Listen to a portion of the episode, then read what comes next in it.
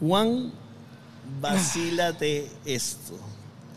¿Me creerías si te dijera que el 25 de febrero del 2007 salió nuestro primer podcast? 2007, hace 15 años, se llamaba Onda Magnética. Así. Hablábamos de internet y de marketing. Después hicimos muchos proyectos de podcast, social show, dementes y ahora vacílate esto. En ese momento hacer un podcast era subir un archivo MP3. En ese momento habría que solamente lo reproducían los archivos, los reproductores de MP3 y los iPods, no los iPhones. Tenías que descargarlo de una computadora, a iTunes, Music, hacer sync para poderlo escuchar. 2% de la población venezolana que tenía internet escuchaba podcast, que era cerca de 200 y pico mil personas. 15 años después, tenemos la intención de hacer el podcast más largo, 40 horas continuas, consecutivas, que estamos empezando a las 8 y 15, por lo cual vamos a terminar a las 12 y A las 15 de mañana en la noche. Consecutivas, en vivo, con público, sin parar, grabando 40 episodios de podcast, pero transmitidos todos en streaming. Yo me llamo John da Silva, arroba John Snacks, y esto es Vacilate Esto. Y mi nombre es Juan Carlos Martínez, arroba Juan Sofá en todas las redes. Y sí, Johncito, llegó el día. Después de seis meses de preparación, de estar soñando con esto, ¿quién lo diría que hace 15 años, cuando empezamos a grabar nuestro primer podcast, estaríamos hoy en este lugar maravilloso, en el Cubo Negro, en Caracas, Venezuela, tratando de, de lograr ese récord mundial de 40 horas continuas? Tenemos toneladas de cosas de, de qué hablar, de compartir. Tú y yo tenemos casi 14, 15 años trabajando juntos. Bueno, yo sí, desde que empezamos. Yo creo que cuando nosotros nos conocimos, empezamos a grabar podcast A la nada. ahí mismo, Sí. este, en este mismo lugar, en el Cubo Negro. Y 15 años después vamos a intentar hacer esta edición especial de nuestro podcast Vacílate Esto, que lo hemos, esta edición especial la hemos denominado el Podcast Eterno, donde vamos a intentar lograr romper ese récord que actualmente es de 36, pero nosotros estamos buscando 40 horas de podcast continuo.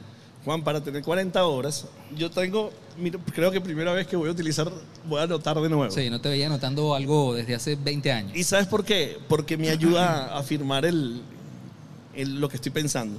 Luego tenemos iPads con los guiones, luego tenemos computadoras, Sí. o sea, tenemos toneladas de información por los cuales nos tenemos que Demasiado. gestionar. Y son 40 horas, así que hay vamos que... a- Hay que sí, y lo vamos a hacer lo más natural posible, Sí. vamos a fluir con esto, pero lo que sí queremos es tener una conversación que les parezca interesante y que ustedes quieran escuchar. Yo sí creo que es importante en este momento, John, antes que nos metamos en materia y empecemos a conversar, porque cuando empezamos a conversar no paramos, es dar contexto, ¿ok? De, en, este primer, en esta primera hora de las 40, es expli- explicar la dinámica, qué va a estar sucediendo, qué va a estar pasando. Obviamente son 40 horas, la intención es que esto sea continuo, que la mayoría del tiempo estemos tú y yo presentes. eh, y el único momento en que realmente o posiblemente no estemos en pantalla o no estemos hablando es cuando uno de los dos se quiera ir al baño. Este es lo único, lo que es alimentación, meriendas, todo lo vamos a hacer aquí. Sí, Eh, siempre los dos. Siempre, bueno, Aunque la gente de Planeta Pero no vamos a ir los- y no. nuestra doctora María Elena nos diga que no. o no vamos a ir los dos al baño. Exacto, no, sí, Eh, por favor. siempre los dos en este momento. Y el único momento donde nos vamos a sentar va a ser para ir para el baño. Este, obviamente cuando vamos a tener muchísimos invitados. Hay casi más de 32, 33 En Zoom y invitados presenciales. confirmados. Algunos están en Zoom, otros presenciales. Y probablemente tengamos un invitado y si en un momento alguno- uno se quiere para ir al baño, lo hacemos. Y que alguien por ahí a lo mejor llegó y digamos, véngase para acá. También puede pasar, Juan, pero ¿sabes qué quiero decir primero? Sí, vamos. Hablar un poco de por qué es posible hacer este podcast. Porque nosotros lo pensamos en diciembre. Veníamos de Choroní, habíamos pasado la Navidad en Choroní y se nos ocurrió la idea de hacer esto, basados, muy influenciados porque no sabíamos que existía The Longest Podcast, ni Sí. siquiera. Pero sí muy en la idea de hacer algo épico, inspirados y aprendidos por Ibai. Sí. Que nos está enseñando cómo ser relevante en plataformas sociales, es decir, hacer eventos que transformen contenidos, que transformen tiempo, que involucre gente. Pero cuando nosotros intentamos hacer esto, esa primera idea que teníamos, dijimos, no, esto es imposible, eso es 28 de diciembre. Sí. Y solamente lo hicieron posible, me van a permitir leer, Y por lo cual, este es el primer mensaje que nosotros queremos que ustedes, donde quiera que nos estén viendo y escuchando, o en el momento que nos estén viendo y escuchando, sepan, es que la ambición de nosotros es construir en tecnología, en plataformas de innovación, la marca Venezuela. Sí. Y esto no es solamente sobre, vacílate esto, no es solamente sobre Juan Carlos Martínez o sobre John da Silva, sino No es sobre muchísima gente que está trabajando para esto, más de 100 venezolanos que están trabajando con esto y para esto desde hace mucho rato. Mucha cooperación, mucho apoyo y además de nombrar a todo el equipo que está trabajando, nos van a dar este espacio para nombrar a los colaboradores que están haciendo que esto sea posible. Y hay que transformar la idea, sobre todo para las personas que creamos contenido, Juan, hay que transformar la idea de anunciantes. Obviamente nosotros ustedes van a darse cuenta que tenemos alrededor de muchas marcas o colaboradores, pero quisiéramos quitarnos la idea de que estos son unos anunciantes del show. Totalmente. Y para nosotros, tanto marcas como personas son colaboradores, porque son los que hicieron posible esto. Sin ellos, Ni hubo de un cerca, momento en febrero que cerca, dijimos, no cerca". creo que lo vayamos a poder hacer. Sí. Y gracias a estas marcas, personas, es que está posible. Entonces, esto es un- una marca Venezuela, esto es hecho por venezolanos para el mundo, pero 100% Venezuela. ¿Quiénes están apoyando este proyecto? KFC Venezuela, Nestí Venezuela, Cocosete, Oreo, Maggi, Polar Pilsen, My Ways Up, Savoy, Muebles Bima, Net 1, Blue Note que nos puso en las vallas. Pero no, No, ya te voy a hablar de eso. no, no, tranquilo que tenemos mucho para hablar de eso. Los hermanos Yaltel que ustedes nos están viendo gracias a su capacidad, su talento, su sistema. Poleo que hace posible que esto tenga sentido. gran Juan, te- Poleo. ayúdame ahí. Una marca que era imposible que no estuviera cuando hablamos de Venezuela, obviamente Solera, hablar también de Televen, este espacio maravilloso que es el centro Banabén, se le conoce mejor como el Cubo Negro aquí en Caracas, la gente de Ambiente, la gente de GMP, obviamente el circuito Unión Radio con circuito Onda, circuito Juan. Éxitos, La Mega. Varias de estas obras van a ir en la señal de onda de éxitos en vivo y en la señal de la. Mega. La gente de Prenta Caracas, hiper, hiper agradecido con nuestros hermanos de Kerman, con su compañía de Zuc Films, la pastelería Danubio, Il Capo Burger, Happy Arepas, High Protection, nuestro Pana hermano Johnny. Johnny, siempre cuidándonos en todo lo que hacemos. Gracias, mi brother. Y obviamente la gente de Sebas Gourmet. A todos ellos somos Infinitas parte gracias. de los venezolanos que estamos haciendo el récord, todos ellos. Así. Está sonando todo lo que hace Poleo por allá, lo que hace Alexander con el streaming, lo que hace Zuc. Eh, no tiene sentido el gentío. Importantísimo, así como hablamos de los, de los colaboradores, John, estamos hablando de la dinámica, a todas las personas que nos están viendo, a todas las personas que Claro. se acercan al Cubo Negro, importante ratificar toda la conversación, todo lo que quieran compartir con el hashtag el podcast eterno. Tenemos un equipo que está muy pendiente de las redes sociales en este momento. Vamos a estar de amplificar el contenido lo más que podamos. El hashtag en Twitter que queremos que sea tendencia entre hoy y mañana, el, podcast, eterno. El podcast eterno. Y finalmente al equipo del patio que son Nada. puras mujeres Y así. Bueno, y Gabriel. y Gabriel. Y Gabriel. y son las que le dan balance y sentido y, y- y- y- corazón y coherencia a todo lo que hacemos. Y me enorgullece muchísimo porque tenemos un balance de género increíble, el aporte de ellas es brillante y sin ellos esto no tiene pero absoluta no. forma Son de ser. 40 horas que vamos a tratar de hacer y no nos alcanzarían las 40 horas para agradecerle todo lo que han hecho. Vamos a meternos en candela, Así que sin más que nada, meternos en candela. dale para abajo. ¿Por qué 40 horas, Juan? Ok.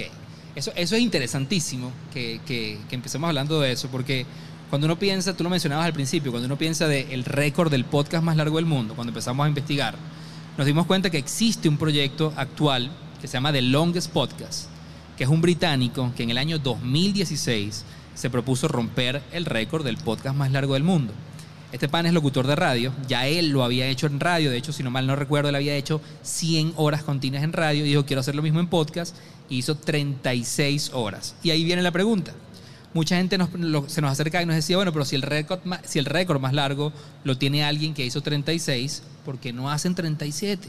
¿Por qué ser masoquistas y hacer 40? Y realmente el tema de los 40 tiene que ver, porque cuando empezamos a leer, a investigar, nos dimos cuenta que este año se están cumpliendo 40 años del Internet como lo conocemos, de ese protocolo TCP/IP. Que el IP es lo primero que pone Internet Protocol sobre la escena. Exactamente. Y eso es lo que convierte al Internet o le da acceso al Internet de hoy en día como lo conocemos. Porque antes de eso, Juan, permíteme contarte allí, eso Sí. es en el 83, pero antes de eso, en el 69, se conectaron la Universidad de UCLA y Stanford. Sí. Y la idea era cómo conectar remotamente por múltiples puntos no lineales sistemas de información. Entonces, lo que ya, lo que ya existía es que un punto A se comunicaba con un punto B. Pero si hay una interrupción de ese punto, ¿qué sucede? Entonces, queríamos que un punto C se comunicara con el A y con el B para que si se rompiera una de las comunicaciones, pudiera haber otra forma de contacto. Entonces, eso existía, pero no existía el, el- el- el-. IP. Exactamente. De hecho, tanto sí que es en el año 82, por eso se dice que pasan 40 años, en una feria de tecnología en la Universidad de Delaware en Estados Unidos se presenta un proyecto que tenía la ambición de crear una red de comunicaciones que fuera económica realizarla y para eso tenían que utilizar líneas telefónicas. Eso nace como The Phone Net, que es una de las primeras redes que, comerciales que se le da a Internet. Ese Phone Net luego se coloca al proyecto de ARPANET, que era como el uso de Internet que se le daba antes, que era muy militar y muy científico. Pero cuando se incorpora esa red en el año 82 es que se le da nacimiento a ese Internet comercial que hoy en día conocemos. Y destaco lo de que está construido por líneas telefónicas, porque probablemente la generación más joven no se acuerde de esto, pero nosotros que ya somos millennials, No, yo pensé cuál es el término, Juan. Somos los Rolling Stones de esto. Es para decirnos lo- los viejitos, para no decirnos los viejitos de Internet. Sí. Recordamos que para usar Internet en finales de los 80 y durante todos los, los 90, tú tenías que conectarte a una línea telefónica. Ese sonido probablemente no lo reconozcan, pero ese son, así sonaba una conexión de internet en ese momento. Y tú, si estabas usando internet, nadie en tu casa podía utilizar el teléfono. Entonces, esos son los inicios del internet como lo conocemos. Y el, el TCP fue lo que permitió, Juan, que empezara a haber desarrollos, pero siete años después se transforma todo. Porque en 1990 aparece el WWW. Sí, sí. que allí es donde todo empieza a cambiar de una manera dramática. No hubiera sido posible el www sin el TCP. Totalmente. Es desarrollo tecnológico. Pero cuando aparecen las páginas web, y es lo que ahora los seres humanos reconocemos como el Internet 1.0, cuando empieza a aparecer las páginas web, en ese momento era solamente en lugares muy especialistas, muy tecnológicos, es que empieza la transformación que empezó a suceder en el Internet de todo lo que sucedió. Pero ahí tú estás diciendo algo claro, porque voy a, voy a conectar esa idea con lo que yo decía antes de los 40 años. Cuando nosotros nos dimos cuenta de esto, dijimos, bueno, ¿qué pasa? Si nosotros hablamos entonces durante 40 horas Ajá.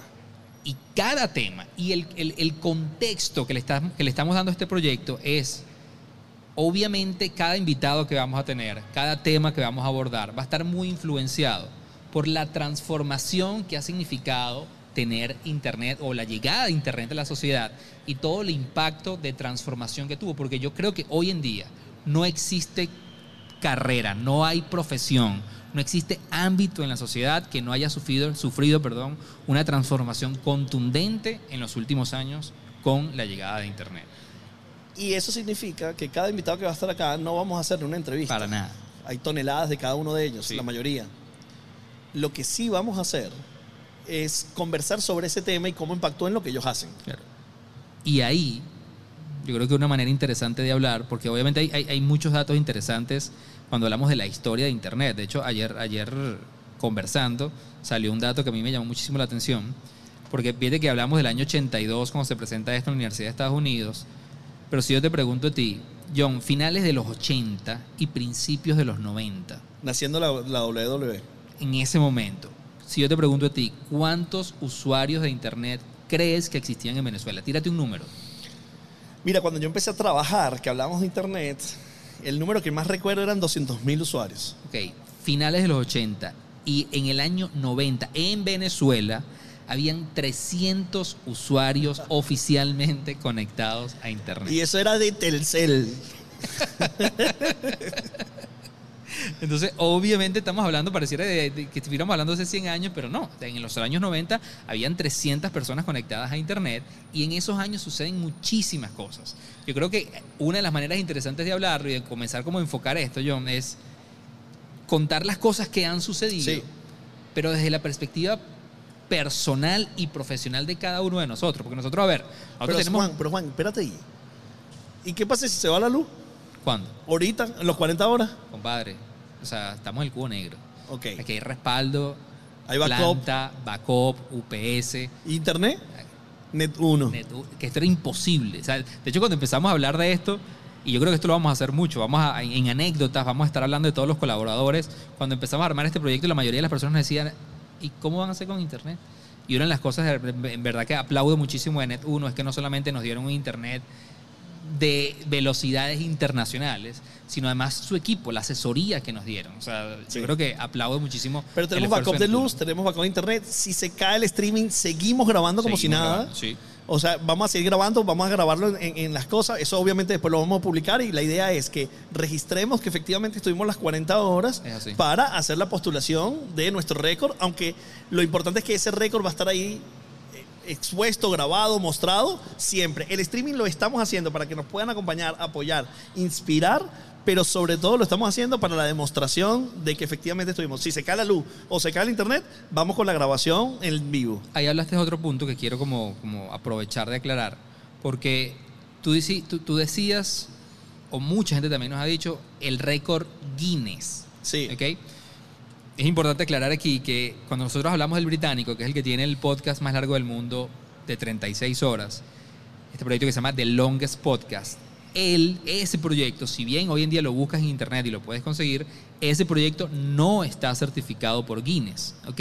Porque Guinness, para que te certifique cualquier hazaña, hay dos maneras de hacerlo. Tú los invitas en vivo cuando lo estás haciendo, ellos envían su equipo, bla, bla, bla, y eso cuesta una cantidad de dinero. Esta persona, este británico, no lo hizo, no lo certificó, pero el récord Guinness, el récord Guinness, no el récord mundial, el récord Guinness oficial del podcast más largo del mundo lo tiene un español que lo hizo finales del año pasado. Sí. Este, y él sí hizo 24 horas de podcast este, certificadas por Guinness. No en streaming, Él no lo hizo en streaming, sino grabó él grabó. y 40 horas de podcast. cua- no, 24. 24 horas de podcast 24. sin público. Sin público. Igual en inglés fue sin público. Exactamente. Y recientemente, eh, hace un mes apenas, Jordi Wild, Fantástico este youtuber, Jordi maravilloso Wild. youtuber, hizo 25 horas. Y no las hizo, nuevamente, no las certificó por Guinness. Sencillamente él dijo, yo quiero ser el español que tiene el podcast más largo del mundo. Y aquí estamos dos venezolanos intentando hacer 40.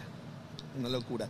Hay, hay, hay como varios datos que queremos utilizar esta primera hora para, para darle contexto a, a lo que va a venir, ¿no? Pero, por ejemplo, yo me traje los zapatos, Juan. Lo más... ¿Tú, sabes- tú jugabas metra cuando chamo? No, las bolondronas. Bueno, pero tú sabes que había una que era la juguita.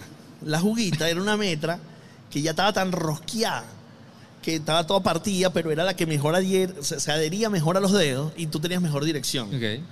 Entonces hay una máxima de los maratonistas, yo no soy maratonista, obviamente, que dice zapato nuevo no se utiliza el día de, de El día- correr. el día. Entonces yo me puse los bichos que están más viejos, que están amoldados a, a mis huesos. Entonces yo dije, no, esos son los zapatos, porque no vaya a ser qué tal. Eh, obviamente me traje ropa para cambiarme también. Sí. Obviamente todo mi proceso de alimentación, Sí. proceso de cuidado de salud, porque anécdota, nosotros hace tres semanas teníamos COVID. Yo no lo quería decir, pero bueno, ya lo dijiste. Ay, perdón.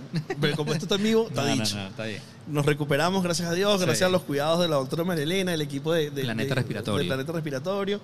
Y este, estamos acá como súper vigilados porque, bueno, Sí. estamos en, en ese proceso.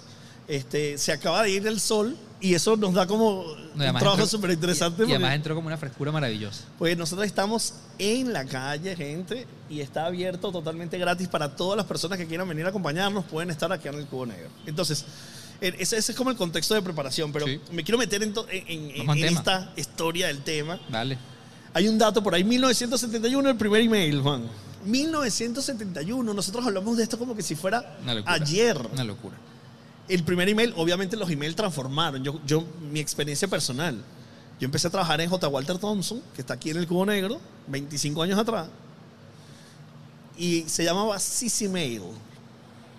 Porque era una compañía, Tú eres más viejo que yo, compadre. sí, ¿no? Sí. Entonces era los CC Mail. Entonces tú mandabas los CC Mail. Una cosa de tecnología, pero que tú decías, no, Dios mío, ¿dónde estás?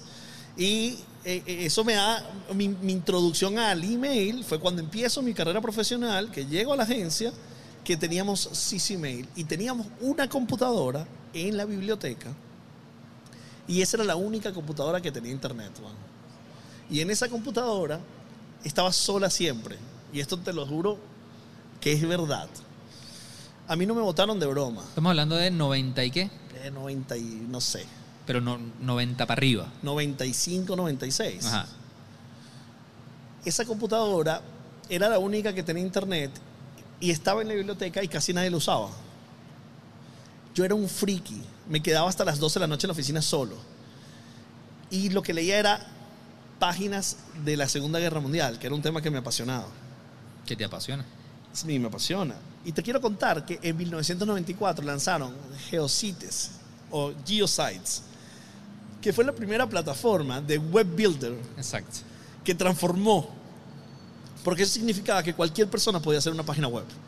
Entonces yo hice mi página web sobre la Segunda Guerra Mundial, pero en el 96, para el Mundial del 96, Juan, compré en una tienda española camisas para el Mundial personalizadas. Que le- Bobby me compró una que decía Bobeña, una camisa de Brasil, personalizadas en e-commerce, que me llegaba por e-postel a San Martín y la tenía que ir a buscar. Estamos hablando de e-commerce en el E-commerce año 96. 96. Y yo comprando desde Venezuela en España. Obviamente portugués para vender. Claro, obviamente. ¿Tú tienes algo que, que- que- No, mira, a ver, de, esa- de, esa- de ese momento de comunicación? conectándome con la línea de tu cuento. Mi primer correo electrónico, y aquí nuevamente estamos tirando la cédula a los dos, mi primer correo electrónico fue de Eterón. ¿Tú te acuerdas de Eterón? Eterón.net. Sí, vale. Eran Eso unos- era de Telcel, ¿no? Sí, eh, creo que era de Telcel, que tú tenías que Telcel contratarle. para, para los millennials y los es centennials. lo que es Movistar hoy. Movistar hoy en día. Exacto. Tú tenías que contratarles a ellos el servicio de correo electrónico. Te demandaban un CD con las explicaciones de cómo setear tu correo. Pero el cuento que yo más tengo, eh, o que más quisiera como que conectar emocionalmente ahorita con eso, es que yo en el año 97 me gradué del colegio. Ese mismo año me fui a ser estudiante de intercambio eh, en Estados Unidos. Y yo recuerdo clarito esto, John. En el año 98, entre 97 y 98, que yo estaba viviendo en Estados Unidos, la comunicación con mi familia era por cartas. O sea, yo, yo, yo fui el último de mi familia, la última generación, Tú eres bien. que se comunicó por cartas. Para yo saber de mi mamá y de mi papá, yo recibía cartas. Pero cuando yo estoy viviendo en Estados Unidos, me doy cuenta, porque en ese momento, antes de yo irme de intercambio, ya en mi casa había internet, pero este de dial-up, del que hablamos hace rato por teléfono, que se usaba muy, muy, muy poco re- realmente. No estábamos a- habituados a comunicarnos por ahí. Y cuando yo estoy en Estados Unidos, un gran amigo me dice, Perro, pero ¿por qué no le dices a tu familia que se conecte al servicio de Taima? ¿Tú te acuerdas de Taima? Claro. Chat. era un chat. Era una primera comunidad de chat donde yo con algunos amigos mantenía comunicación, yo estando en Estados Unidos y ellos aquí, y yo explicarles a mi papá, a mis papás y a mis hermanos que se conectaran a eso fue una tarea titánica. pero- ¿Chanceaste en bueno, bueno, John, ¿quién no chanceó en Taima? Quien estuvo en Taima, chanceó en Taima. Pero, pero la reflexión de eso, en términos de comunicación y conexión con mi familia, estando a distancia, en el año 97 y 98, la carta era la herramienta en la cual tú inmediatamente pensabas para comunicarte. Es decir, Internet existía, ya estaba de alguna manera un poco más sólido en la sociedad, pero el hábito no lo tenías. Entonces, estamos hablando de eso. Hace Sí. casi 30 años, 20 y pico de años, este, donde ya estaba, yo viví esa transición entre recibir cartas a conectarme con mi familia en un chat para mantenernos conectados. Qué locura. Eh, eh, obviamente, eso empezó a ser Geosites, Sí. empezó a hacer una transformación. ¿Te acuerdas ya de Auyantepuy, Oye, mira, yo. o sea, el primer buscador venezolano? ¿En Tre- serio? Pino Farese, güey. ¿En serio? Claro, vale. Bueno, ese fue el primer buscador pana. que yo usé en mi vida. Venía la agencia cada ratico a hablar, Pino Farese. O Ah, sea, ni idea. tremendo pana.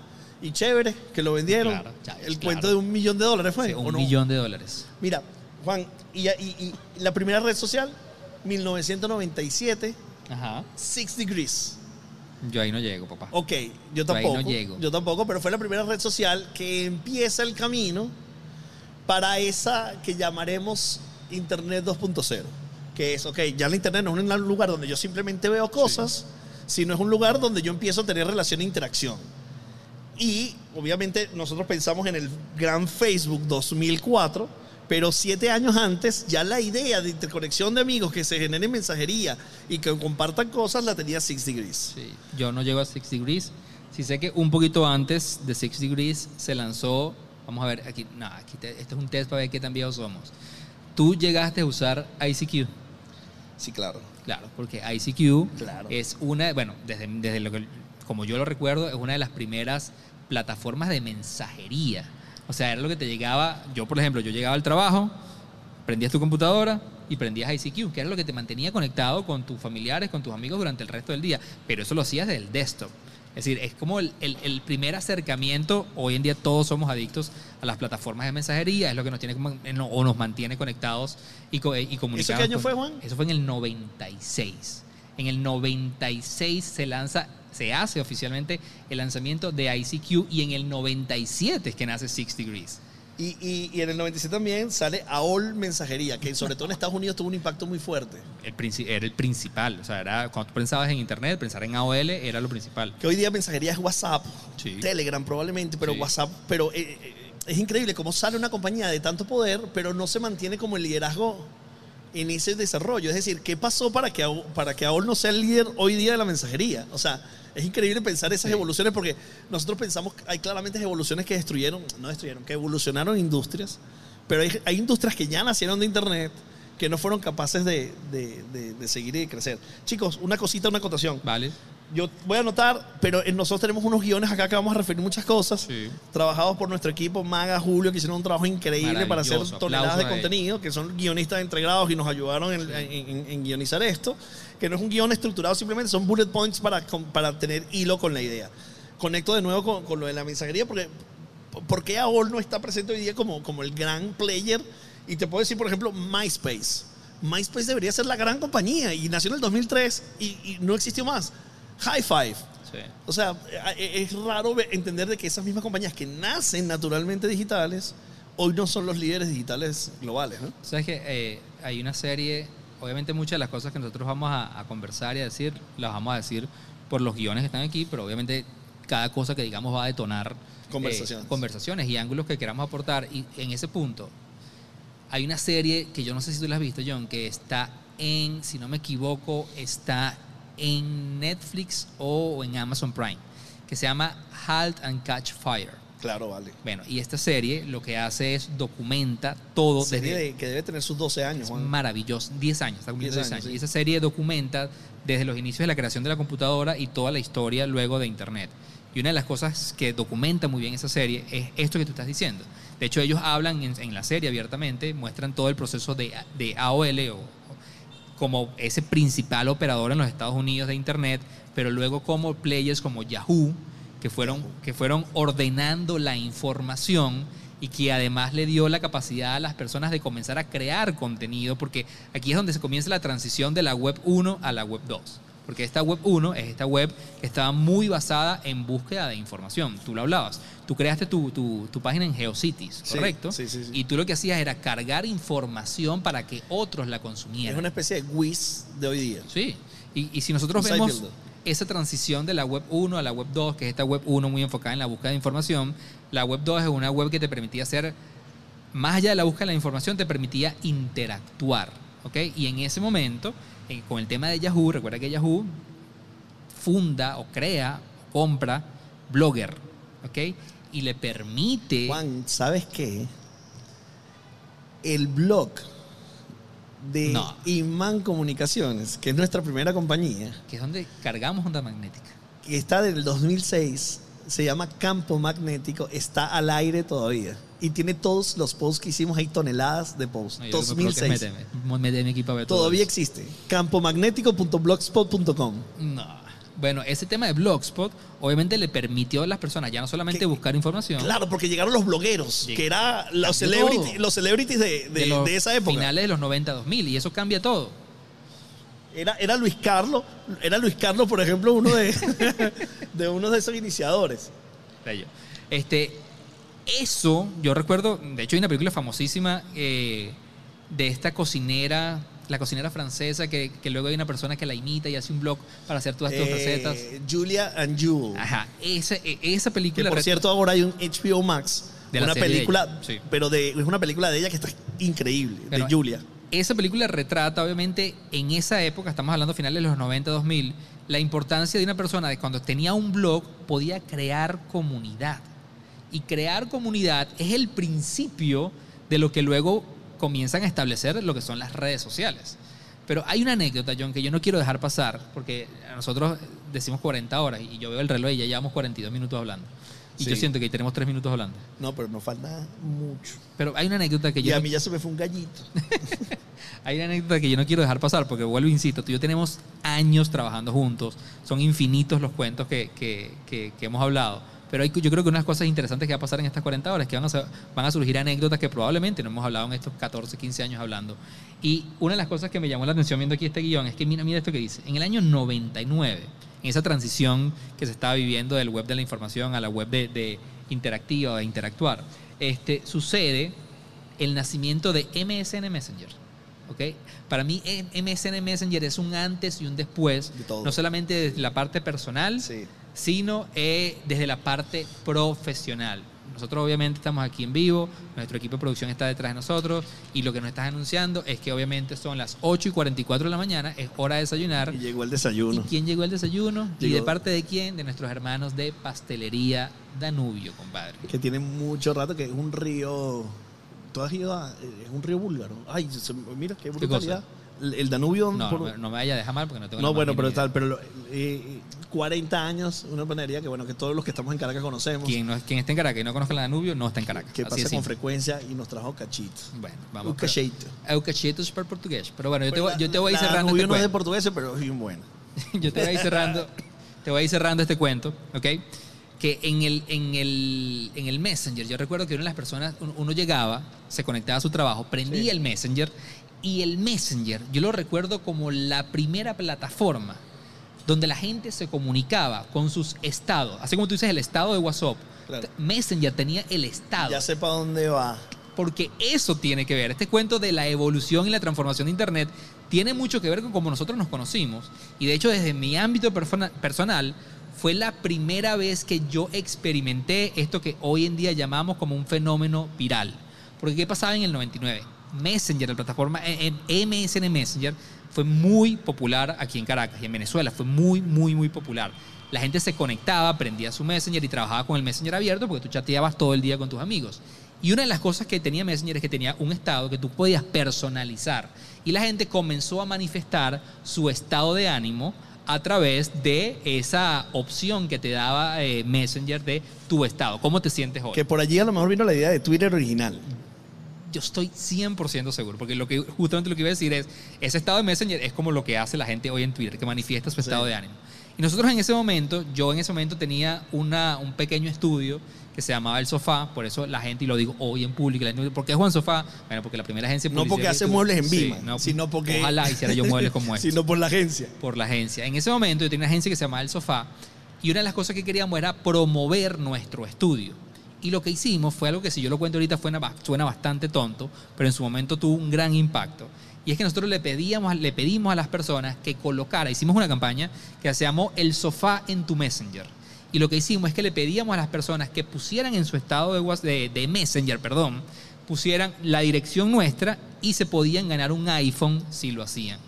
Una de nuestras grandes sorpresas fue que en ese momento toneladas de personas comenzaron a cambiar sus estados de WhatsApp y empezamos como a experimentar esa primera experiencia viral. Días después recibo una llamada de un pana que se llama John da Silva que me dice, brother, me encanta esto que hiciste, vamos a reunirnos. Eh, ac- acaba de haber un flequeo ahí de una de una cámara este que ya la acomodamos Es- van a pasar estas cosas muchas veces Van a pasar demasiadas cosas, son 40 horas. sí Juan y eso tiene impacto en nuestras vidas Totalmente. Porque yo fui un- una víctima de esa campaña y yo cuando veo esa campaña yo digo qué brutal y digo yo necesito conocer estos panas porque yo trabajaba en la agencia y en la agencia yo estaba impulsando internet Estás en Iman en ese momento. y no, antes de ir, estaba en Thompson, me voy de Thompson porque yo quería trabajar sobre internet y entonces me decían como yo, Claro. eso tiene el 2% de penetración, no tiene sentido. Entonces le llevé un proyecto a, a- a los gerentes que en ese momento y me dijeron, John, eso no tiene sentido ahorita y dije, bueno, no puedo. Entonces me voy a crear mi propia compañía. Pero no tenía los skills Y cuando vi que había unas personas haciendo algo que estaban haciendo lo que yo quería hacer, yo dije, yo quiero acercarme a estas personas. Claro. Y ahí es donde nos acercamos y nos Así conocemos. Ujú. Entonces es brillante cómo ya empieza la comunidad a funcionar. Claro. Hay, hay un detonador, Juan. Obviamente, cuando no podemos hablar de este, este resumen que estamos haciendo para empezar el podcast eterno donde queremos batir el récord de las 40 horas, no podemos hablar de MySpace que se creó en el 2003 y de Facebook que transformó todo, en el todo, 2004 Cambió todo. y pretende seguirlo transformando. Sí. Pero Facebook tiene demasiadas cosas que hablar, claramente, ¿no? Y, y- y- y vamos a tratar de resumirlo muy, Sí. muy, muy rápido. Pero tiene de la conexión donde asombrosamente millones de- y miles de, de anunciantes, de denunciantes, de, de personas se conectan de las universidades rápidamente a Facebook, rápidamente, lo cual hace ver una, una- un interés de las personas que invierten en los proyectos, pero también se dan cuenta que va a ser un proyecto grandísimo y ahí está la, la- la película Red Social que lo explica. Pero se expande por el mundo muy rápido. Muy rápido. Yo recuerdo que en nuestro caso, estando en la agencia, empieza a trabajar con nosotros el hijo de Paola Bertorelli. Y él viene a estudiar en Estados Unidos y dice, no, bro, él es- está conectado en Facebook. Y me dice, no, es que yo hablo con mis amigos acá. ¿En qué es eso? Facebook. Y nos explica. Y abrimos la cuenta a, a los minutos. Sí. Esa inocentada de Facebook para hablar con mis amigos y tal, y lo que es hoy, que hoy es Meta y con Instagram, WhatsApp, Facebook y lo que viene del metaverso, que se concentra casi toda la atencionalidad de las redes sociales en el mundo, hace que fuéramos naif en lo que implica la dedicación, la atencionalidad y luego los datos. Y empieza la transformación más importante que sucede en el mundo con la evolución tecnológica, que es la red, que son las redes sociales, con la creación de las diferentes redes, pero empieza también a haber algunos conflictos sociales sobre estas empresas mil millonarias que de alguna u otra forma están generando datos y utilizando datos. Sí. Sí, yo, yo creo que definitivamente Facebook es un antes y un después para lo positivo y para lo negativo, pero una de las cosas que, que sin duda eh, plataformas como Facebook además han transformado la manera en que, en que la sociedad se mueve, diría yo. Yo creo que tiene mucho que ver también con el tema de, sobre todo hablando de la Web 2, es como todas estas redes sociales que le dieron la oportunidad a cada persona de crear sus comunidades, gestionar sus comunidades, influenciar sobre ellas, le dio la capacidad, porque mira, mira, mira el trazo, Web 1 información, Web 2 interactiva, construcción de comunidades, me da independencia a mí como individuo, yo puedo crear mi, propio, mi propia tribu, yo puedo influenciarla, interactuar con ellos, lograr objetivos con ellos, y de ahí se desprende la parte donde cada individuo tiene el poder hoy en día de monetizar con su comunidad, crear proyectos juntos, pero aquí es donde yo creo, y, esto me traslada a finales de los 90, principios de los 2000, a la transformación que estamos viviendo en este momento, donde estamos pasando de esa web 2, ¿ok? donde hay muchas personas que ya tienen estas comunidades, construyeron sus nichos, tienen gente que realmente conectan con sus pensamientos y su manera de ver la vida,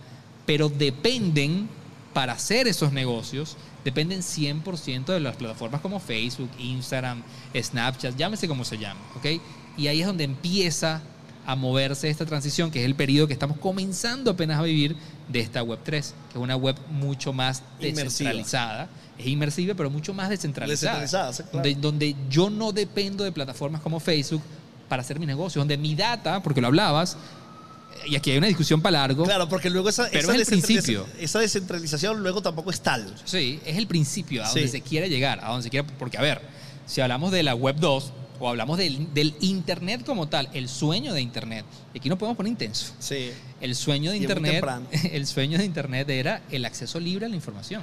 Claro. Es que todos estuviéramos Claro, conectados. Y eso ya no existe. Eso no existe. O sea, ya no existe. Ya, Eso no una- existe. ya hay una regulación, ya hay y, responsabilidades. además, y además la mayoría de la, de la información y data que consumimos día a día no es la información que yo realmente quiera consumir necesariamente. Claramente. Es la información que muchos algoritmos, algoritmos perdón, piensan que yo quiero consumir. Ya vamos a hablar de, de- de eso porque vale la pena tocar el caso de Cambridge, ¿no? Analítica, y, y- y de cómo eh, hay muchas personas que están preocupadas de cómo la democracia puede estar afectada por este manejo de data. Si Segurísimo quieres, Juan, este es el momento para que desayunes, porque voy a, eh, voy a expandir y voy a extenderme con un tema. Vale. Voy a hablar, porque lo, lo acabo de leer en el chat de YouTube, que lo pusieron, del pin de BlackBerry. El pin Da- de BlackBerry. Dame tu pin. El pin de BlackBerry en el mundo fue una locura, pero en Venezuela es como tener un Toyota. Tú sabes que tú vas para Estados Unidos y Toyota es, bueno, o vas para cualquier lugar y Toyota- En sí. Venezuela tener un Toyota es como... Y tener el pin de BlackBerry es una locura, pero era un sistema de comunicación. Y yo quiero contar una anécdota increíble, increíble, Juan. Ok, yo te voy a tomar la palabra y voy a comer. Sí, y dale. O voy a tomar agua. Sí, te voy a contar una anécdota increíble. Suéltala. Estábamos en el momento de mayor auge, mayor auge de- del pin de BlackBerry. Pero era el momento donde el pin de BlackBerry era lo más usado. Y trabajando en consultoría estratégica con un personaje que admiro y respeto muchísimo, Juana Guerrevere, vicepresidente del Universal en aquel momento, que estaban haciendo un proyecto de digitalización de la prensa. Que yo recuerdo que en esa reunión dije algo que me cayeron encima. Yo eh, le dije a todos los trabajadores del Universal en su momento, señores, esto se va a acabar.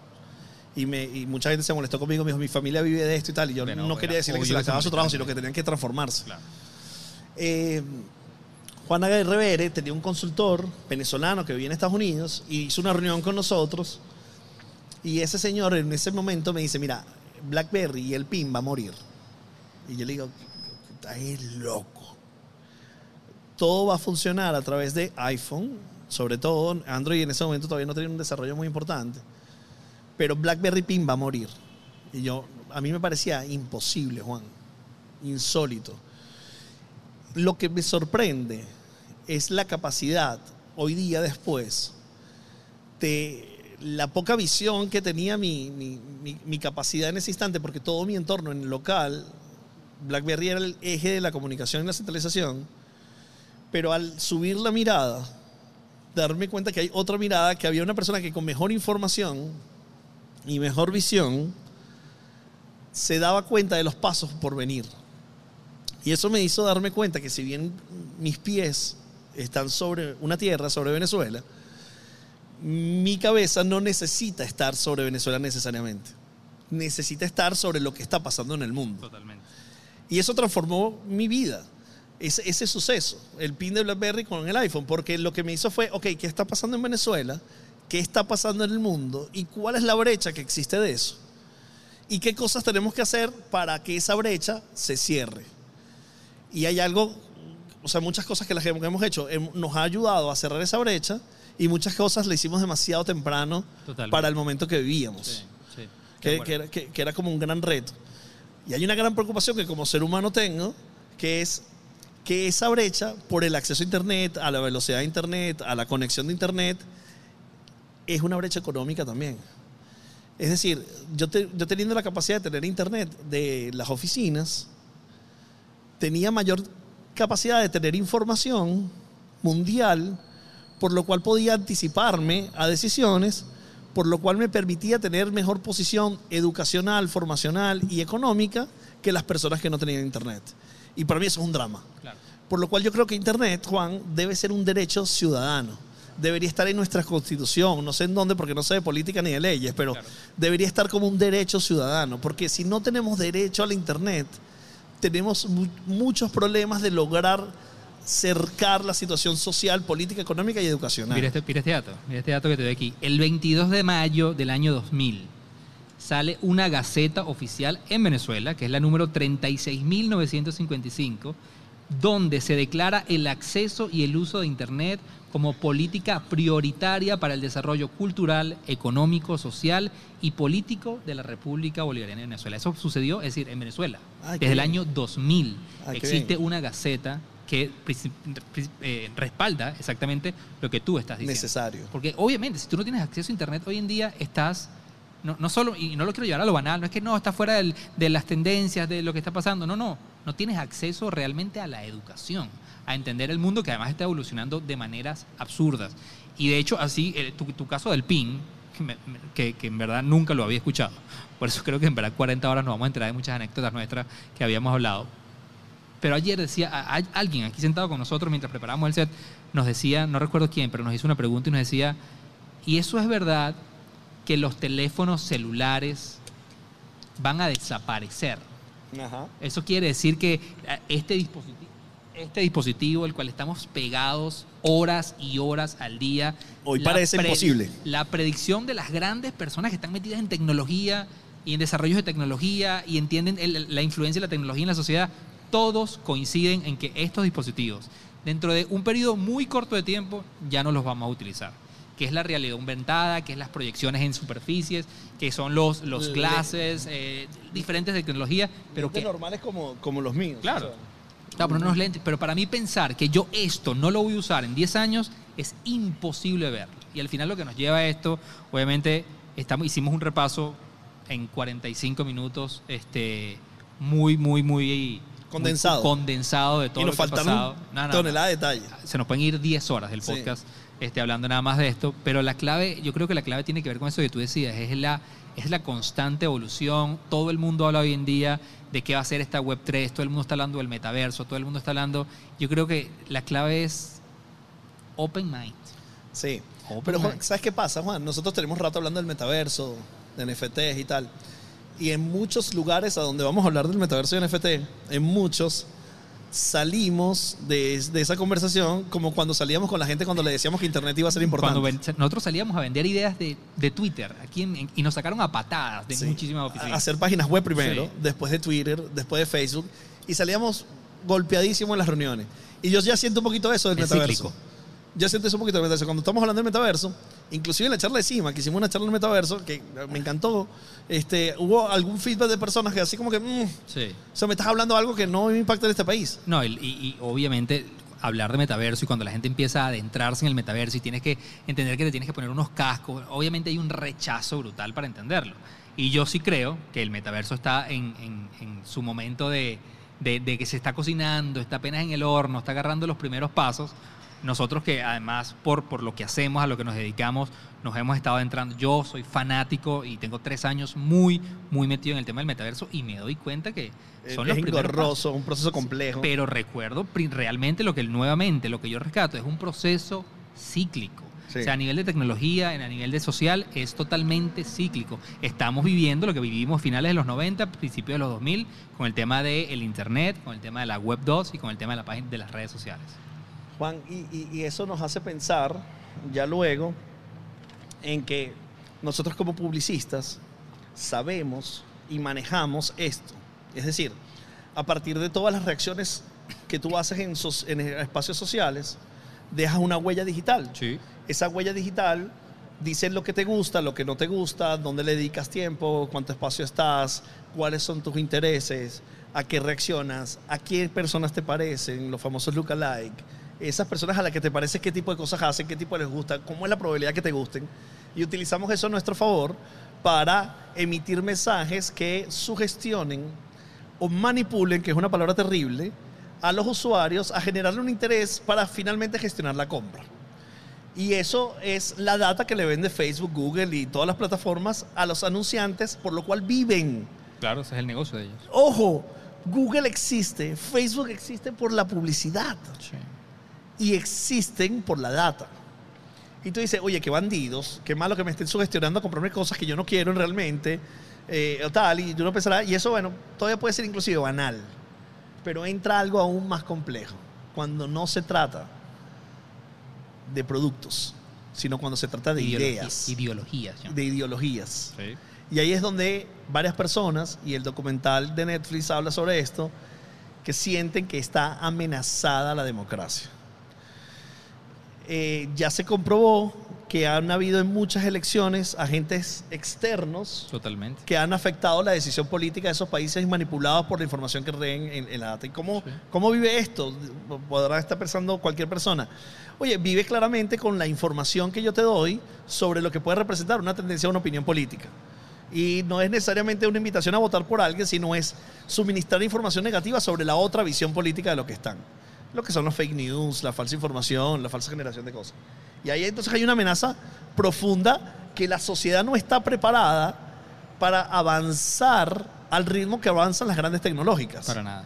Avanzar en la protección de, datos, sí. ah, quién regula esto, sí. quién lo entiende, quién se preocupa, el deep web. Entonces empezó una preocupación profunda y explota Cambridge Analytica.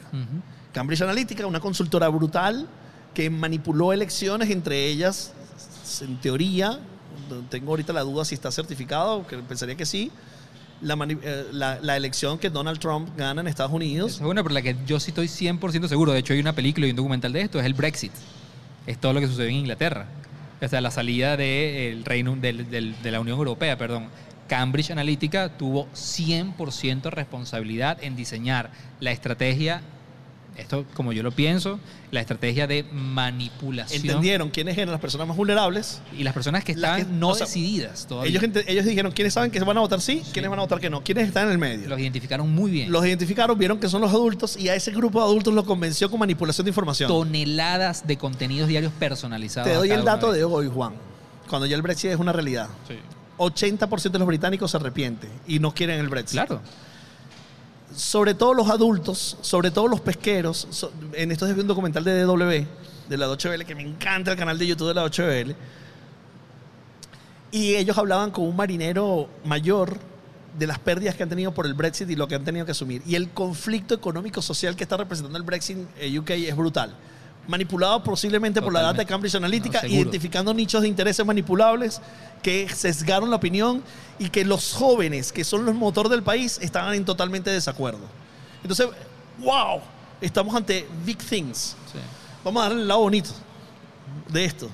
O sea, sí, este, pero antes de ir al lado bonito, yo creo que, y nuevamente hablando de toda esta evolución que estamos, que estamos planteando, tú sabes que la gran preocupación desde la perspectiva tecnológica, los, grandes techs, la gente que entiende lo que está sucediendo en el mundo de la tecnología, es que si con esta web, hoy en día social, existe toda esta cantidad de data que puede usar para cosas muy buenas, pero para cosas muy malas, la gran preocupación que existe es entonces en esta web 3 descentralizada, metaverso, que donde vas a poder traquear no solamente qué me gusta, no solamente con quién comparto, no solamente a quién sigo, sino cómo me he visto, a dónde voy, dónde camino, porque recordemos que el metaverso es un espacio inmersivo. Y lo que se preocupa es que la cantidad de data que se va a generar de cada individuo va a ser absurda, pero además es, en teoría descentralizada, no le pertenece a nadie. ¿Qué va a pasar con toda esa data? ¿Quién va a regular toda la data que se va a generar de mi comportamiento diario en este mundo virtual? Y luego, luego, Juan, cuando Zuckerberg va al Congreso a hablar con estos señores, las preguntas que le hacían los congresistas que estaba muy desinformada. John, ahí te das cuenta que no, van al ritmo. Claro. Todas las preguntas eran, no entiendo ni siquiera lo que es una red social. Y la pregunta, La gente que elegí- la gente que Zuckerberg crea le las costaba leyes. como responder con, la, con el respeto que meritaba la situación. Pero, pero, pero era chistoso. Obviamente era chistoso ver cómo las personas que deciden cuáles son las leyes que regulan lo que sucede en la vida de los ciudadanos no tienen ni idea del impacto de estas plataformas, de estos gigantes de tecnología. Eh, dos cosas más para ir a cerrar Esta es primera hora. esta primera hora que, que empezamos como a las 8 y 10, 8 y 15. ese Son las 9 y contador- 5, 9 y 10. Ese el contador, el, ahí. el contador ahí cuando puedas. Sí. Y lo- te quiero decir dos cosas. Vale. Llegan las redes sociales. Llega Instagram. 2012, papá. Sí. Llega WhatsApp, Twitter, Facebook. Y empezamos a ver qué personas tienen audiencias. Que ya no son los medios los que tienen audiencias. Que esas personas con sus contenidos en YouTube, con, con sus contenidos en Instagram, con sus contenidos en TikTok, con su contenido en Facebook, empiezan a influenciar. Empiezan a ayudar a personas a tener puntos de vista. Y esas personas empiezan a ser tan relevantes para otras que deciden sus estilos y sus formas. Y llega Instagram y las influencia, la influencia general, la influencia masiva, los celebrities, la microinfluencia de personas que no eran conocidas en el pop star system previo de los medios. Sí. Empiezan a perder relevancia en los medios, empiezan a ganar relevancia las personas. Eh, 2005 YouTube. ¿Qué pasa si yo te pregunto, Juan, cuál crees tú que son los videos más vistos en YouTube? Bueno, obviamente. Un tutorial, un tutorial. Un tutorial. El tutorial más visto. Ajá. Me dejaste out. Lo que sí sé es por experiencia propia que de los videos, bueno, de hecho el video que más reproducciones tiene en YouTube es Baby Shark. Obviamente porque tengo una chava Claro. de tres años. Claro, exacto. Pero mira, el tutorial más buscado en YouTube es cómo besar. Y no es patrocinado por Cocosete. y es, me- o sea, tú te imaginas a la persona buscando cómo besar. Qué divertido. Y el segundo es cómo anudar una corbata. Ese- ese yo te aseguro que yo lo vi varias veces. Yo te aseguro que yo lo vi. ¿Quién no ve contenidos en YouTube, Juan? No existe nadie. Si hay alguien- YouTube es el segundo buscador después de Google más grande del mundo. YouTube Hay es un buscador. 126 personas conectadas ahorita en nuestro stream en YouTube. Y. Yo lo voy a decir públicamente. Shh, silencio. Ok. Mi compadre aquí dijo, nadie se va a pegar en ese stream. No le tenía fe. Primera hora, 126 personas. Estrella, bueno. Bueno no es. Bueno es. Ahí hay gente, bueno, fantástica. Un beso a la gente que está en YouTube apoyándonos porque ustedes son parte del récord. Totalmente. En serio. No, claro que sí. Eh, llega el momento, Juan, entonces, que te propongo que empecemos a hablar de ese suceso, de que las personas que no están en medios, que tienen influencia, empiezan a tener impacto sobre relevancia. Pero yo creo que hay que aportarle a esta conversación Ok. y deberíamos empezar nuestra segunda hora y aportarle a esta conversación a alguien que vivió esto. Nuestro primer invitado. Nuestro, Nuestro primer invitado, primer nuestro primer colaborador. Nuestro primer colaborador, invitado, pana de la casa. Yo antes, estamos ahí, como obviamente estamos empezando esta segunda, vamos a empezar esta segunda hora, contar un poquito esta dinámica que nosotros hacemos. Vamos a hacer una pequeña introducción formal de la persona que nos va a acompañar. El equipo de producción, nuestros guionistas redactaron algo bellísimo que se lo dedicamos a nuestro pana. Y dice así, vamos a presentar esta segunda hora del podcast eterno. Dice, voy a leer, obviamente. A ver, a ver, a ver, a ver, producción, aquí estamos. Ajá. se Ahí dice, hay gente que se gradúa en algo y luego ejerce otra cosa que siempre ha querido hacer y que llena el mundo. Por ejemplo, Lisa Kudrow, la artista de, de Friends, una de las principales actrices de Friends, ella es graduada en biología, ¿ok? Bruce Dickinson es líder de Iron Maiden, es licenciado en historia. Brian May, que es guitarrista de Queen, es licenciado en física y astronomía. Si esto pasaba, sobre todo con personalidades del entretenimiento clásico, es decir, actores, músicos, etc., cada día es más claro que las redes sociales llegaron para hacer de lo que sea y transformar la vida de las personas. Una oportunidad de entretenimiento en cualquier profe- profesión. Cada día son más las personas que deciden mostrar sus habilidades y terminan por abandonar sus trabajos seguros para dedicarse a tiempo completo a crear contenido que les apasiona. Obviamente, para hablar de este tema, tenemos a un pana de la casa, a un invitado que se reinventó durante la época más fuerte de la pandemia, cocinando desde su casa con un delantal. Un tipo que además no tenía nada que ver con ese mundo porque, porque a pesar de estudiar dos carreras, ninguna tiene una vinculación directa con el arte de la gastronomía. Él estudia estudios internacionales y administración de aduanas. Bienvenido a la segunda hora del podcast eterno, nuestro pana, el señor que encontró una pasión en las redes sociales que es de origen, origen griego y que además todos lo conocemos por una frase famosa que dice, esta es mi receta. Bienvenido al pana Gianni Jarbanitari. Hermano. Parecía un locutor aquí de radio hablando de... Mira, tú sabes que- más cómodo. Que Yanis me dijo, brother, ponme en la madrugada. Le acabo de ver la cara, ya sé por qué. Ponte ahí, sonido, vamos a chequear que todo esté ch- fino con Gianni. Ponte cómodo, compadre. Mira, yo te voy a decir una cosa. Yo, di- yo preparando con el equipo de guion la conversación con, con Yanis, vi un poco de entrevista. Y después que vi todo ese poco de entrevista que te hicieron, dije, no, no me sirve nada. ¿Qué pasó, Yanis? Bueno, lo que voy a decir para empezar, que coño, casi lloro, ¿viste? Sí. De verdad que casi lloro con la presentación. Gracias, mi hermano. Es que, yo, quería, yo quería la hora de la madrugada para, coño, ¿sabes? Pero un honor ser el primero. ¿eh? ah, eres el primero. Eres el primero. primer invitado. Le estoy quitando los plásticos. Pues, Eres, eres parte eh, eterno. de los venezolanos que vamos a tratar de romper este récord. Cool, espectacular. Mira, hermano, hay como muchas cosas que nosotros queremos hablar contigo. Y a mí la primera me pasa es que me da mucha risa que el- en las entrevistas que he visto que te hicieron, te presentan el chef. Y yo le digo, ¿cuál chef? Así mismo. Porque tú dices, tú dices, o sea, Yanni no es chef. Pero Total. eso es lo que me parece fantástico, porque quiero citar el caso de Luba Pedreiro. Luba Pedreiro, eh, eh, su nombre es albañil, es el chamo el brasilero que no sé si ustedes lo han visto, que el bicho juega fútbol. Él- uy, perdón, él es fanático del fútbol.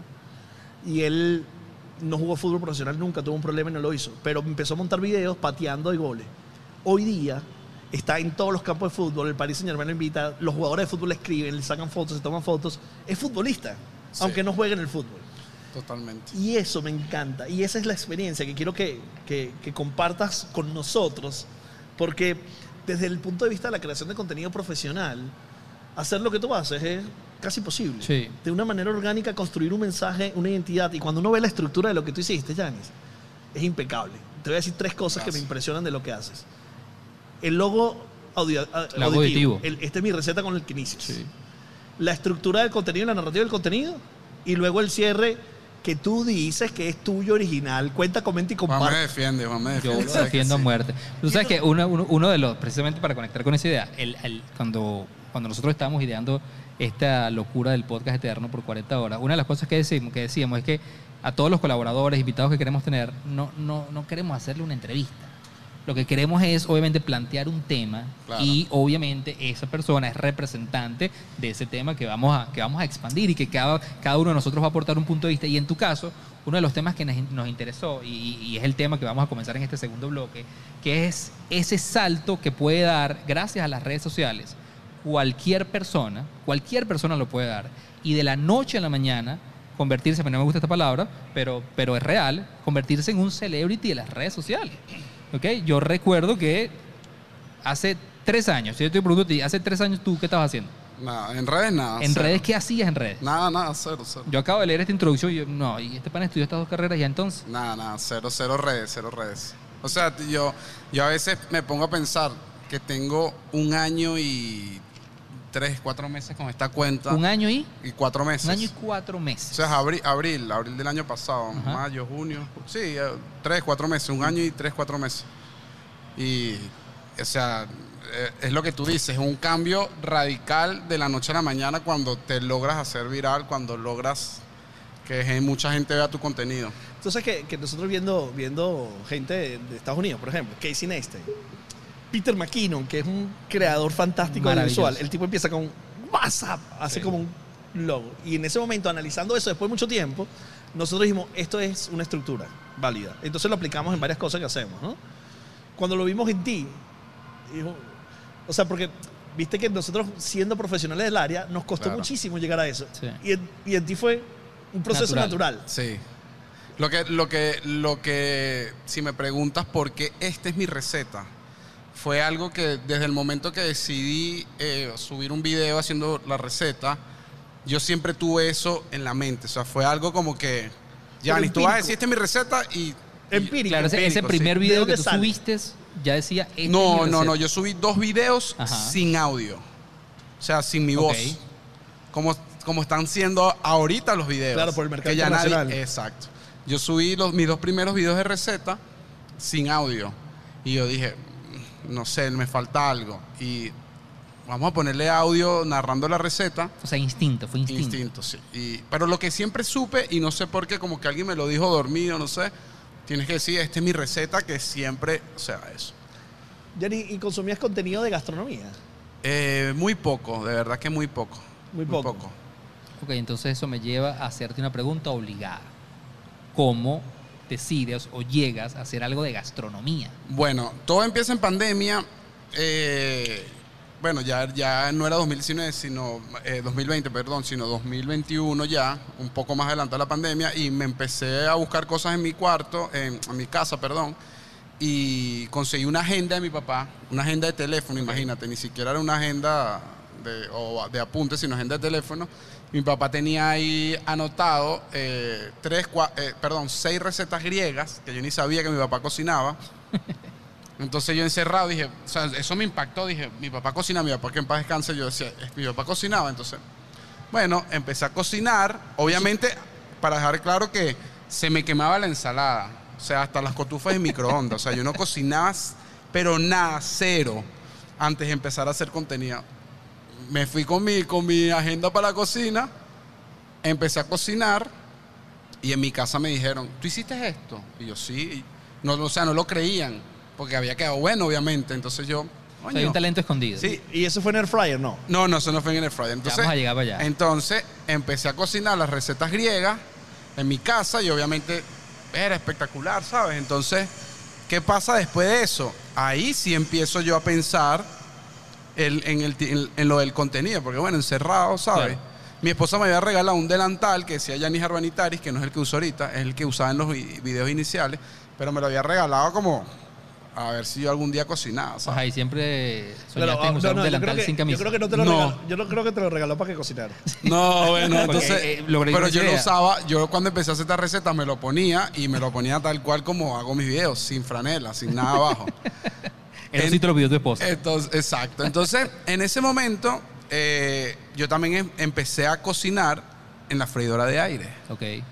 Porque yo dije, oye, me- empe- Eso es un sinsentido. Cocinar en la freidora de aire es un No, sinsentido. digas ¿tú eso, sabes por John, qué? no digas eso. ¿Tú sabes por qué? Porque empecé, ahí como estaba viendo, eh, ahí sí empecé a ver contenido de recetas, estaba como llegando, o sea, al, al mercado venezolano, a las redes, lo que me llegó a mi teléfono en ese momento, el por belly. Porque Upa. aquí nadie más, aquí nadie sabía de eso. Sí, pancheta Entonces- cuando mucho. Entonces yo, por belly, esta vaina en el air fryer de queda espectacular. Compré por belly. Una, había una gente de delivery que lo, lo estaba haciendo. Me compré tres y lo hice en el air fryer. bueno, Mira, mira, mira qué interesante lo que está contando Yanni. Disculpa que te interrumpí, Yanni. Eh, Él dice, estoy en pandemia, no sé qué hacer, estoy encerrado. Empiezo a continuar a comprar y compra en delivery algo que nació en pandemia. Correcto. Entonces, o sea, eh, Sí, eh, sí. O sea, que o sea, uno llevó una cosa, llevó a la otra. a los montejos se unieron los astros. Exactamente. Entonces, ¿qué? Empecé a hacer punta trasera en la freidora. Entonces yo dije, mira, por aquí hay un nicho también porque nadie usa la freidora de aire sino para hacer papas fritas, nuggets Claro. y... Para freír. Nadie, us- nadie, o sea, eran tres cosas, papas fritas, ¿no? Y otra cosa que la gente nada más hacía. Y dije, bueno, por aquí me puedo ir también, ¿sabes qué? También dije, no hay, no hay eh, una persona que hable español que haga recetas griegas. Claro. O son griegos o, hablan inglés. Pero en español no hay. Ok, entonces... Claro, pero ese es un nicho muy reducido porque no a todos nos gusta la comida griega, ¿me entiendes? Entonces yo dije, bueno, yo empecé con las recetas griegas y, pero obviamente, indiscutiblemente dije, el porbelly es un batacazo. Claro. O sea, eso es, yo monté ese video y, y fíjate que fueron cosas que se fueron sumando porque yo no tenía TikTok. Mi tercer video, que es el del porbelly, que sí le pongo audio, mi cuñada se viene de Barquisimeto a pasarse unos días encerrados, porque estábamos encerrados. O sea, se logró venir de Barquisimeto a Caracas y ella es una chama de 20 años. Mm. Y me dijo, coño, cuñado, tienes que descargarte TikTok. Y yo, pero, yo sabía. O sea, tú naces Mi cabeza 15. era, mi, claro, mi cabeza en TikTok era Bailar. as- bailar. Bailar. Claro. Yo dije, yo no estoy para eso. ¿Cómo Era va a hacer recetas bailando? Yo no estoy para eso. Me dijo, no, no, no, pero sube las recetas ahí. Hago la receta del por belly, hermano, y tenía 32 seguidores en TikTok. Ese día, el video llegó a 750 mil reproducciones.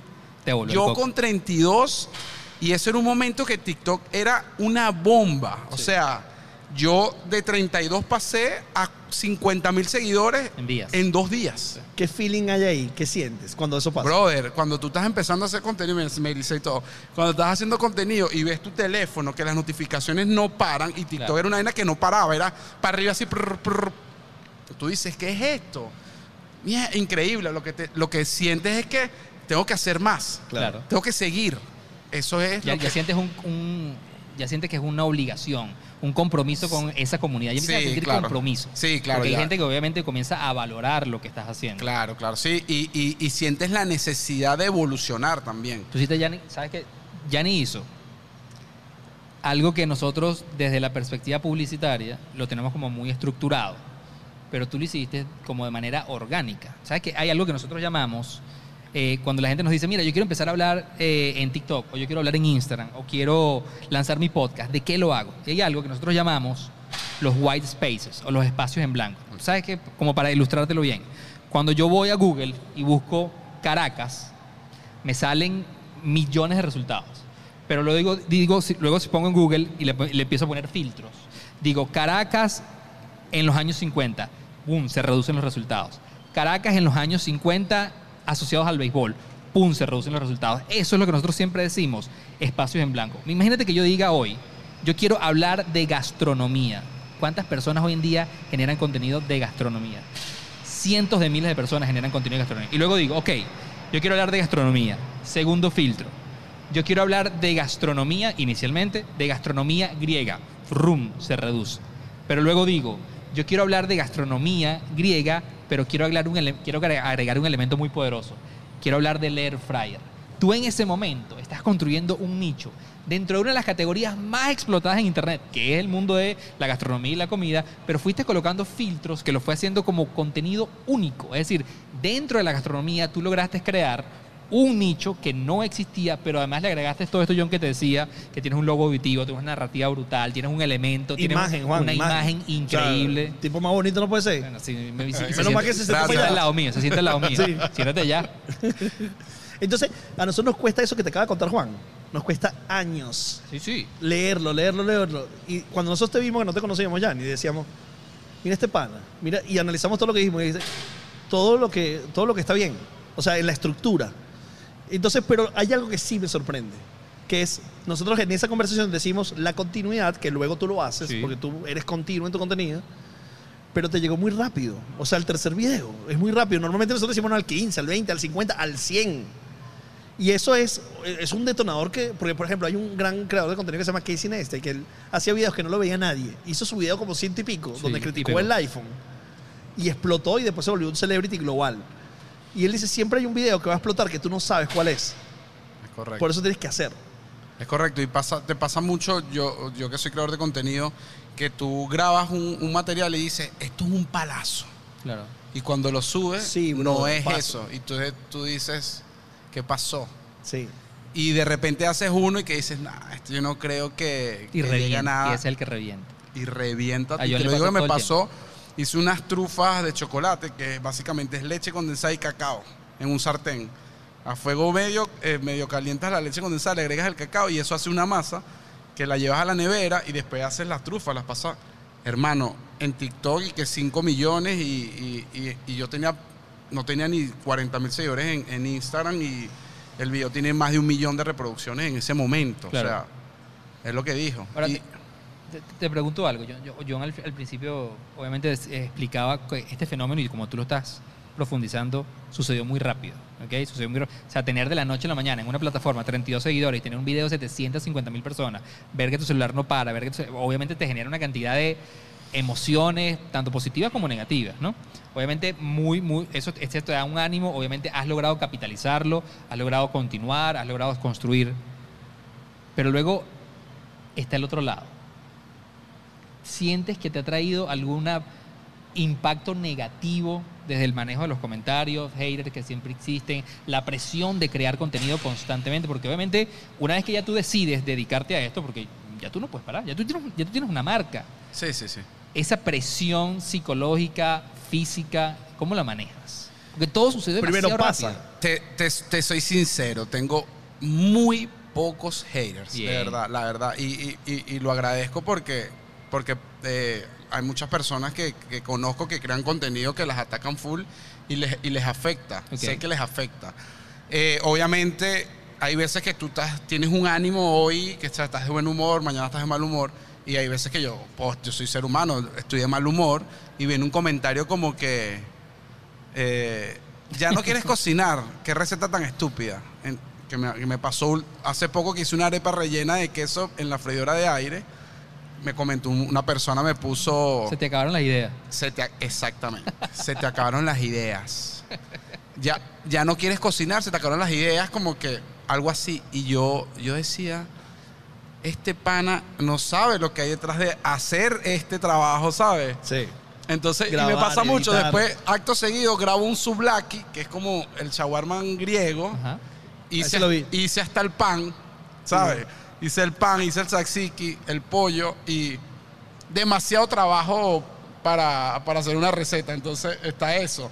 O, te critican porque no haces mucho o te critican porque lo haces poco. Pero en realidad no me afecta. Pero sí a veces he tenido la necesidad de responder, pero desde el impulso. Desde que, desde, desde o sea, como de hoy amanecí de mal humor, estoy de mal humor hoy y alguien me dice eso y me provoca responderle algo, pero siempre me contengo porque digo, el pana lo que quiere es como que llamar la atención o tener mi atención, porque inclusive en esa receta del souvlaki alguien me puso, eh, no le puedes meter las papas fritas dentro.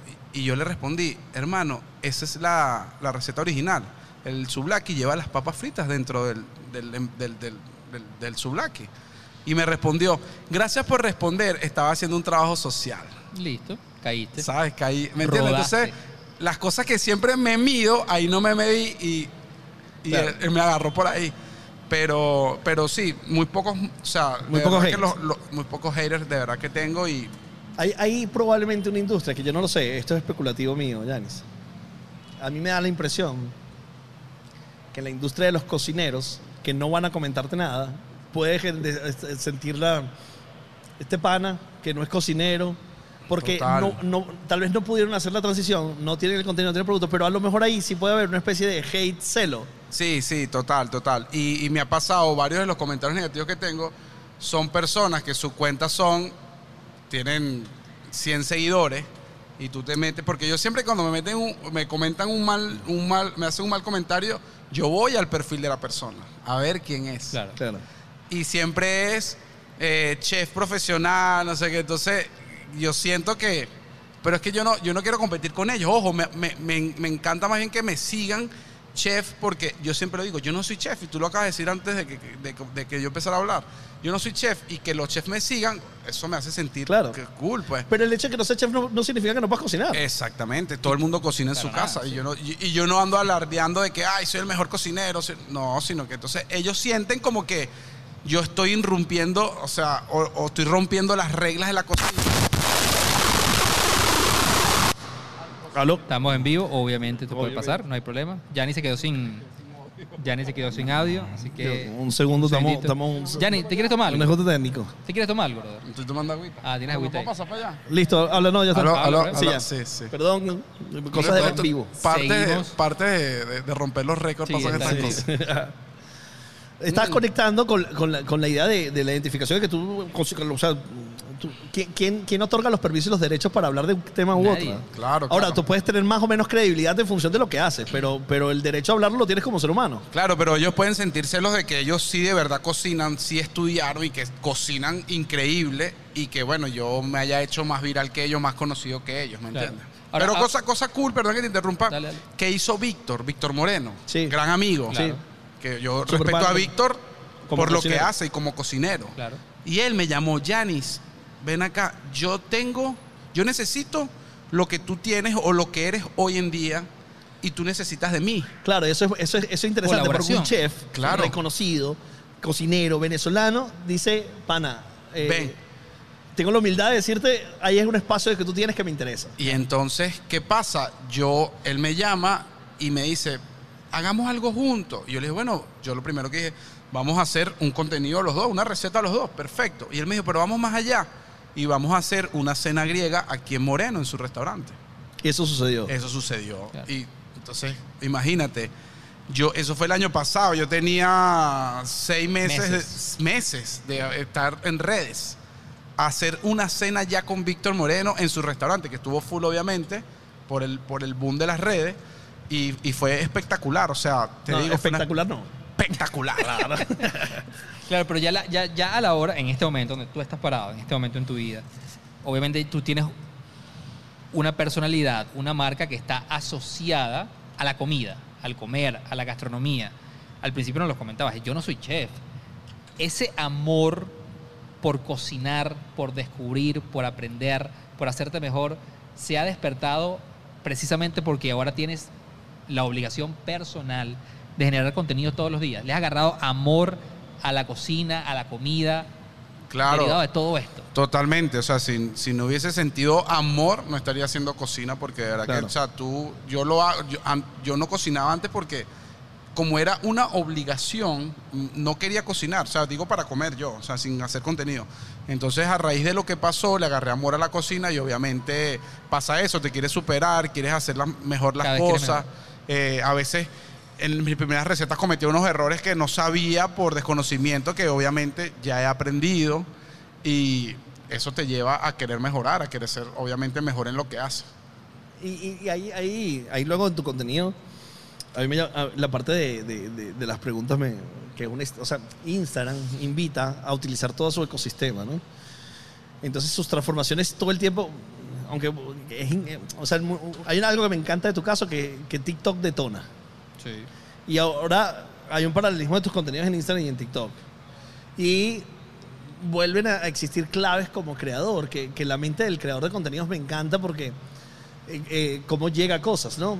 Hay dos cosas que he visto recientes de tus contenidos que, que me llaman mucho, bueno, tres, tengo que admitir, que me llaman mucho la atención. Una es las colaboraciones, que está siendo súper divertidas, la- las colaboraciones con John Acosta. Maravilloso. Lo máximo, la gente, la, la gente Sí. las ama esas colaboraciones. Sí, y, y, eh, o sea, y ¿cómo llega ese proceso? O sea, ¿cómo es el proceso creativo de decir, necesito esto, esto acá? ¿O, o va saliendo más por, por la naturalidad de que lo encontraste? ¿O vas con la intención que para este pana tal, este pana aquel? Obviamente, obviamente para, para, para hacer el, el- lo que es la colaboración, te voy a poner un ejemplo básico. Yo, yo me había ido de viaje el año pasado, ya, ya había empezado con mis redes y, y obviamente Andrés, Andrés Cooking es un exponente también de, Sí, sí, de sí, la, sí. de la cocina Claro. y yo tenía 40 mil seguidores y hablo de Andrés porque al final después te puedo contar rápido que somos amigos de la infancia y no, no nos acordábamos. Y yo le dije, Andrés, tenía 40 mil seguidores. Andrés, voy a Miami. Ya Andrés estaba posicionado, ya Andrés era un monstruo. Eh, voy a Miami y me, me gustaría crear un contenido contigo. Y él me respondió como, claro, porque yo, yo sentía afinidad y, y yo lo veía como un exponente de, de la, de- de la gastronomía en redes. Y me respondió, oye hermano, disculpa, pero ya tengo todas las pautas full. O sea, obviamente era porque Claro. no estaba a su altura. Claro. Y bueno, X. Yo estando en Estados Unidos, para decirte eso, veo a Marian y ya, a Marian, que su contenido era Un fenómeno, un increíble. fenómeno en Venezuela. En TikTok era súper viral y a mí me salió en TikTok y yo dije, yo tengo que hacer algo con esta pana. Claro. Y Marian es la primera con la que hago una colaboración Nada más y nada y menos. yo la contacto desde Estados Unidos. Y le digo, estoy de viaje ahorita, en lo que regrese yo quiero hacer algo contigo. Yo tenía 40 mil, 50 mil, en, en- hablo de Instagram. Y ella tenía 20 mil seguidores en Instagram en ese Pero ya momento. tenía una fortaleza en TikTok. Sí, sí, ya era dura en TikTok. Ella aborda Instagram y cuando yo llegué, que me tardé dos semanas en llegar, ella tenía 120 mil. Y yo tenía 60 mil. O sea, ella de, de, de Crecí. 20 mil pasó a 120 mil en dos semanas. O sea, ya se estaba ganando Qué locura. 5 mil, 10 mil seguidores diarios. Era una, era Una una, locura. locura lo que ella creció. Hicimos esa colaboración. Obviamente ella tenía mucho tiempo haciendo contenido, no se había hecho viral hasta ese momento. Y yo hago mi primera colaboración con ella. Y el video fue un bombazo. Ok, y de eso ganaste. Ganaste. Sí, gané, mucho, gané, mu- gané muchos seguidores ahí con ellas. Claro, ganas seguidores, pero además ganas un entendimiento profundo de el fenómeno de las colaboraciones como Correcto. herramienta para que Sí. cada una de estas comunidades se nutra y gane. Es un ganar-ganar cuando tú haces una colaboración. Correctamente, correctamente. Después vino Manuel, Manuel Silva. Maravilloso. Me ve, porque Manuel hace una ronda de preguntas, de preguntas en su Instagram, pregúntame algo. Eh, ah, no, ¿a quién quieres que imite? Porque Manuel Silva hace imitaciones. Sí. Y mucha gente le comentó, imita al pana que cocina de la barba. Él no me seguía. y, y él dice en sus preguntas, ¿quién? Andrés, Andrés, el cocinero Andrés. No, no, Andrés no. Y le, le mandan mi contenido y él cuando ve la, dice, ¿qué es esto? Me imita y me escribe, hermano, tu contenido es espectacular, te, tengo que venir, te tienes que venir a la radio, eh, te tengo que entrevistar, tenemos que hacer algo. Y también hice con Manuel cuatro, tengo tres colaboraciones con Manuel que también son espectaculares. Que además te cuento que te- a- aportar aquí, obviamente KFC es uno de los partners Es correcto. nuestros. este, bueno, el video que tengo con. KFC El video es espectacular. con- Y además que Manuel lee el las pollo. mejores. El una de Manuel las lee el hueso. de marca en una colaboración. Sí, la integración de marca que hicieron ahí fue brutal. Me, encanta- me encantaban los comentarios y que no puedo creer que me consumí este comercial completo. No, es así.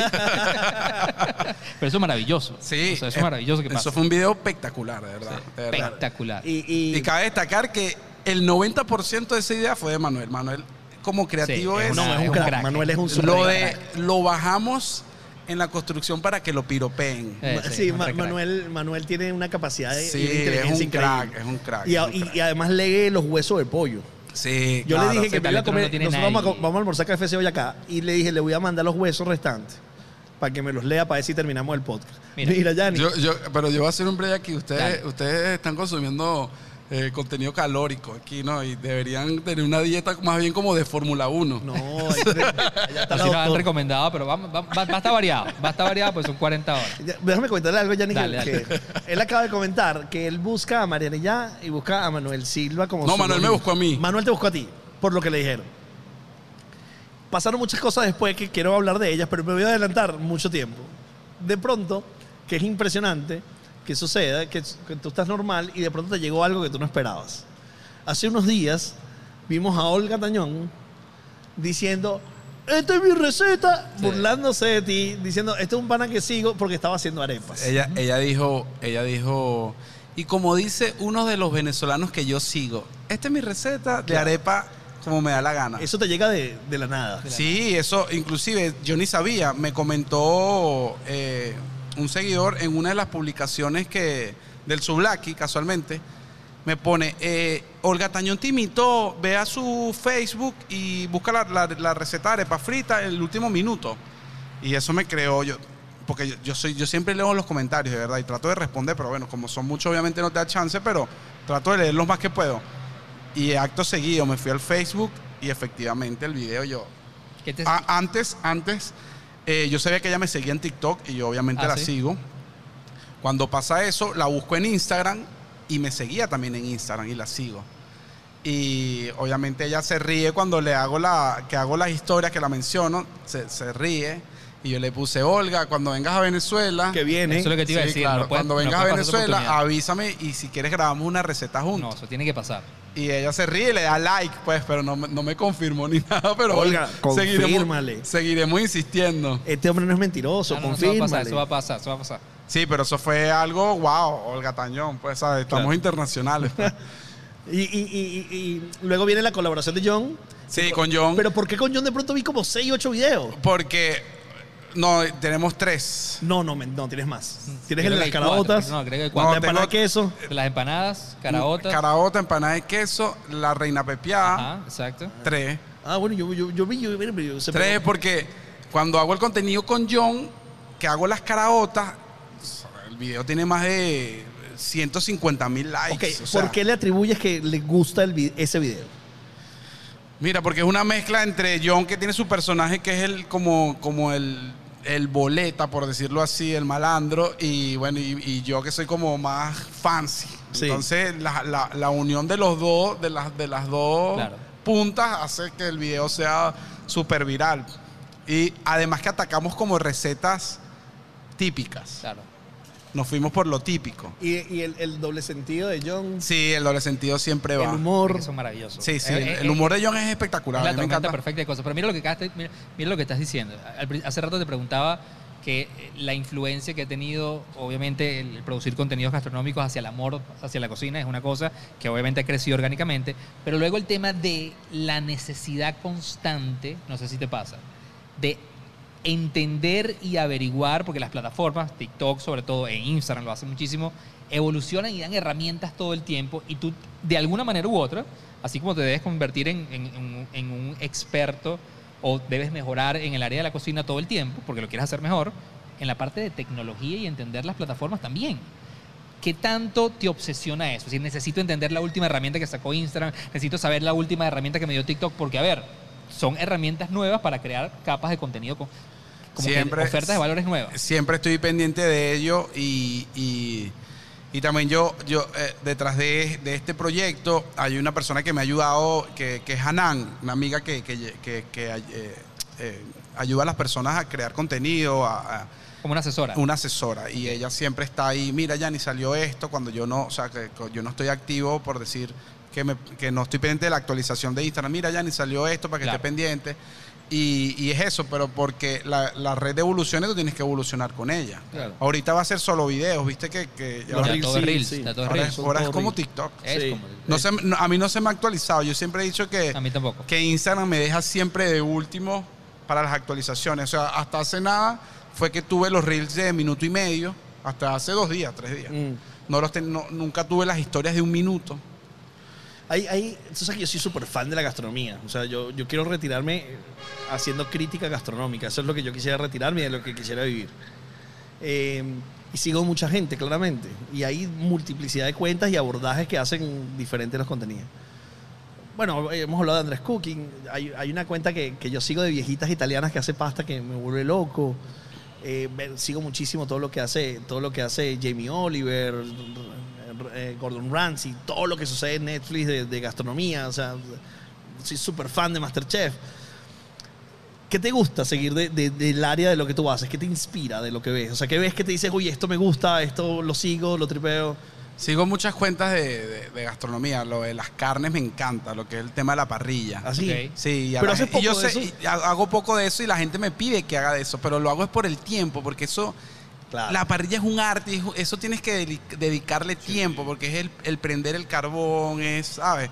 Y la grabación se torna tediosa por eso. Sí, porque sí, sí. es Hay un- cuentas es- especializadas solo en eso. es un, Solo pro- en eso. es, un, es un proceso de horas para sacar un video de un minuto o de 30 segundos. Claro, pero eso es un punto, eh, es un paréntesis porque me gustaría decirlo aquí, la otra vez nos lo comentabas. Tus contenidos son de un minuto. sí, un ¿sí? minuto. Un minuto, Máximo un minuto, y minuto. máximo un minuto. El tiempo que le dedicas para producir un contenido de un minuto. Bueno, te soy sincero, hay veces que, que son rápidas. No, no te voy a mentir de que, ah, me paso todo el día grabando, pero hay, hay veces que, que el video es súper rápido y lo, y lo hago rápido y se hace viral, que es lo más increíble. Porque son cosas que, que resuelvo con, con la freidora, y, y- pero hay videos que sí me toman más tiempo y, y obviamente, bueno, cuando Mira, mira los caminos, qué interesante. Sumito, que lo vamos a tener acá. Espectacular Sumito, me Sumito. sigue, que, que bien que me sigue, le escribí. Sí, eh, que ojalá venga pronto. Eh, Sumo, querido, este, está haciendo recetas en YouTube Correcto. y tiene un éxito impresionante en su canal de. YouTube, un crecimiento muy importante. Tener 400 mil seguidores en YouTube. Es full. Es Eh, eh, eh, dificilísimo, es dificilísimo. Eh, tiene tres, cuatro grandes recetas que la partieron. El pernil navideño. Entonces, si tú haces un olfateo de. Un olfateo, esa palabra está mal dicha. No, No. no, no. Ok. De lo que funciona en sumo. Yo, o sea, yo- tiene que ver con la identificación del nicho de su audiencia, que son venezolanos, o sea, en la diáspora y venezolanos en Venezuela. Y puede ser que la comida griega le guste a un grupo, puede ser que el cochino le guste a otro grupo, puede ser que tal cosa le guste a otro grupo, pero hay comunes muy masivos. Correcto. O sea, la yaca, más o menos el 95% de los venezolanos comemos hallaca el 24, por- el 24 de diciembre. La arepa. Entonces uno, uno olfatea como que esos son elementos que van a detonar Claro, sí, sí. relevancia. Pero ¿cuál es el punto de vista? Porque está todo dicho. Es correcto. Pero cu- cuando creas como eh, controversia al momento de la receta. Totalmente. Sin duda, la controversia es un Sí, detonador Por de eso las recetas con John son tan hit. Claro. Porque siempre dejamos como la puerta abierta. ¿Es la arepa frita o la arepa Sí, asada? sí. Eh, Es un debate, la, arepa- abre la un empana- debate. la empanada de queso lleva salsa o no lleva salsa. que me parece increíble. ¿Cómo aprendiste eso? Por- o sea, ¿Cómo te diste cuenta de eso? Por la reacción. Claro, por la, Por la data, por por los análisis, comentarios, los comentarios de la análisis. gente. No, no, y tú mismo, tú mismo cuando haces algo, eh, haces cualquier receta, siempre hay alguien que te dice, ay, pero te faltó agregarle tal, ah, te faltó esto, ah, eso no lleva eso. Y ahí tú sabes que siempre vas a generar eso. Y hay cosas que tú sabes que, que el venezolano tenemos como, como un chip que, y- o algo guardado que, que va acompañado. Por lo menos tú, si tú comes empanada, eh, lo más seguro es que te tomes una malta. Claro. Ese tipo de cosas de, es de venezolanos, tú sabes que van a generar comentarios. O un. Mira, Yanni, Honesty. ¿cómo, cómo hay, sabes que hay muchos creadores que recientemente, amigos, que se sientan a hablar con uno y dicen, "Estoy- tengo este dilema. O sea, porque lo que me está sucediendo es que creo contenido, obviamente tengo mi marca construida en TikTok, tengo mi marca construida en Instagram, pero a veces me frustra que pongo este contenido que funciona muy bien en TikTok y luego voy a Instagram y no tiene buen performance. Nada. Entonces comienzo, siento que comienzo a abandonar Instagram, que fue la plataforma donde nací, pero luego estoy empezando a tener mucho más auge. Eso se está pasando. Me pasa el, al contrario. En, en Instagram tengo demasiadas reproducciones y en TikTok no. O sea, mi contenido en. TikTok es, es espejo. no. es el mismo. O sea, no, no, no. Escúchame. En TikTok subo un video y en, en, en Instagram subo un video y tengo 400 mil reproducciones y lo subo en TikTok, el mismo video. Tengo un caso de, no me acuerdo qué receta, y tiene 20 mil reproducciones en TikTok. Y yo digo, o sea, TikTok me tiene baneado porque, o sea, Claro. y me pasa lo contrario. eh, eh, la gente siempre en TikTok es más viral que en Instagram. Yo soy Sí. al revés.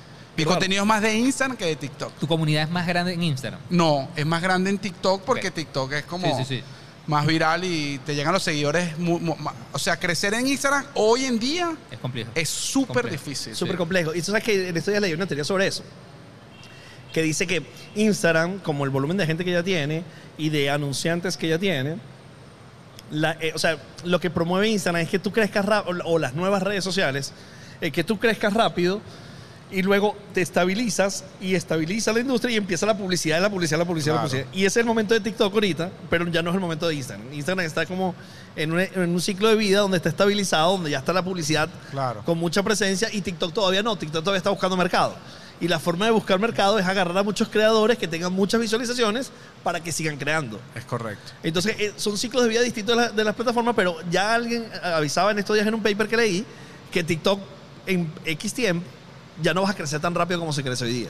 Bueno, para que sepas, eh, yo en TikTok, cuando, cuando eh, casualmente que estaba de viaje que, que contacté a Mariam, yo estaba creciendo muy, mucho en TikTok. Y TikTok estaba haciendo como concursos que hacía como quién es el mejor creador de contenido del mes. Y está este chamo Robert Grill, el que Sí, vale, dice que chille. Sí, sí, sí, Que claro. también se hizo súper viral. Y yo en ese momento entré, en- a, entré a competir con él. En una competencia, que, o sea, de redes, pues obviamente, yo quedé segundo en ese momento. Imagínate tú, con Robert Grill. O sea, yo estaba en ese crecimiento exponencial con ellos. Obviamente él ya me llevaba una morena y él gana y yo quedo segundo. Y TikTok me mandó un premio que nunca lo recibí en ese momento. Y, y era eso. Yo estaba ahí con los creadores de contenido de TikTok en ese momento. ¿Qué pasó después? Que yo siento como que la, la, la red evolucionó y yo no evolucioné con ella en ese momento y me quedé como un poco atrás. Sabes que yo siento, Yanis, que hay mucho, o sea, mucho del crecimiento va a tend- entender el dinamismo, pero es probable, y esto lo digo desde la ignorancia, porque TikTok ya empieza a ser una red de adultos también, que era una red de muy jóvenes, Sí. de, de Z, luego Centennials, pero ya hay una masa de gente de Dice que el 10% ya, sí. sí, Ya que del el 24, 45, y a lo mejor por allí está la explicación de tu contenido que tu contenido es tal vez como más gente contemporánea de tu edad, pero tu fortaleza de seguidores está en TikTok. Es- bueno, en TikTok tengo más de 500 mil, no recuerdo la, la cifra exacta, pero tú sabes que pasa algo, que me pasa algo en la calle. Ajá. Las personas que me piden foto, Ajá. ¿Te reconocen por? no, no, escúchame, hay niños entre 6 Sí, y 12 años. sí, sí. Los que me piden fotos de 6 a 12 años que dicen, papá, ahí está el chamo de la receta. Y yo, los chamo obviamente, una foto, yo claro, y siempre que me tomo la foto le pregunto, ¿de dónde me sigues? Claro. Y los chamos, TikTok. TikTok. TikTok, no hay otra. Sí, Yo te sigo en TikTok. sí, sí. Qué, qué bárbaro. Los chamos que me, o sea, que yo me, me sorprende que los chamos tan pequeños, una foto, Yanni, papá, él es el chamo de la receta. Y con, siempre, no, es en TikTok que yo te sigo. Mira, y, y- y- y vas a colaborar ahorita con quién? Bueno, hoy, hoy sale una colaboración con Ricardo el Búfalo. Ah, Ricardo, con Ricardo. Sí. ¿No tenías ninguna ya con él? No, no, no, no. ¿No? Y le vas a pedir que rime. Mira, ahí- Bueno, ahí- puedo hacer un spoiler porque capaz no va a pasar nada. Vamos y grabamos un pepito.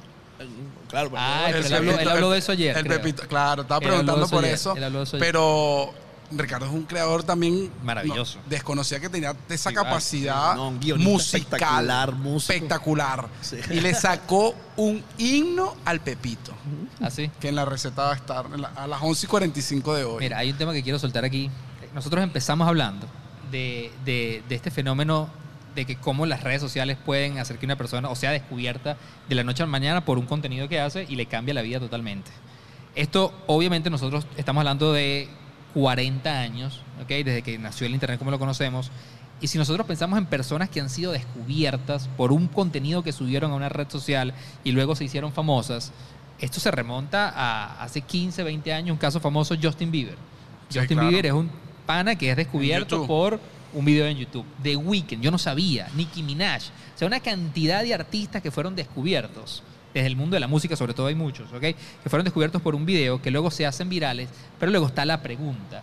Es cómo, después de ese rush, después de haber construido una audiencia, después de haberse vuelto virales, cómo supieron capitalizar para prevalecer en el tiempo. Y en estos días, yo vi una entrevista de un creador de contenidos muy, muy famoso, que hay personas que lo aman, hay personas que no lo quieren tanto, que es Marcos Music. Yo no sigo su contenido, pero yo estaba viendo un podcast donde lo invitaron, un podcast que sigo mucho, que me encanta el, el ángulo que le dan a las entrevistas, aquí hay algo que Marcos dijo que Escuela de nada. soy, Molusco. ¿Ah? Escuela de nada, ¿no? soy Molusco. Él estuvo en Escuela de Nada y él Soy Molusco. Tú no Soy sabes. Molusco, ¿sabes? Tú sabes que Soy Molusco hizo un reel de pantalla dividida conmigo también. ¿En serio? Sí. Él, Mira. estaba- él es operado de bypass y él recién operado, él estaba comiendo una avena y yo había hecho una receta y él dividió y él como comiendo la avena así viendo la receta. Después me escribió y todo, pero... Tú sabes, tú sabes que nosotros tenemos una cuenta de TikTok en en Vacilate esto que va súper Sí. fina. Este, y, y nos dijeron a, a- a gente me que encanta nos el vacilate. Es un vacilón. Eh, Y nos dijeron, pana, hagan dúos, brother. Los Sí, dúos son. sí. ah, eh, o sea, promuevan dúos, que es una invitación a, a, a- a- a utilizar las herramientas propias de las plataformas para potenciar Totalmente. Pero la es que precisamente ese es el punto. Porque Pero tú no cerraste la idea, Juan. una de las cosas que Marcos decía, eh, que me llamó la atención, de verdad, de, de lo que le estaba diciendo, él decía, en este momento yo le voy a hablar a todos los creadores de contenido que han pasado cosas y que él decía, me está pasando a mí mismo. Que eres orgánico en un momento. Exacto. Todas esas personas que por un video recibieron un rush y luego tuvieron una- un periodo de fama que puede durar un mes, dos meses, seis meses. Todo creador que luego no se plantee, y mira, mira quién lo está diciendo, que no se plantee reinventarse, está destinado a, A morir. morir, claro. Obviamente tú hoy en día tienes una construcción de marca, como lo has hablado, o sea, tienes un, un logo auditivo, una narrativa, un personaje, una estética. ¿Qué piensas que puede ser tu evolución Mira, eh, lo he pensado muchísimo, lo he pensado muchísimo. Inclusive intenté subir dos videos sin yo decir, esta es mi receta y la gente se ataca. Claro. La gente no pasa. puedes hacer eso. Que yo ahí tengo un sí. No puedes pasa, hacer eso. Aquí tengo un Yo digo, es paciente que enfala para empezar Claro. los videos. Y un día no lo dije y me dijeron, brother, ¿qué pasó? Claro, entonces el dejarlo también, o sea, puedes crear algo nuevo y seguir, Claro. Porque, o sea, no te va a imitar Olga Tañón si no dices, esta es mi receta. Claro. Claramente. Pero es que yo creo que Entonces- eh, quien fala, esta es mi receta, Sí, son, son- partes del- de la marca personal. Sí, sí. Pero eso no quiere decir que no puedas explorar otro tipo de contenido, Claro, siempre correcto, partiendo de tu identidad. Que me gusta mucho las colaboraciones chistosas, pues Claro. siento que se me da eso y... Es que yo creo que la- el- eh, dos detonadores de viralidad, seguro. Porque cuando tú lees, eh, ¿por qué la gente consume contenidos? El primero es noticias. Y vamos a hablar de eso en la, en la siguiente En- hora. sí, sí. El segundo es entretenimiento y humor. Y tú dijiste antes la controversia. Si tú unes controversia con humor, Claro. ah, muy probablemente vas a estar Explota, cerca. es una bomba. Es así, es así, totalmente. Y, de, y si me preguntas que, que- quién, quién me parece creador de contenido que, que marcó un antes y un después, Kaby Lane. Kaby o sea, Sin Bueno. usar la voz. Bueno, y por eso es tan viral. Sí. Sí. Por eso es tan... Y la historia del pana es increíble y... Pero tiene, tiene, tiene cierta similitud con, lo, con tu historia, ¿no? Pandemia. exacto. Es que correcto. además, Kaby Lane tiene Bueno, algo, hay, hay cuentas eh, muy... Orígenes distintos. Después Sí. contamos por qué. Pero hay cuentas muy famosas en TikTok. o sea, porque- digo porque el, bicho no, más, más feito no es. Pero Kaby Lane lo que hace es que él trabaja, que a mí me parece brillante de muchos creadores en TikTok que hacen eso. Obviamente Kaby Lane es el caso más, más, más reconocido, pero es trabajan con el contenido De los demás. de los demás. Y contenido que además es exitoso, yo lo reencaucho y lo convierto en una marca nueva y obviamente explota. Porque este pana obviamente, mira, ha construido Sí. millones y millones de seguidores sin de haber dicho una palabra. Nada, Simplemente cero. reaccionando Bueno, y, mira, y- plataforma. y, y- y es modelo Hugo Boss ahora. o sea, no, no, no, y trabajando con, to- con los clubes de fútbol, todos La Fórmula futbolistas, 1, Fórmula 1, todo, todo. Le cambió Es la un rockstar, es un super rockstar, rockstar. Es un rockstar. Claro, que eso es diferente estar parado en Europa que estar parado en Venezuela. No, no, claro. Es verdad. Porque a ti te han invitado cosas. Sí, sí, pero sí. a la sí, Fórmula sí. 1 todavía no. Bueno, No. pues, tienes a Olga Tañón. O sea, empezaste Sí, claro. Mira, yo tengo tres preguntitas y después tenemos una dinámica Vamos. Dale, dale. Para cerrar esta hora. ¿Cuáles fueron tus tres peores recetas? Mis tres peores recetas. Hice un tiramisú que es- le agregué el ron al, al queso mascarpone y se me cortó y fue un desastre. Pero está montado. No, no, no, no, Ah, está ok, montado. ok.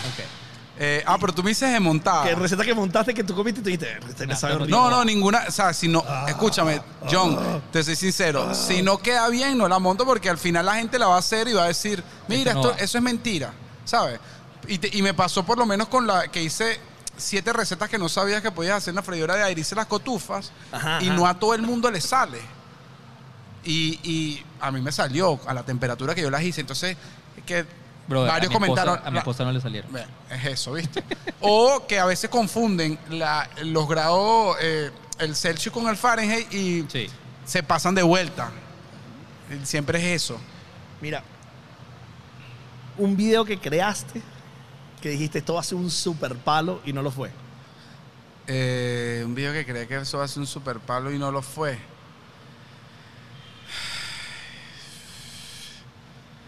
Tengo que chequear aquí. Pero, o sea, para tener una idea, se me es que se me olvidan demasiado. Pero otra cosa que te iba a comentar rapidito. eh, yo hice una vez un choripán como, como que saqué, le saqué la tripa al chorizo y lo puse en la parrilla y, lo, y me seguían full argentino y me, Y te me te destrozaron. Claro. Y ahorita hay un cocinero que se llama, eh, que hace parrillas argentinas. Y el tipo lo hizo. Y el video fue un super palo. Pero haz un dúo con eso en TikTok. el bicho fue un super palo. Y ahorita sí. Y yo digo, coño, cuando yo lo hice hace tiempo, la gente no hizo nada Aquí estás en Instagram. en Instagram. ¿Cuántos seguidores tienes en Instagram ahorita? Tengo 374 mil. Ah, bueno, pero tu diferencia con TikTok no es tanta tampoco. No, no. Mira, entonces como no tienes una receta porque eres perfectico, que Sí, no te sí, guste, sí, eres perfectico, sí, todo sí, me sí. queda buenísimo. Pero va- va- vamos a hacer Tira una la dinámica. dinámica. Vamos a tirarte esta dinámica. Mira, mira, te vamos a hacer unas preguntas. No tienes que pensar. Esto es lo primero que... te- no, no como ahorita, no, déjame buscar. No, no, ¿Cuál? respuesta rápida, lo primero que se te venga en la venga a la cabeza. A ver, háblame. Honestidad. 100%. Voy. Tu comida favorita. Hamburguesa. Utensilio de cocina indispensable. Utensilio, eh, una cuchara. Ay, no dijo el fryer. No dijo el fryer. No, porque no le salió, no le salió de primerito. Un pana, pana, pana que consideres que eh, todo esta- este, este mundo y esta creación de contenido te ha- te ha- se ha convertido en este pana del medio. Manuel Silva. ¿Ok? ¿Tu sueño? Mi sueño, tener 100 restaurantes. Tener 100 restaurantes. y tu objetivo inmediato como creador. Seguir creciendo en la red y seguir evolucionando con ella. ¿Y, y, y en el mismo territorio? ¿O crees que no, no, puede ser, puede, otro ser en, puede ser otro, en otro territorio, no solo cocina. Ok. Y esa idea de los restaurantes, ¿se viene algo, Yanis, ya? Sí, estoy, estoy en eso. Es, es complicado por el tiempo y todo, pero, pero estoy en eso. Tengo un par de proyecticos ahí que, que espero que se concreten. Yo creo que lo brutal, mi brother, como te lo hemos dicho varias veces, y bueno, esto te lo digo yo de manera muy personal, yo creo que en muy poco tiempo tú has construido una marca maravillosa, una marca que muchísima gente ama. Y aquí hay una pregunta, hay mucha gente que nos escribió, van a estar con Yanni, háganle esta pregunta. Y, y, y esto es una responsabilidad muy grande, pero vamos a ver qué, a piensa. Hay gente que dice, oye, pregúntenle a Yanni, si yo tuviera que empezar en las redes sociales hoy en día, ¿cuál es el consejo o la estructura o la fórmula que Yanni me tendría que dar para replicar el éxito que él ha tenido en tan poco tiempo? Mira, eh, que es, primero tienes que ser original. Siempre, siempre tienes que ser original. No copias a nadie y lo, y lo primero es comenzar. Porque uno al, al comienzo se pone siempre trabas de que esto Sí. se van a burlar de mí o, o- o esto no va a pasar. Siempre te pones las trabas tú mismo. Que empieces a hacer contenido, si tienes una idea, plantéala y arranca. El arranque que es lo más fastidioso, pero capaz tu arranque es lo que necesitas para hacer lo que quieres ser. Pero si no arrancas o tengo una idea y no y tengo dudas, tienes que arrancar. O sea, yo siempre le digo a las personas que me preguntan eso es arranca y Mejor el original Y, conti- Ah, y continuidad. Mejor sí. y continuidad. Yanis, de- de- para cerrar, eh, eh, empezaste a hacer muchas preguntas en historias y pusiste pur de preguntas. Y las respuestas tienen una carga sexual increíble. Sí, o- o- sí, sí, de Sí. verdad que sí. Las Sí. mujeres, las mujeres y, y Solo los, mujeres. y los hombres también. Claro, o claro. sea, eh, el- el- La comunidad y- la comunidad me, me sigue full y me hace preguntas sup- que obviamente ni las publico a veces, pero son heavy, son heavy. Claro. Claro, que, que- que es difícil de manejar. Sí, porque sí, uno, sí. uno no quiere ser antipático, pero hay cosas que pueden. O sea, ser preguntas complejas. que a veces te chocan y que ¿cuántas veces Claro. te masturbas a la semana? Wow. O sea, Pero, ajá, una cosa, pero. Bueno, tú también te montas en bicicleta, estás en la playa, tal, eh, tal. Y pregúntame algo. ¿Qué pero si, que tú, te pero si tú, Claro, pero John, si tú claro. te fijas, yo jamás he salido en mi Instagram sin camisa. Eso lo hacen en los videos nada más. No, en ningún lado. No con la. Con la con Bueno, Bueno, claro, pero no tengo, pero, pero tengo el delantal. Claro. Claro, Al final yo no muestro nada. Claro. Yo digo que, ah, porque mucha gente, pero quítate el delantal de una vez. Yo digo que si me lo quito, Ah, eso es parte de tu se acaba el morbo parte- ya. sí, eso es como no decir, esta es mi receta. Exacto. Mira, eh, hay mucha gente preguntando por la barba, pero no le vamos a hacer publicidad a Teresa aquí gratis. Así que. Yanni, hermano, Negro. gracias inmensa De por verdad. estar aquí No, con nosotros. por invitarme y un gran honor ser el primer invitado del podcast eterno que van a batir el récord. Y vamos Gracias, a batir el récord entre todos. Así es, así es. Gracias, mi brother, por estar acá con nosotros. Gracias a ti. Mira, nosotros ustedes. seguimos porque nuestra prioridad es el audio. Entonces no podemos parar de hablar. Y entonces ya estamos entrando en nuestra tercera hora. Nosotros vamos a entrar en nuestra tercera hora y yo voy a hacer, les voy a reconocer que este espacio que viene ahorita, Juan, y si tú quieres, vuelvo y te digo, cómete el cachito porque te veo con hambre. Vamos a entrar en un espacio que es uno de los espacios que yo más ganas tenía, ¿no? Parte de la informalidad, voy a desayunar aquí. Sí, y es, y es la idea de hablar con Luis Gonzalo y mi querida La Párraga. ¿Y por qué vamos a hablar de esto? Porque el periodismo es sin duda una de las etapas que más se ha transformado. Y permítame presentarle leyendo la introducción que vamos a hacer en todas las horas. A partir de la década de los 90, el Internet pasó a ser un instrumento especializado de la comunidad científica a ser una herramienta de fácil uso, que modificó las pautas de la interacción social, creando en sus inicios espacio de búsqueda de la información web 1.0 y dando paso a la construcción de las comunidades como hablamos en la primera hora. El internet, el internet transformó las formas como nos comunicamos y nosotros nos convertimos en el espacio ideal para que el periodismo, para la facilidad de interactuar con la comunidad a través de diversos lenguajes audiovisuales al mismo tiempo. A tres horas que llevamos en el podcast Eterno nos acompañan los comunicadores sociales, una de ellas ganadora del Premio Nacional de Periodismo en 1999, actualmente trabaja para Mundo UR. La pueden escuchar en Mundo UR Radio de 7 a 8 de la noche por el circuito Éxitos y es coeditora de Corre Más. Además, destacar su, una dura corriendo maratones que me tiene que entrenar y acompañar y embajadora de la Fundación Bol. Y además también nos acompaña el corresponsal de Mediaset, que tiene una transformación muy significativa de la forma de hacer periodismo. Luis Gonzalo Pérez, por favor, vengan al podcast eterno. Y bienvenidos. La Luis Gonzalo Pérez. Bueno, bueno, bueno, bueno, bueno, buenas. Dame un beso, dame un beso. Te tengo que dar un beso. Pónganse cómodos. Adelante. Bienvenidos al podcast eterno. Dos venezolanos más que van a ser parte de este récord. Gracias, gracias por la invitación. Sí, Mira, yo estoy eh, honradísima. Qué bueno, qué bueno. No, Además, no- yo creo que de verdad que viendo las figuras que ustedes han invitado durante dos días, me siento, yo soy así como una decana, soy como la mayor.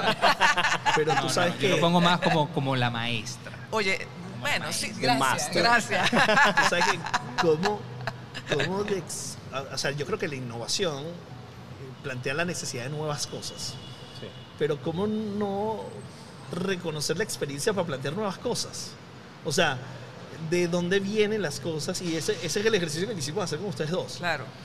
Porque hay dos situaciones, y para que el público lo sepa, hay dos circunstancias de ustedes que están en el mundo del periodismo, que vamos a, a conversar, que tiene una discusión profunda en el mundo, que tiene que ver el cómo se hacía periodismo, Ujú. Cómo se hace el periodismo ahorita, desde la discusión de, de cosas complejísimas como cómo yo le hago un contrato a un periodista que antes solamente era un redactor que escribía y ahora tiene que andar con una cámara, editar y tal, Sí. que tal vez tú tienes la experiencia de ese antes, pero no significa que no estés haciendo la transición porque te estás encargando del área de digitalización del, Sí. del circuito de Unión Radio. Y en tu espacio, en la creación natural, orgánica de los reportajes que haces y los contenidos que haces. Entonces, la, la mesa está servida para hablar de periodismo y la transformación, Sí. porque estamos en el marco de 40 años, por eso vamos a hacer 40 horas de la transformación de Internet. Y yo quiero empezar con la párraga, si me Por permites. supuesto. ¿Cómo vivís, has vivido esta transformación desde tus inicios a ahorita? Este, pero me interesa profundizar en, en- en- en la forma de trabajar Sí. y la transformación como la ves. Bueno, fíjate, este, o fíjense, tú sabes que atrás, atrás de ti tienes un adminículo que es o, una radio eh, un cassette. Gracias, bro. Eh, eh, ese adminículo eh, era el que utilizábamos nosotros para escuchar música, por supuesto, pero ese adminículo del cassette, eh, yo vengo de esa época, de la época analógica, donde se grababa en cassette y donde la radio era solamente radio. O sea, ese adminículo que tienes allá atrás, que uno lo llevaba también para la playa y te lo llevabas así cargadito como el... Claro, como la- Radio y más nada. Era ¿Cómo radio y más nada, Claro. y tú querías hacer una transmisión, por ejemplo, la guerra del Golfo, que Claro. fue el momento que nos, a, a- mi generación lo, eh, la, la partió en dos, pues eh, antes y después de la guerra del Golfo. La cobertura la hacíamos este, con esa radio. eh, con radio onda corta grabábamos Onda con corta, esa sí. Con, con- con ese adminículo grabábamos le poníamos una corneta y grabábamos el play record y eso era lo que transmitíamos en la radio. Como una cosa, pero, eh, pero además no- novedosísima, eran las antenas satelitales que eso estábamos en Radio Capital FM, que estaba Losher, estaba, estaba César sea, estamos Miguel hablando de. AM. Estamos hablando, no, FM. FM. FM, la, la primer año de, de la FM de Capital, estaba Losher, estaba, estaba Eli Bravo, Claro. estaba este, César Miguel Rondón, y ellos tenían una cosa que se llamaba Centro de Captación Satelital, que era la, la parabólica. Pero La bueno, llamada había que parabólica. darle un nombre rimbombante a esa Claro, claro, cobertura. claro. Ellos lo que hacían era eh, las parabólicas, la televisión, y grababan con un adminículo similar, tape, eh, en tape, pues, en, en- en- en cinta, este, en, la- los TDK, TDK de una hora y TDK era- eran los cassettes, y entonces eso nos los mandaban. Este, y transmitíamos eso eh, como el gran avance este, de cobertura global. Te estoy hablando de los cambios que, que ha habido. o sea, 1990 es eso. 1900, ah, a ver, sí, Por ahí, ¿no? 1990, 91. O sea que estaba yo naciendo, yo naciendo. 90, exacto. Mierda. Sí. Yo naciendo. O sea, tú naciendo Claro. y la parraca ya estaba haciendo- Grabando. Ya Estaba, estaba grabando en tape. Grabando. Nelson, TDK. Boca- te- Nelson Bocarán en esto ya estábamos hablando con él y, y le decíamos, Nelson, ¿cuál fue la transmisión más larga que hiciste? Para ver qué nos Ajá. puedes decir. Y él me dijo, la agarra el golf. La guerra de ¿Qué tal? Sí. Estuvo 12 horas con 12 nosotros. horas. Sí, porque las emisoras, en este caso yo te puedo hablar también de Capital, o sea, transmitíamos toda la noche, mañana, y nos relevábamos un, un locutor tras otro. Bueno, ellos tendríamos, y Eli, bueno, Eli era más chamo, Eli tendría que 20 años, nosotros tendríamos 23 años, este, y era la transmisión, este, era, era continua, transmisión periodística. Pero bueno, para que ustedes vean cómo, cómo partimos de ese tipo de cobertura que era totalmente analógica, lo más novedoso en aquel momento era el satélite, con nuestro centro de recepción satelital, que no era otra La cosa que la parabólica. paralógica y la, y- y- y la- la parabólica, era la casa de Losher y la casa de César. Eran los centros de recepción satelital. Y, este, y bueno, transmisión en, en- en- en cinta. Pues eh, de allá hasta acá, todo el agua que ha corrido y toda la que nos puede contar este, Luis. La parraca nos- Claro. nos, habla de, de esa, ese- esa primera experiencia. ¿Cuál fue la tuya? Mira, fue una transición. Ok. O sea, estoy escuchando totalmente y ahora todo es una SD, una micro SD, un disco duro. Claro. Entonces todo es Ya no, ahora ya más no inmediato. nada analógico. Nada. O sea, ya lo mío era inmediatez. Y aprendimos en la inmediatez Ok. a, a tener esa cierta objetividad que se maneja, a poder aportar ese granito de información, pero tan rápido, a tan solo un clic, Claro. a tan solo un compartir. Claro. Ya no era eh, él lleva el disco al canal, sino ya tú desde la calle pasabas la información netamente al celular o a la laptop y enviabas directamente un correo por WeTransfer y ya transmitías en vivo, hacías un streaming como estamos haciendo ahorita. Entonces, una de esas coberturas, mira, me tocó en el 2019, yo, yo tengo 10 años eh, tratando de, haciendo cobertura, pero en el 2019 cubrí lo de la ayuda humanitaria en Colombia. Ese tema En la donde- frontera. En la frontera. Ok. Y a través del canal NTN24, al cual trabajaba, eh, me envían desde Venezuela hasta Colombia y era una, una cobertura completa.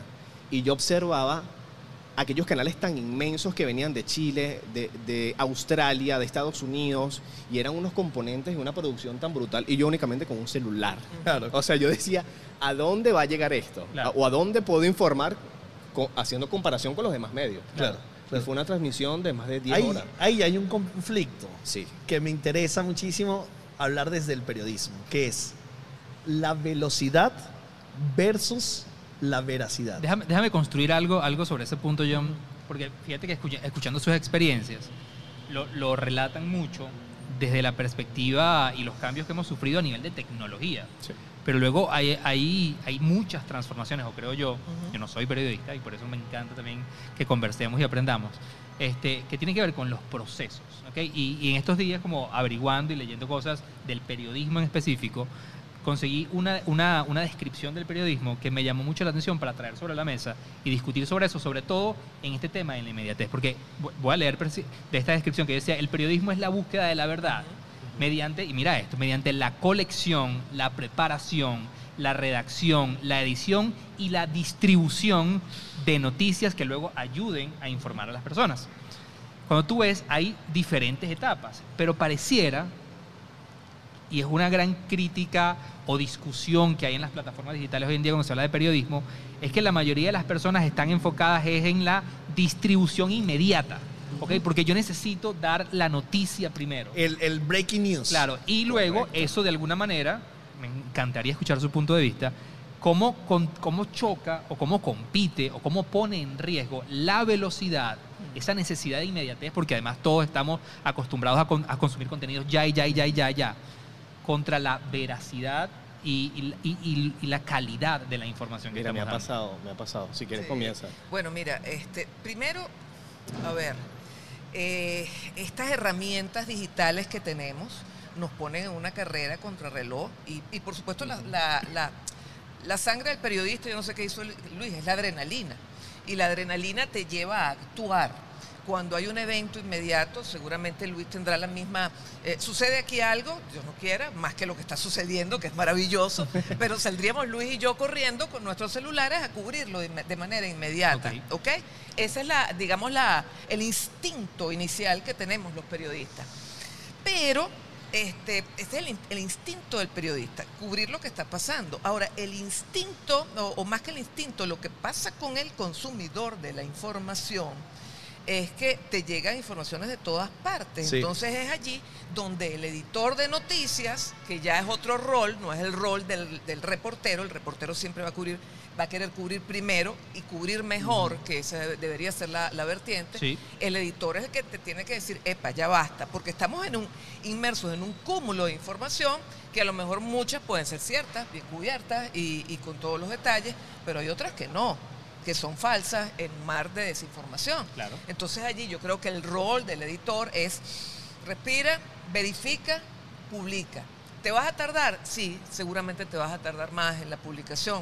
Eh, De hecho, ya, ya yo a mi edad, yo prefiero, prefiero un tubo o un desmentido. Un tubo es cuando alguien se da la información primero, pero un desmentido es una, es una, una vergüenza para uno, pues. Periodística. Sí, Sí. Es, es- es la, a veces, caramba, a veces uno tiene que hacerlo. Claro, ¿no? pero la Pero- verificación de fuentes es un mandatorio. Pero uno tiene que, eso, que Que yo creo que no se hace, que se hace muy poco hoy en día. Ahí está el detalle. Entonces, ¿cuáles son los medios que, que- que a la hora, la verdad, tienen credibilidad? Y los periodistas que tienen credibilidad, oye, los que se dedican a verificar, sobre todo los medios, los periodistas, los, los de cobertura van a lo que van.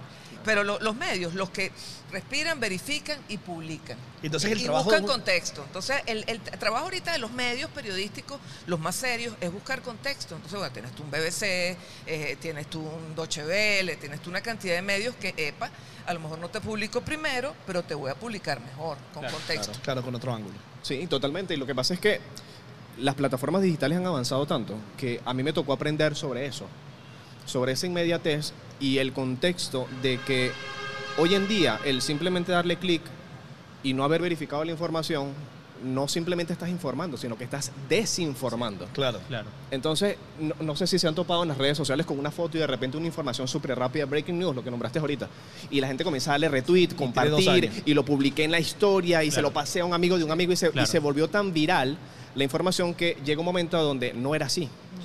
Y resulta que la foto no era del 2022, sino que era del 2017. Claro. Sí. Y todo el mundo se, wow, le di compartir y se lo pasé al amigo un amigo y resulta que no era de ahorita.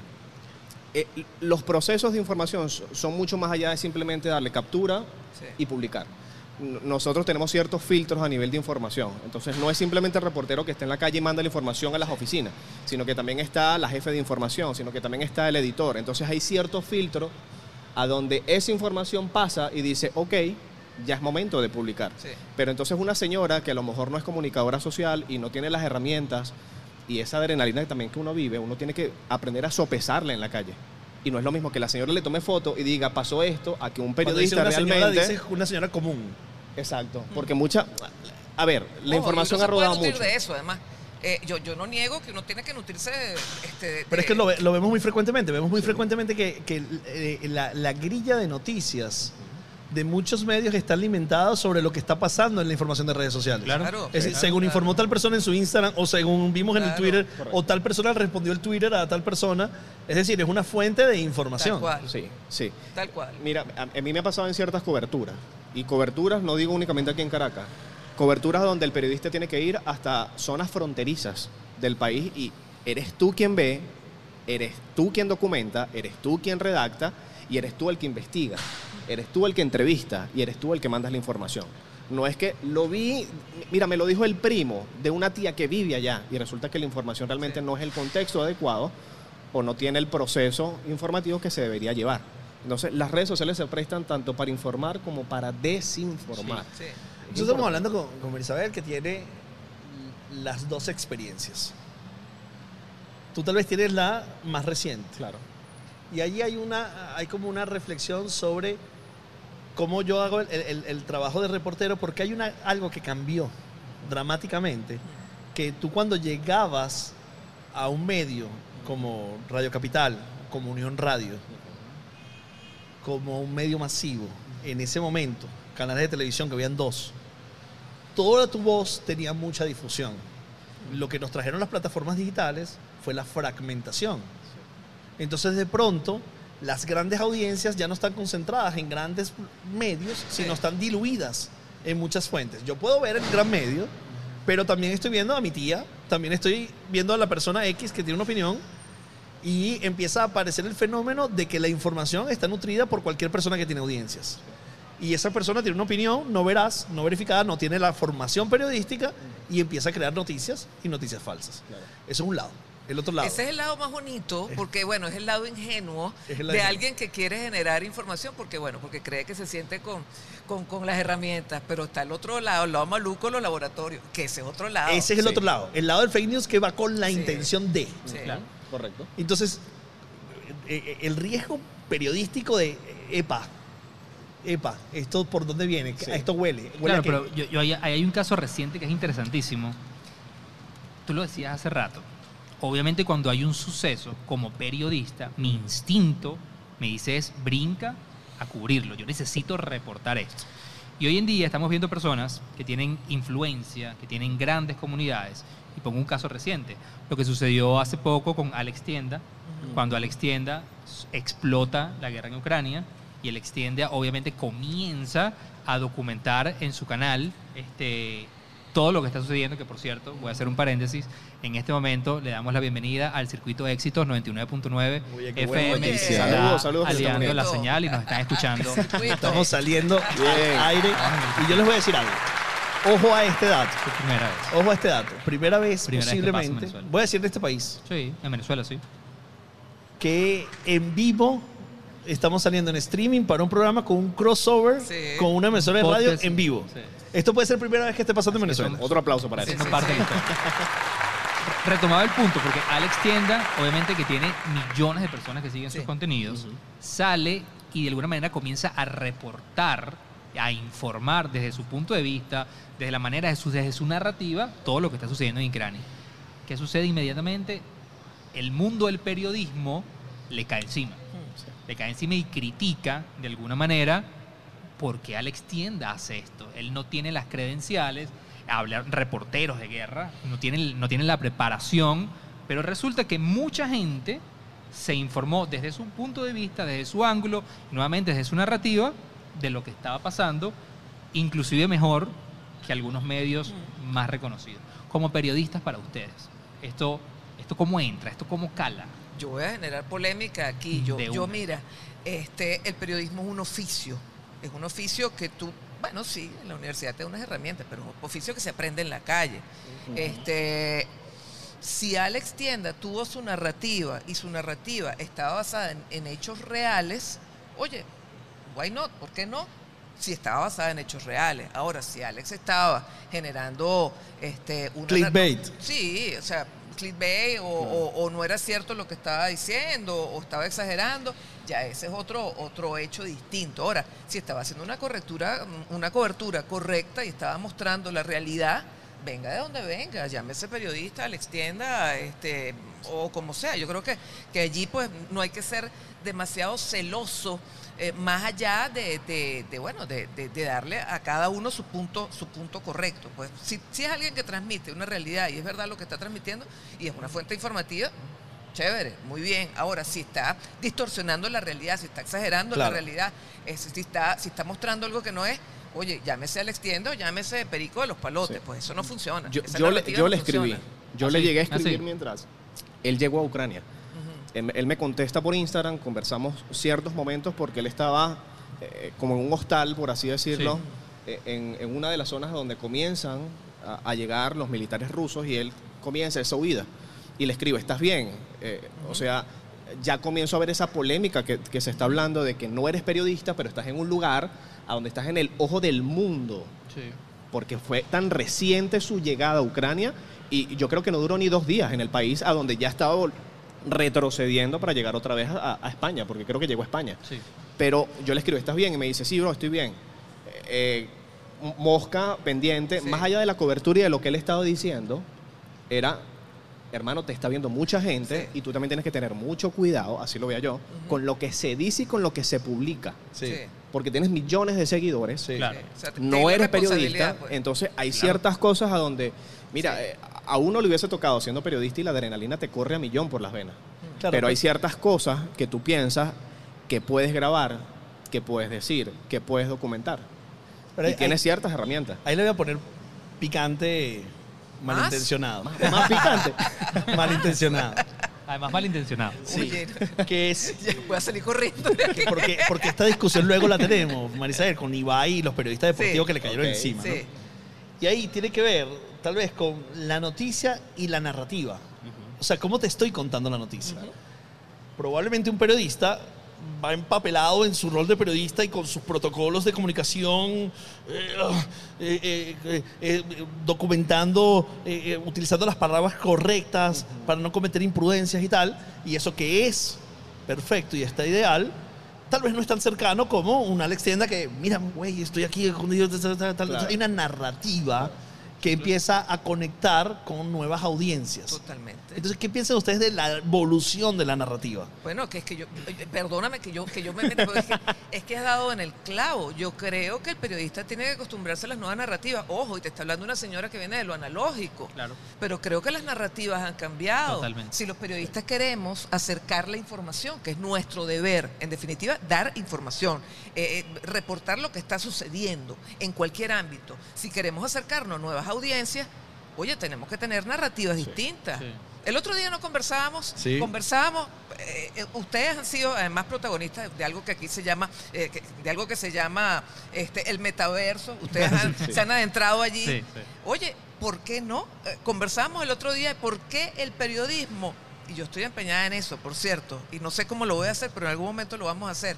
¿Por qué el periodismo no puede acercarse a una narrativa dentro del metaverso? Claro. ¿Por qué no? Sí, ¿Por qué claro. no utilizar ciertas herramientas para ilustrar situaciones? Y me conversaba, nos decía Nelson Eduardo, bueno, este, hay cámaras de 360 y hablábamos de una experiencia 360 que había tenido y una, y una periodista gráfica que está utilizando la cámara 360 para generar em, eh, eh, Inmersión en- inmersión, en realidades.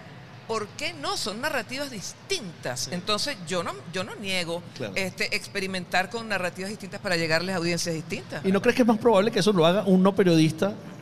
O sea, un creador de contenido, porque ustedes en- incorporados en medios que tienen una pauta, tienen un rol, tienen una forma, pro- poco tienen, o sea, son poco propensos a, a crear esas Lo, cosas. lo que pasa es que yo lo veo de la siguiente manera. El creador de contenido va por algo puntual. Tú, tú creas una grilla, por así decirlo. Yo voy por esto, ¿cierto? Sí.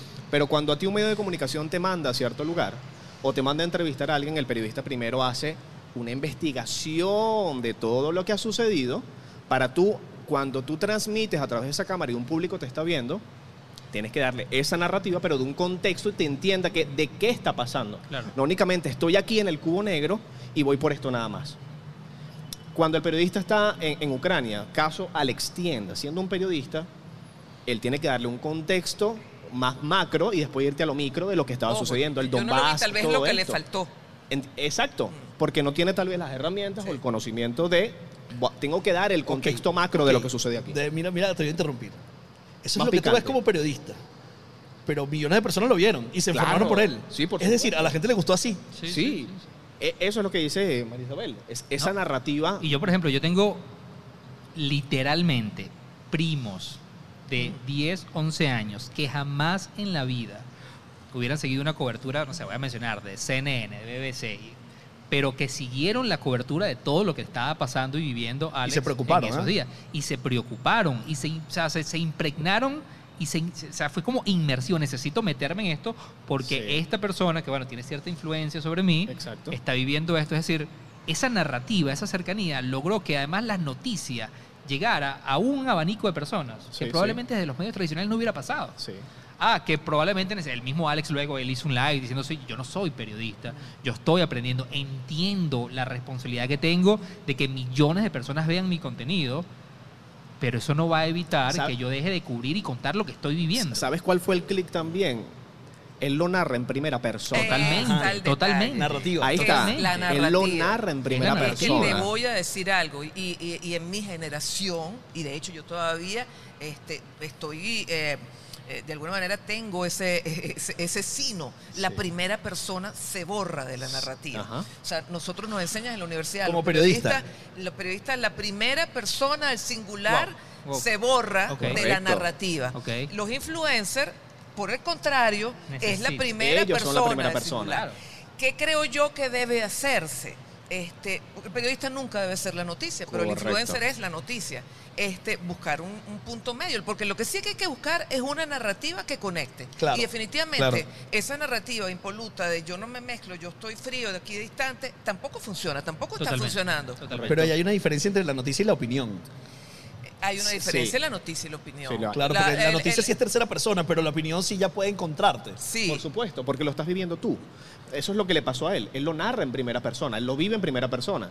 Medios como CNN lo entrevistan mientras Sí. él estaba en su retirada de Ucrania. Muchos lo entrevistamos. Entonces lo vive O sea, como una persona afectada dentro del territorio, ¿cierto? Sí. Sí. Pero el periodista, quien está ahí, transmite en tercera persona. Sí. Entonces soy yo quien te entrevista a ti. La historia eres tú, la historia no soy yo. Sí. Yo fui a cubrirla.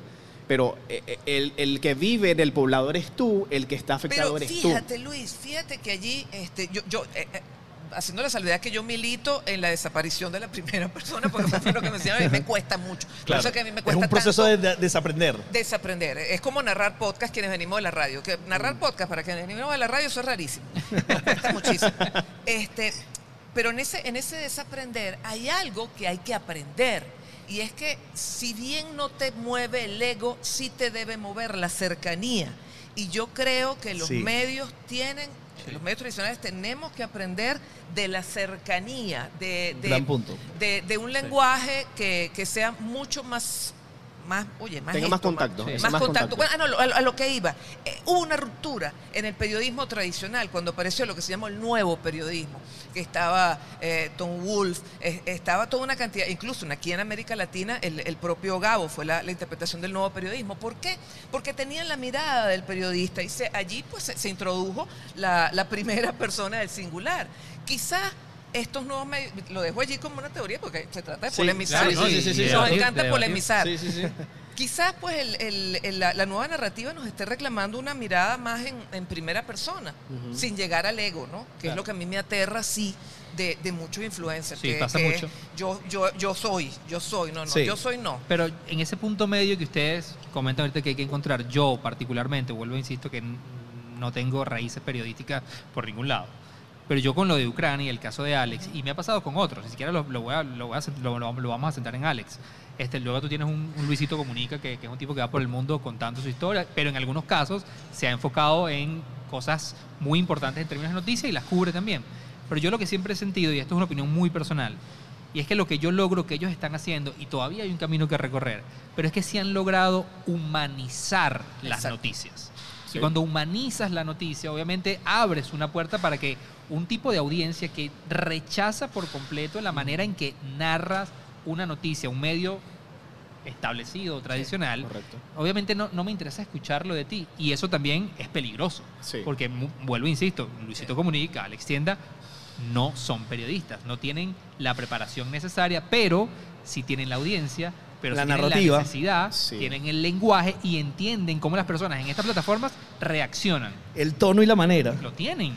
Luis, Perdóname que te... Dame, que, dame, que dame. te que, Dame. taima, taima, taima, taima. Dale, vale, vale. vale. Yo voy a a la gente que está en la radio hay que decirle que estamos hablando en, el, po- en el entorno del podcast eterno y los estamos escuchando en éxitos a nivel nacional o no, no estoy muy seguro si en Caracas a nivel nacional, pero que estamos discutiendo sobre el periodismo y la evolución que ha tenido el Sí. periodismo con la llegada de Internet, Marisabel. Bueno, eh, desde el punto de vista de, la- de las escuelas de comunicación, que también me toca allí, este, porque doy, doy, doy clases en, en las escuelas de comunicación, creo que nos hace falta introducir dentro de los pensum de estudio estos temas. Sí, lo es. Porque los muchachos están eh, realmente muy confundidos entre, entre lo que consumen y lo que son los medios. Entonces, creo que hace falta también nuevas narrativas. Fíjate lo que hizo el, el Washington Post. El Washington Post le entregó un, un teléfono a un muchacho para TikTok.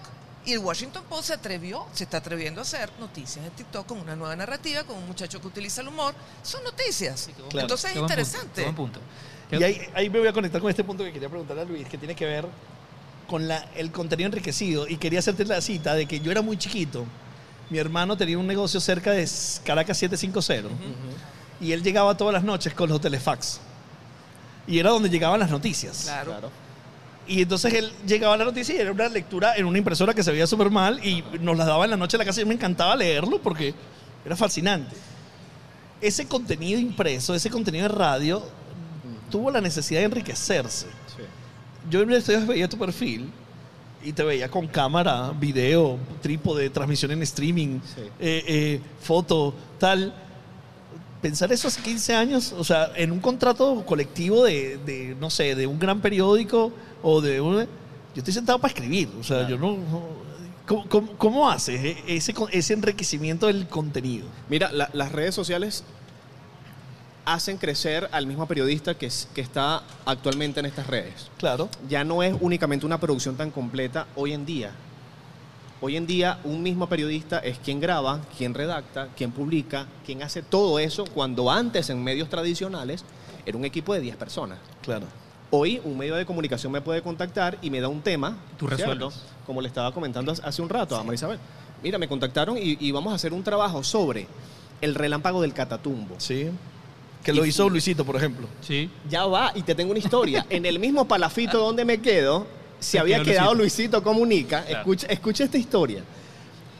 Voy la- al mismo lugar, el mismo lanchero que me lleva me dice, por aquí tuvo un Luisito. Y te llama como tú, Luis. Y también comunica. y por ahí nos vamos, como que ya va. Luisito Comunica estuvo contigo. Sí, y eso fue una revolución en el puerto porque vino una figura de México que era muy Que reconocido. no tengo ni idea cómo lo conoce Que no- porque ahí no hay luz, no hay internet, no hay... Y eh, yo iba a hacer un trabajo similar sin narrarlo en primera persona, que es lo que hablábamos ahorita. Claro. Entonces, él lo da de una manera y obviamente a Y lo de narraste re- en tercera. lo narro en tercera. Porque la historia era la comunidad que viven Sí. en palafitos. Este, la NASA catalogaba como eh, el, el único lugar del mundo con, con más descargas eléctricas. Entonces, la historia es bien... Es como, como contenido para vacílate esto. Vacílate esto, Juan. ¿Sabes? Vacílate Pero, esto. pero mira qué buen punto, porque tú, tú hablas, la comunidad Sí. recibe a Luisito todo un revuelo, porque también escuché ese revuelo que hubo, la gente lo reconoce. ¿No crees tú que eso le da a Luisito una mayor apertura y la gente de la comunidad más cercanía para generar un contenido y una noticia más rica? De decir, no sabemos quién está llegando, esta persona va a reportar, no sabemos qué va a hacer. Es decir, ya él llega con una narrativa humanizada. Sí. Y obviamente eso permite que lo que él esté contando sea mucho más cercano. Juan, y ¿tú mucho crees que esa creíble. comunidad vio ese contenido? A él lo conocían allá. ¿Cómo le llega? No lo tengo ni idea. A, a- a mí me ha pasado en la calle. Lo que pasa es que, lamentándolo mucho, Venezuela ha ido en picada con el tema informativo que las personas le tienen miedo hasta un micrófono en la calle. Entonces tú eres periodista, ¿cierto? Y tú llegas con un equipo, entonces las personas cier- sienten cierto recelo, eh, un alejamiento, como que qué que, que digo, y si lo digo después me puede pasar algo a mí, lamentándolo mucho por tema país. Pero cuando llega un influencer, son personas que humanizan ese tipo de información y son personalidades que las personas se quieren tomar una foto, un Mucho video. más empáticas. Que es Ahora, algo yo- totalmente yo- distinto. Yo, que estoy acostumbrada a preguntar, yo no me resisto a preguntarles a ustedes. Vale, vale. Porque tú normalmente estás del lado de la pregunta. Sí, no, que me, me siento más cómodo del lado de la pregunta y por eso uno, uno recurre a esos viejos vicios. ¿Ustedes no creen que la información ahorita está en crisis? O sea, las noticias, Bueno, yo... las Yo sí. noticias, los Lo- programas informativos están en crisis. De hecho, a mí me llama la atención algo. Yo diría que sí. De hecho, hay una gran teoría que a mí me, me impacta y que está muy bien argumentada, que es el peligro que tiene la democracia global por el, la cómo se maneja la noticia. Y eso me haría pensar a decir que sí. Pero de pronto, cuando preguntas qué es lo que más se consume en Internet, lo primero es noticias, Sí, es información. Entonces ahí hay como un conflicto que yo no puedo resolver. pero ¿qué tipo de información? Claro, porque si es lo primero que está consumiendo las personas, quiere decir que las personas demandan este contenido. El segundo es el humor. Si las que- personas quieren este contenido, ¿cómo es que la democracia está, está amenazada? si este contenido es lo que quieren y supuestamente estamos llegando con más capacidad de, de informar a la gente por más vías. El problema está en el contenido. El problema es cómo se genera, cómo se filtra, cómo se cuida. Y hay, hay una crisis. Pero esa crisis parte de la educación. Lo hemos discutido muchísimas veces. El tema de que con quién te informas tú para decir efectivamente comentar algo. Tú dices, bueno, yo puedo leer todas estas noticias de este grupo de masa de gente, pero yo hasta que no lo vea a tal, tal, Claro, tal, tal ¿no? persona, no lo considero válido. Sí, sí. A Que mí es la me- veracidad, ¿no? A mí me pasa, pues yo tengo Sí. mis periodistas preferidos y, y- y mis fuentes preferidas, pues. Sabes que Y- ahorita... y, y recomiendo a la gente que lo tenga, además, porque un tema de Sea credibilidad. quien sea, ¿no, Marisabel? O sea, se- sea quien tú creas la credibilidad. Claro, Pero pero, pero además, sea quien sea, pero además la credibilidad no es un acto inmediato, la credibilidad Se gana. construye, sí. Totalmente. A mí me pasa, por a mí ejemplo... me dice algo Nelson Bocarande, yo lo creo. Claro, Claramente. Claro. Pero yo creo que hay un caso maravilloso, además, que es reciente, obviamente para todos, que lo estamos todavía viviendo. Es que a mí me pasó que con el inicio de la pandemia, los primeros seis meses de pandemia, yo tomé la decisión consciente de comenzar a filtrar de dónde venía la información. Porque yo me estaba volviendo loco. O sea, yo ahí me di cuenta de dos cosas. Uno, todo el mundo, obviamente entendiendo en eso, estamos hablando de los primeros seis meses de la pandemia, todo el mundo quiere informar, todo el mundo quiere tener la, la información de la vacuna que va a salir primero, de qué sabemos del virus, todo el mundo en ese momento se convirtió en periodista. Sí.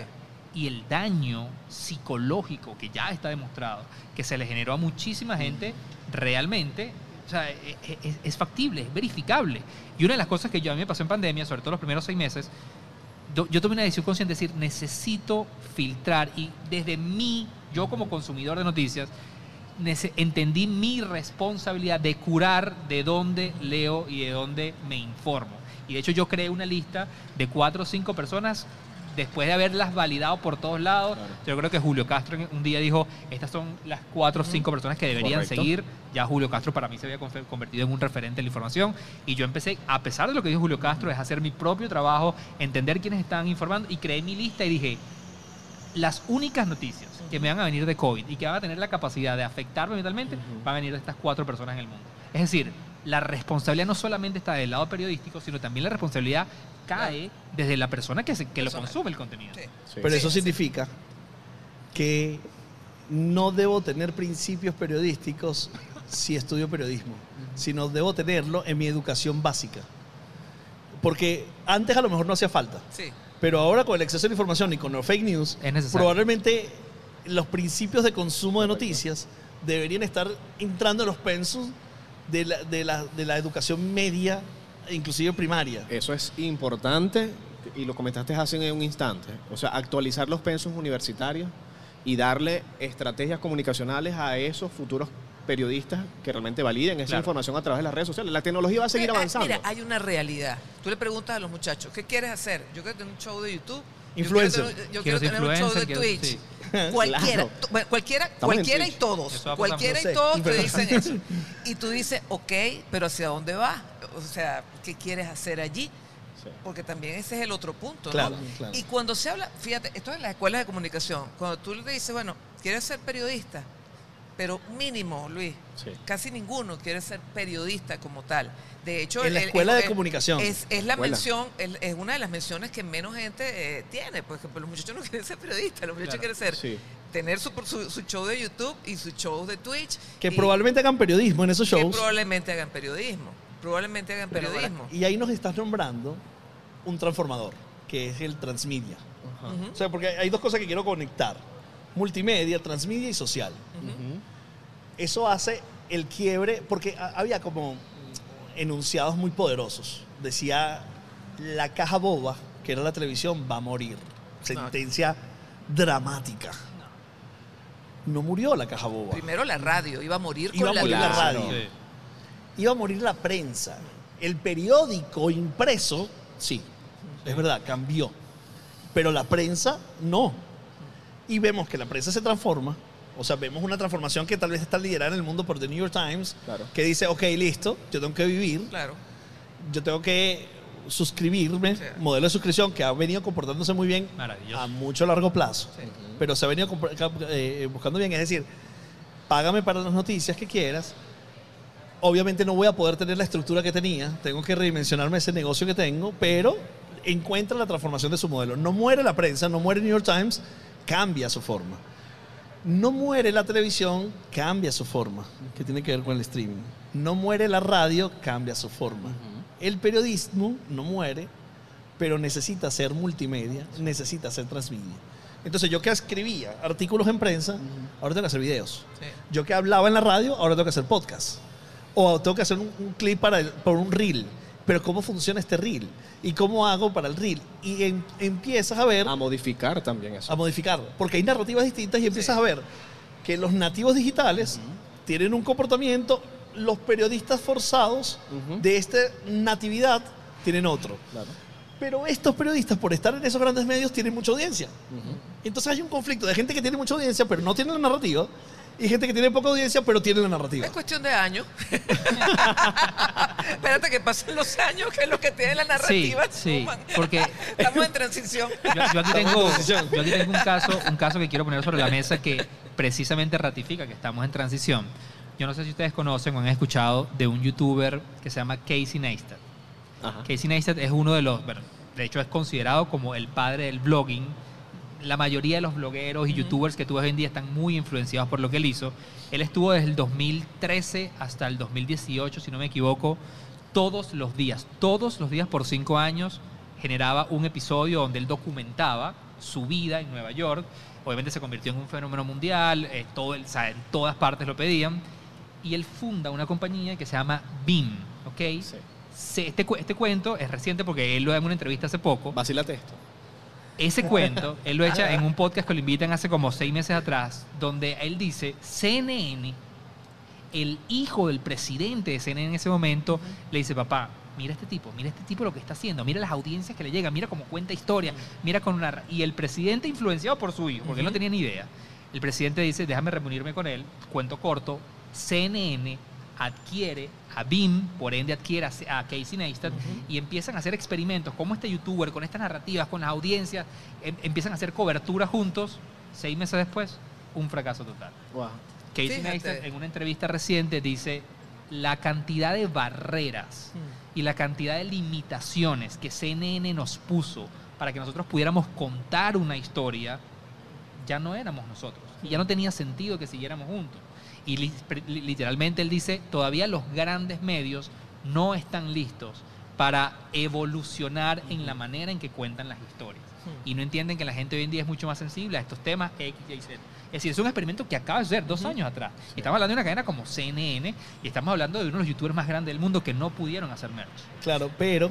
Bueno, pero por eso es que tú ves que CNN, perdona que te interrumpa, ahorita está en una situación bastante Crítica. crítica, comprometida. Yo sí creo que hay medios que aquí se están atreviendo a hacer cosas. Sí. Este, hablábamos ahorita de- del New York Times, hablamos del Washington Post, te, te- te mencionaba este, Washington este Post. dato. Este, yo sí creo que hay medios... Te puedo mencionar otro, Ajá. que es.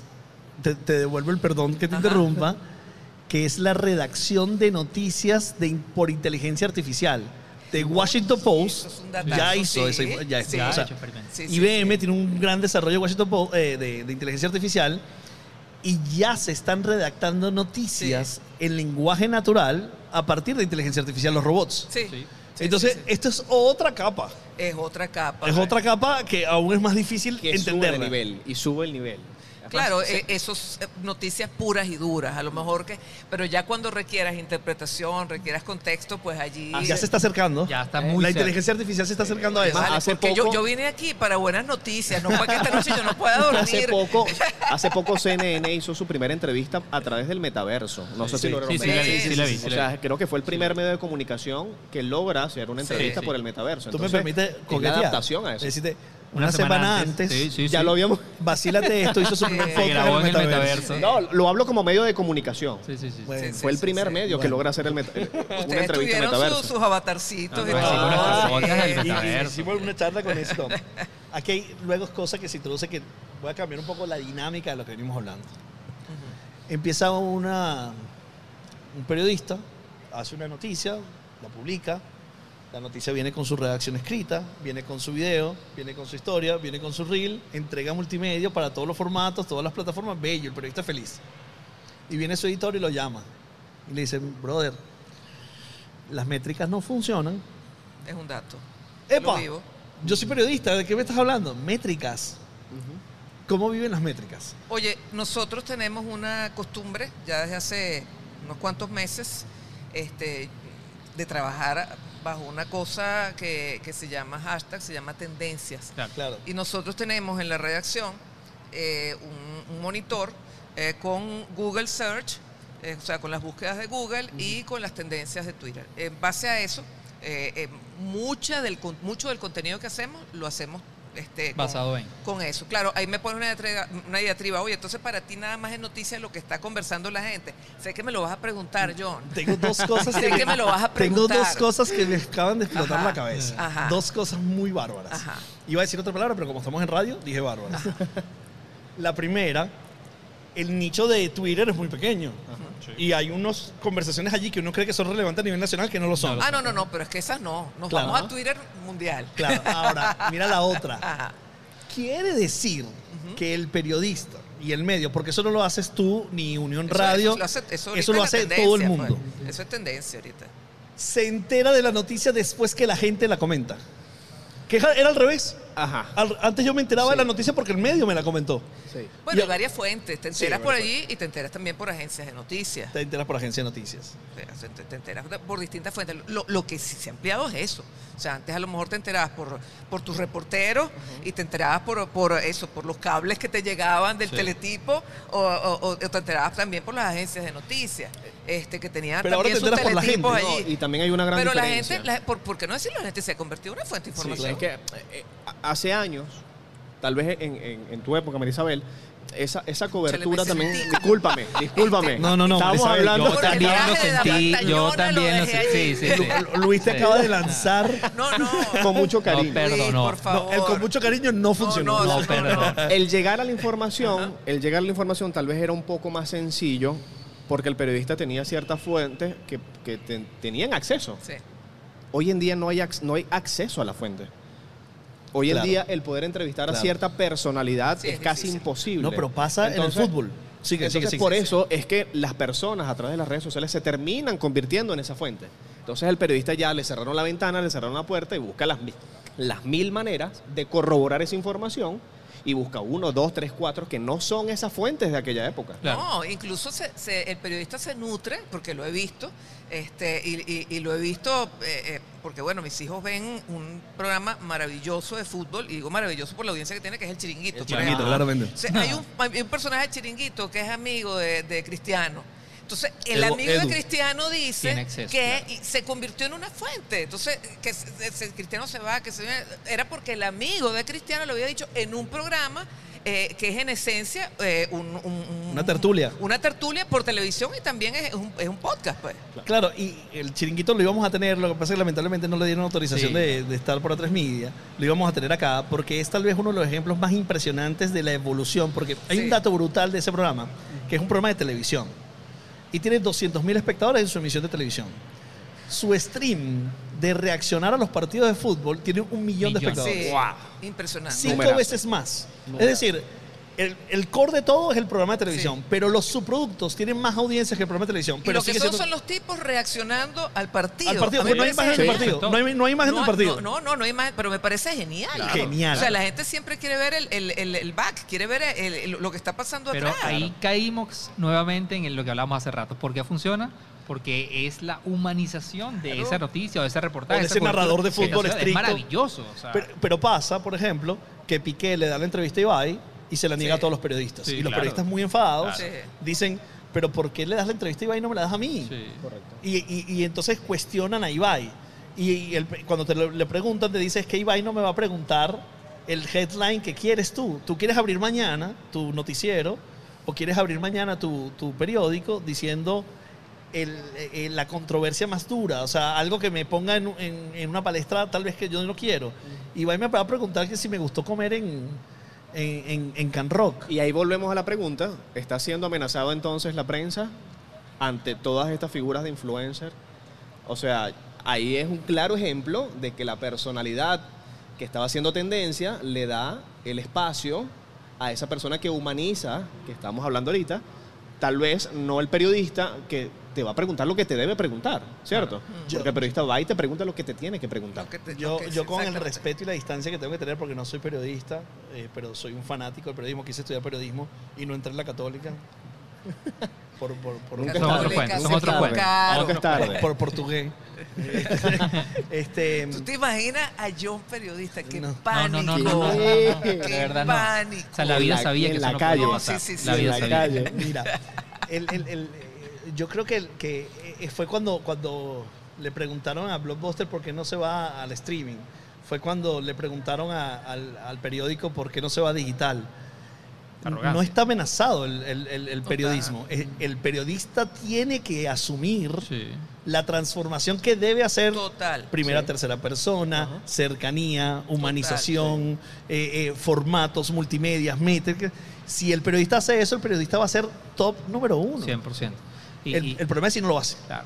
Yo- Estamos en eso, Mira. estamos en eso, en- en- estamos en pleno proceso de transformación y yo me atrevería a decir, así como a mí me tocó comenzar con el radio que tienes atrás y, y- y el, eh, y el- y el grabador eh, eh, tape seguramente, Sí.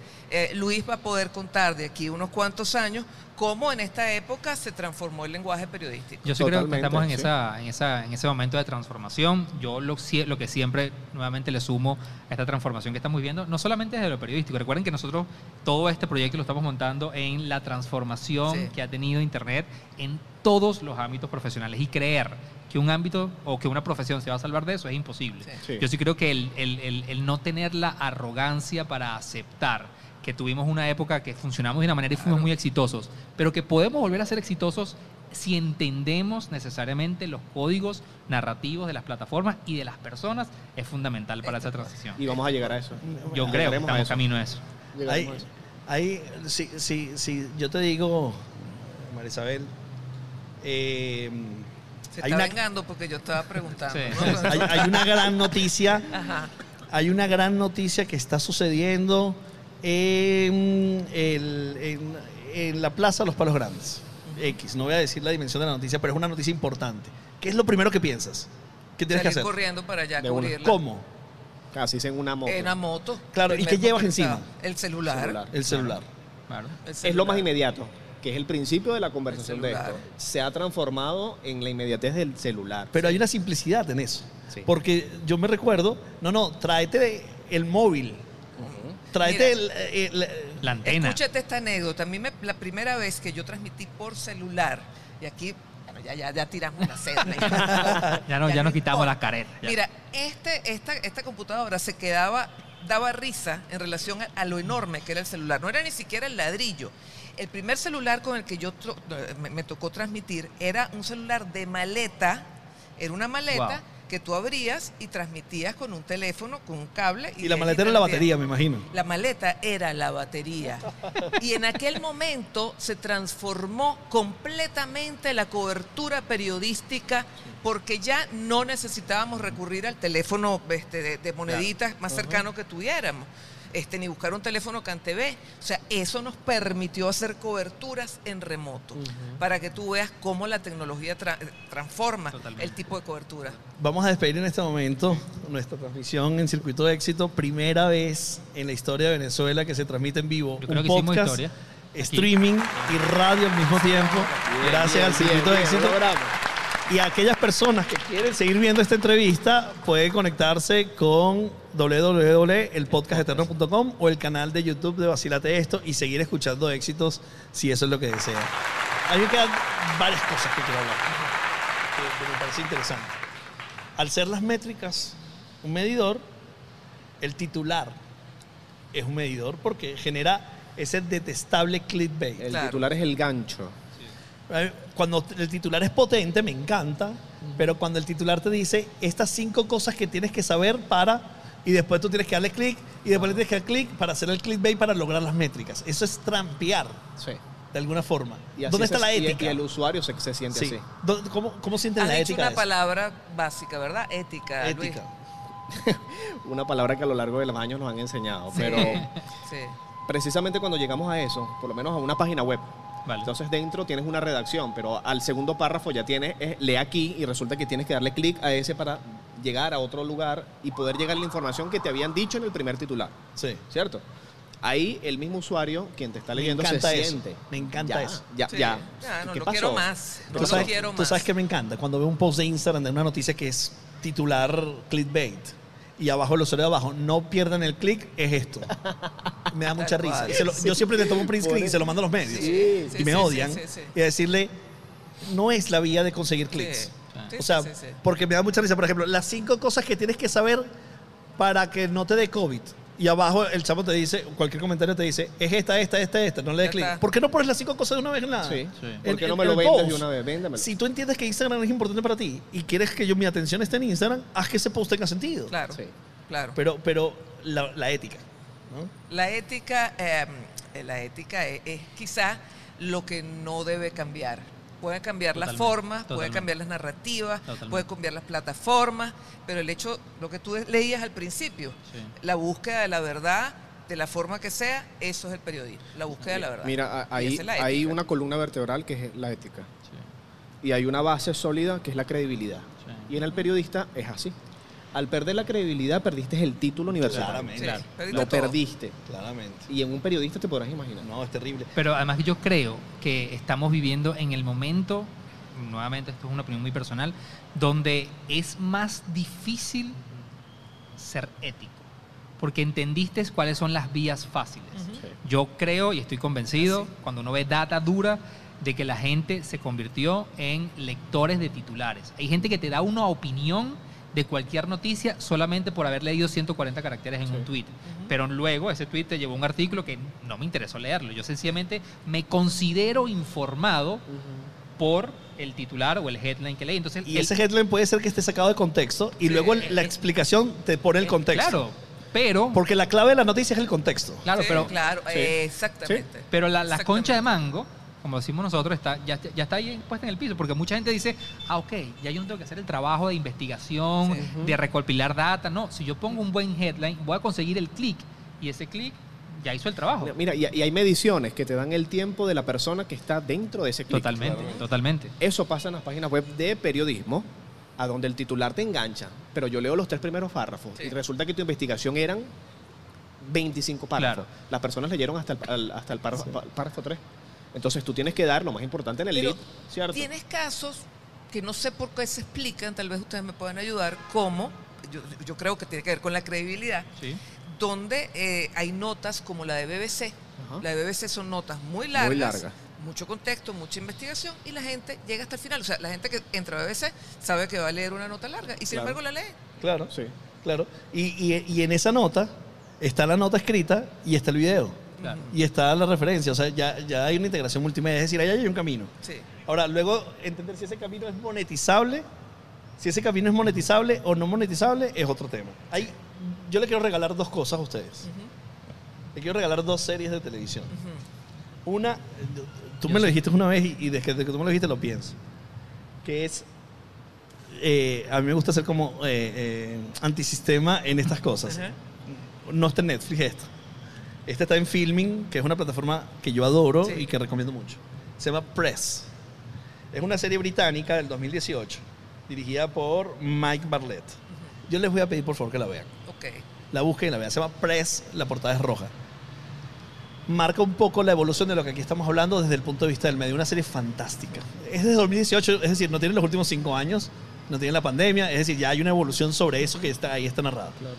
Y lo otro, que les quiero dar como regalo, pero les quiero realmente pedirlo para que en otra conversación hablemos de esto de nuevo, es que vean Borgen, que sí está en Netflix. Borgen es una serie eh, de Dinamarca política, netamente política, y habla de muchos conflictos globales desde el punto de vista de la confrontación política. Pero el segundo ángulo de la serie es el periodismo. Y es cómo el periodismo aborda esto. Fantástico. Yo les voy a pedir, por favor, Y que te vean dos series. Y te voy a escribir. Y volvemos a hacer esto en el podcast. Claro, y volvemos. No en, el, Claro, no en el marco claro. de... Volvemos a hacer esto después de esos ángulos. Yo es te que- doy otra, The Morning Show. The Morning Show. Ah, y te lo voy a- Ajá. Maravilloso. Sí. Maravilloso. te lo voy a contar. Creo que ahí, ya- ahí tenemos hasta pandemia en Sí, Morning sí, Show. sí, sí, sí, sí. Y luego tenemos los problemas sociales que nos empiezan a preocupar en nuestras nuevas generaciones, como tiene que ver como la diversidad, Sí. eh, el, el abuso. O sea, es potentísimo, potentísimo. Mira, nosotros tenemos que entrar a una dinámica de cierre. Yo creo que para mí, yo, yo tenía muchísimas ganas de esta conversación, yo no los conocía, pero a mí fue un placer conocerlos además en este, en este proyecto y que hayan formado parte de esto. Este, creo que si nos extendemos pudiéramos hablar por horas, porque este es un tema hiper apasionante. Llegamos a las 40 preguntas. horas. ¿Ah? Llegaríamos Yo a las creo que- 40 yo horas. creo que nos montamos en las 40 Yo horas. ya no. Pero ayer en la entrevista decía que en radio, en no radio tengo ganas. te Yo, estás ve- planteando. yo esto quería hacerlo. ¿Tú Yo sabes que ese reto? en radio, vale. Tú sabes que el, el británico que tiene el reto de las 36 horas tiene el récord de radio también. Sí. Él hizo 116 horas de transmisión de radio. no, pero ya tú sabes, puso difícil tú el sabes que el chiringuito, el chiringuito hizo 48 horas para una previa para un Real Madrid-Barcelona. ¿En serio? Pero saliéndose, cambiando, Ah, periodistas. ok, rotando. Mira, para finalizar, lo importante de los medios. Afuera de este, de este set que nos están viendo, hay agencias de noticias que están llegando. Sí. Lo importante Imagínate. de la grabación y la fotografía como agencias de F, y los saludo desde aquí, que esa fotografía va a rodar por distintos Sí. medios de comunicación en el mundo. Entonces no únicamente el influencer, No, Claro, un sino lo que está excelente haciendo fotógrafo. un fotógrafo. Aplauso para Rainer que está ahí también. Saludos, hermano. Mira, hay una dinámica que estamos haciendo con todos nuestros invitados. Yo les voy a hacer unas preguntas a las cuales tienen que responder sin pensar. Honesto, Automático. honesto, sin Totalmente, política. lo sin- primero que se les venga a la cabeza. Pregunta ping-pong. Ay, Pregunta. Ok, el secreto de comunicar bien. Dios. Seriedad. Totalmente. Concuerdo. ¿A quién admiras? A Isnardo Nelson Bravo. Bocaranda. Isnardo Bravo. ¿Con quién te comparas? Me encantaría con Cristiana Mampur, pero ella tiene más guerras que yo. Mira, me encantaría con, con Fernando del Rincón que lo llegué a conocer en Bien. Colombia. Y esa humanización que le da, muy genial. ¿Cuál es tu objetivo? ¿Cuál es? Tu objetivo. El particular, entender las nuevas narrativas y poder aplicarlas en los medios donde esté. El mío, ser un periodista que se quede en Venezuela y seguir informando. Seguir aquí. Y por último, esta a mí no me encanta, pero, pero siempre es bueno preguntarla. Un consejo. Eh, esto es un maratón, así como el de ustedes. Ustedes son una metáfora del de lo que es el, el trabajo de un periodista, que es largo, paciencia, calma, pero se llega. Y siempre seamos buenas personas. Siendo Sí, buenas personas bondad. lograremos muchas cosas. Y el periodismo es esa cercanía. Richard Kapuscinski. Un, un enunciado muy bueno. Un periodista no puede, no puede ser un buen periodista si no eres una Si buena no persona. eres una buena no, no, persona. no, es que yo creo Cerramos que, con eso. Yo No creo que puede no puede ser nada ser, en la vida no si puede no ser un buen podcaster si no eres una buena persona, no puede ser un buen no cocinero si no eres una en buena persona. Cual. Qué fantástica hora acabamos de pasar No, con ustedes. Gracias a ustedes. Oye, muchachos, mucha suerte. Yo les, de verdad que voy a estar pensando en ustedes, mandándole ánimo, energía. Este, si bueno, todas las conversaciones son tan buenas como esta, se nos va a pasar así. Sí, rápido. Gracias, gracias, de verdad. Qué maravilla haberlos tenido. Gracias. Esta fue la tercera hora del Lo podcast eterno. Donde la dinámica es esta, no hablamos de, no hablamos de entrevistas de personalidad, sino hablamos de un tópico y Sí. nuestro punto de vista es un debate, una conversación. Pero que además es chéverísimo porque tienen tópicos eh, De todo. De, todo. De chévere. todo. Chévere, uno se queda cantantes, pegado tienen de allí. todo. Queremos hablar de todo un poco. Bueno, Esa es la idea. tenemos que llenar 40 horas. Es así. Sí, señor. Y lo lograrán. Yo estoy muy Muchísimas preocupada gracias. por ustedes. Coman, por favor. Mira, hidrátense. aquella gente que está allá, Me toca. Ajá. mira quiénes están allá. Ah, Ajá. hay médicos. Hay médicos. Ok. Este planeta respiratorio que nos La ha cuidado. planeta respiratorio nos están viendo la tensión a cada rato, las Muy palpitaciones, bien, la, la- muy la bien. saturación, el El oxígeno. tema físico va a ser importante de aquí a las 40. Sí, Sí, es así. muchísimas éxito, gracias. éxito. Bueno, y Gracias por éxito. acompañarnos. Nosotros como esto es podcast, esto es audio, nunca podemos dejar de hablar. Entonces mientras ustedes salen y entramos en el nuevo escenario, tenemos que seguir hablando. continuamos. Hay se logrará gente- el récord, se logrará el Hay récord. gente en YouTube que es... una Cuéntame de eso, John. Cuenta cómo vamos. Chao, man. muchísimas gracias. Tenemos 192 personas conectadas a YouTube, Buenísimo. muchísima gente hablando. Mira, yo, Por- yo, yo- yo te voy a tomar la palabra, que no te la he tomado desde Sí, y come ahí un poquito. Y además, ¿sabes qué queremos? Ahorita vamos a hacer nuestra primera entrevista vía Zoom. Así. Y hay una cosa que es fantástica, que es que queremos que pongan el hashtag el podcast eternos en Twitter y nos digan cosas.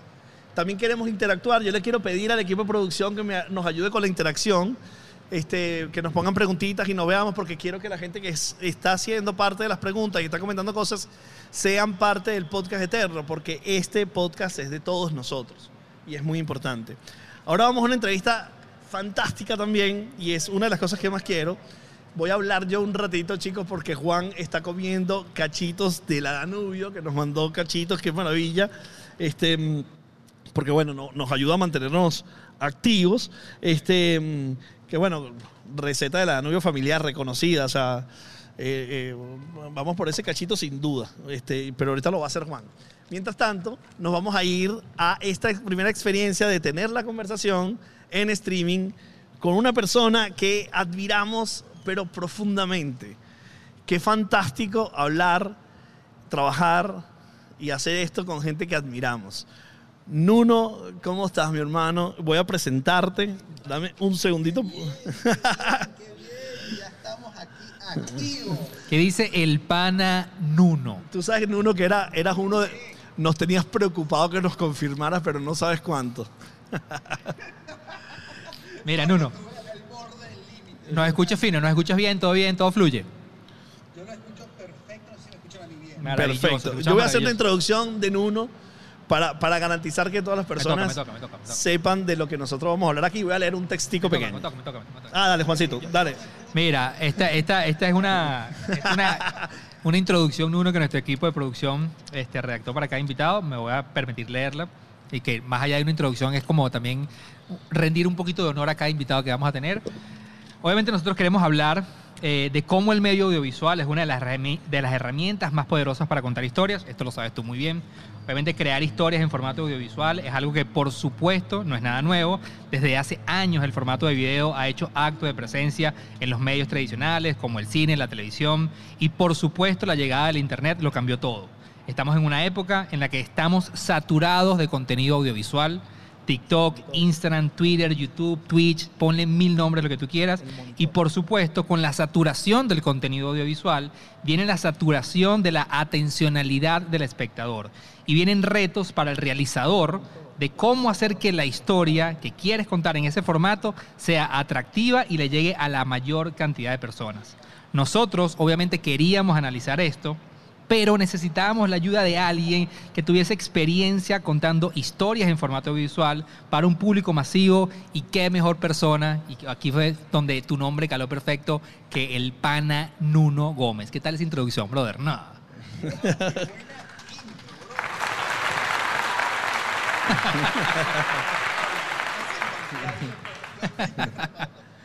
¿Cómo andan, chicos? ¿Cómo se sienten? Tercera hora y ya lograron. Vamos por la cuarta. Así es, así es. Vamos por la cuarta, Nuno, y hay, un tema, bueno, o sea, obviamente te vemos, Nuno, y bueno, vienes de nuestro territorio, que era la publicidad, vas a la música, y no me voy a adelantar demasiado a hablar de lo que estás haciendo ahorita, pero una de las cosas que queríamos hablar contigo, estamos hablando de- dentro del marco de los 40 años de Internet, o sea, que está cumpliendo el TCP, que es el Internet que conocemos, 40 años, cómo ha transformado la industria y tú has vivido parte de esa transformación. Y esa parte de la transformación, desde un comercial, que eran unas piezas que interrumpían el entretenimiento, que iban en un break comercial, a hacer videos que tú quieres que la gente vea, o sea, que le dedique la atención, que es la moneda de cambio más importante que tiene el ser humano hoy día, que es la atención. Y empiezan a hacer videos para música, músicos muy importantes. Y de pronto, lo, lo tenía anotado por ahí, pero yo no lo tengo a mano. Eh, la música tiene sentido en 15 segundos nada más, un fragmento. Tiene sentido la música, sentido un minuto nada más. Entonces vuelve a tener el video por YouTube relevancia que había perdido después de aquellas épocas de MTV. Hay una transformación allí que la queremos vivir a través de Nuno. Cuéntanos, ¿cómo estás viviendo esto? Es, muy divertido porque justamente lo estuve conversando hace recientemente con un amigo y era que es impresionante como uno ha vivido de cierta manera esta ola, crecimiento de cómo la industria ha evolucionado a, ra- a través de las redes sociales, ¿no? O sea, todo este tema de que yo viví desde el mundo de la publicidad, ese, esos últimos años de gran gloria de la Sí. publicidad venezolana. Eh, después de eso, obviamente, yo Sí. migré a los videos musicales, no por decisión personal, realmente fue algo bastante fortuito. Casualmente estaba haciendo publicidad y cayó la posibilidad de- bueno, entonces llegó Víctor Rodríguez y me dijo, "Mira, vamos a hacer un videoclip y tal. Y dije, bueno, listo, vamos a hacer uno y ya. O sea, yo no quiero hacer videoclips, no lo quiero hacer. Y bueno, pasan unos buenos ocho años después y 270 videos y aquí me encuentro con ustedes. 270 Creo que el- videos. Juan, ya va, ya va. Repite ese 200. dato, Nuno. Repite ese dato. De- 270 videos y ocho años después. Miércoles.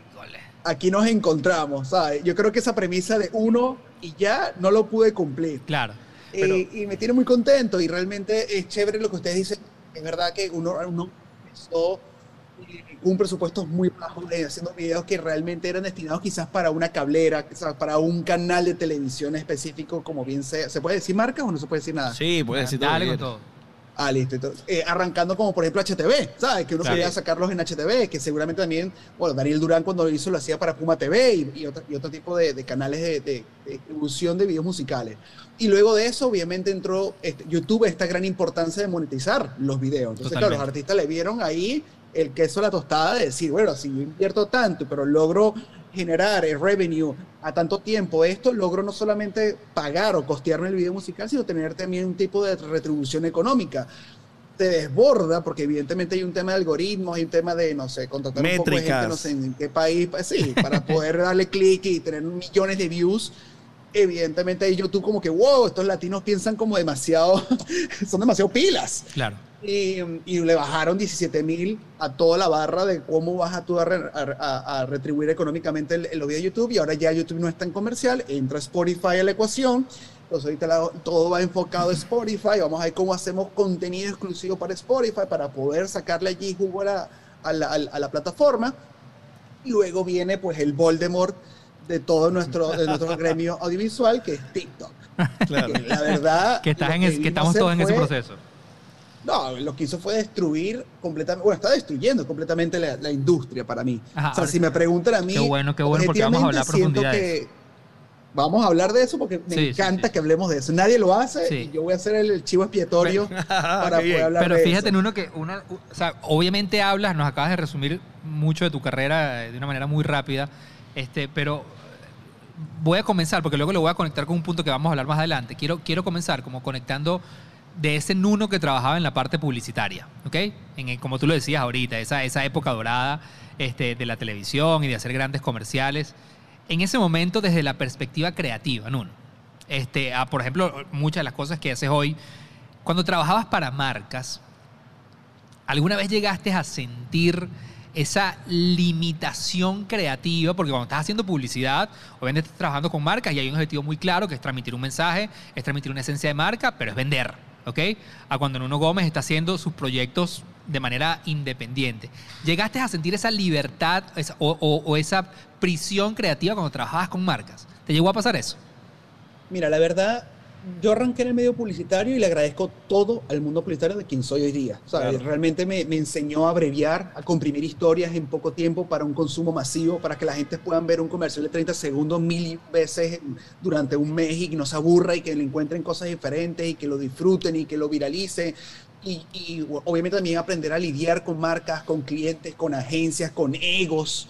Todo, todo Sí, eso sí, sí, es una gran eh, universidad de la calle, ¿no? Eh, pero sí, la realidad sea dicha, una de las tantas razones, los factores importantes de los cuales yo migré para los videos musicales es porque me sentí atado creativamente. Eh, y como ejemplos son, o sea, mi primer comercial, yo lo he dicho muy pocas veces esta anécdota, pero lo comparto ya que esto va a ser eh, icónico. Eso. Este, y mi primer eh, comercial que me dieron en mi vida, eh, después de tener un año trabajando de runner, de asistonto, de todo el tipo de, de la, la cadena jerarquía sí, sí, sí, la en burocracia. el medio visual, ¿no? Y me llega a las 12 de la noche un correo que dice eh, comercial para Nuno. Y me llama el productor y dice, Nuno, lo logré, lo conseguí, tengo Ajá. tu primer comercial, no es mucho, no te voy a pagar, lamentablemente no hay dinero para tus honorarios, pero bueno, es tu primer comercial, tienes que arrancar de alguna manera. Claro que sí, por favor, me meto así emocionado, abro el correo y, y descargo el PDF y nunca se me olvidar la portada. Era calzado levanta pompis. Ajá. Y yo dije, wow, o sea, mis sueños de Spielberg Se este, acaban de arrancan con... Aquí Tarkovsky. Y yo tuve que, bueno, nada, obviamente meterle pecho al asunto, hice mi propuesta, hice mi contraoferta, o sea, como que esto es lo que yo lo haría de esta manera, tratando de pensar, yo voy a cambiar el medio audiovisual, la, la parte comunicativa, de cómo se hacen comerciales, el clásico sueño de uno, ¿no? Del, del- del director novato iniciándose. Y voy al meeting, presento mi contraoferta y me dicen, brother, esto no es lo que yo Que pedí. yo. Claro. ¿sabes? Y miran a la pobre agencia y dicen, ¿qué, qué es esto? O sea, esto no fue lo que yo te probé. Y la agencia me mira y me dice, ¿qué es esto que estás proponiendo, amigo?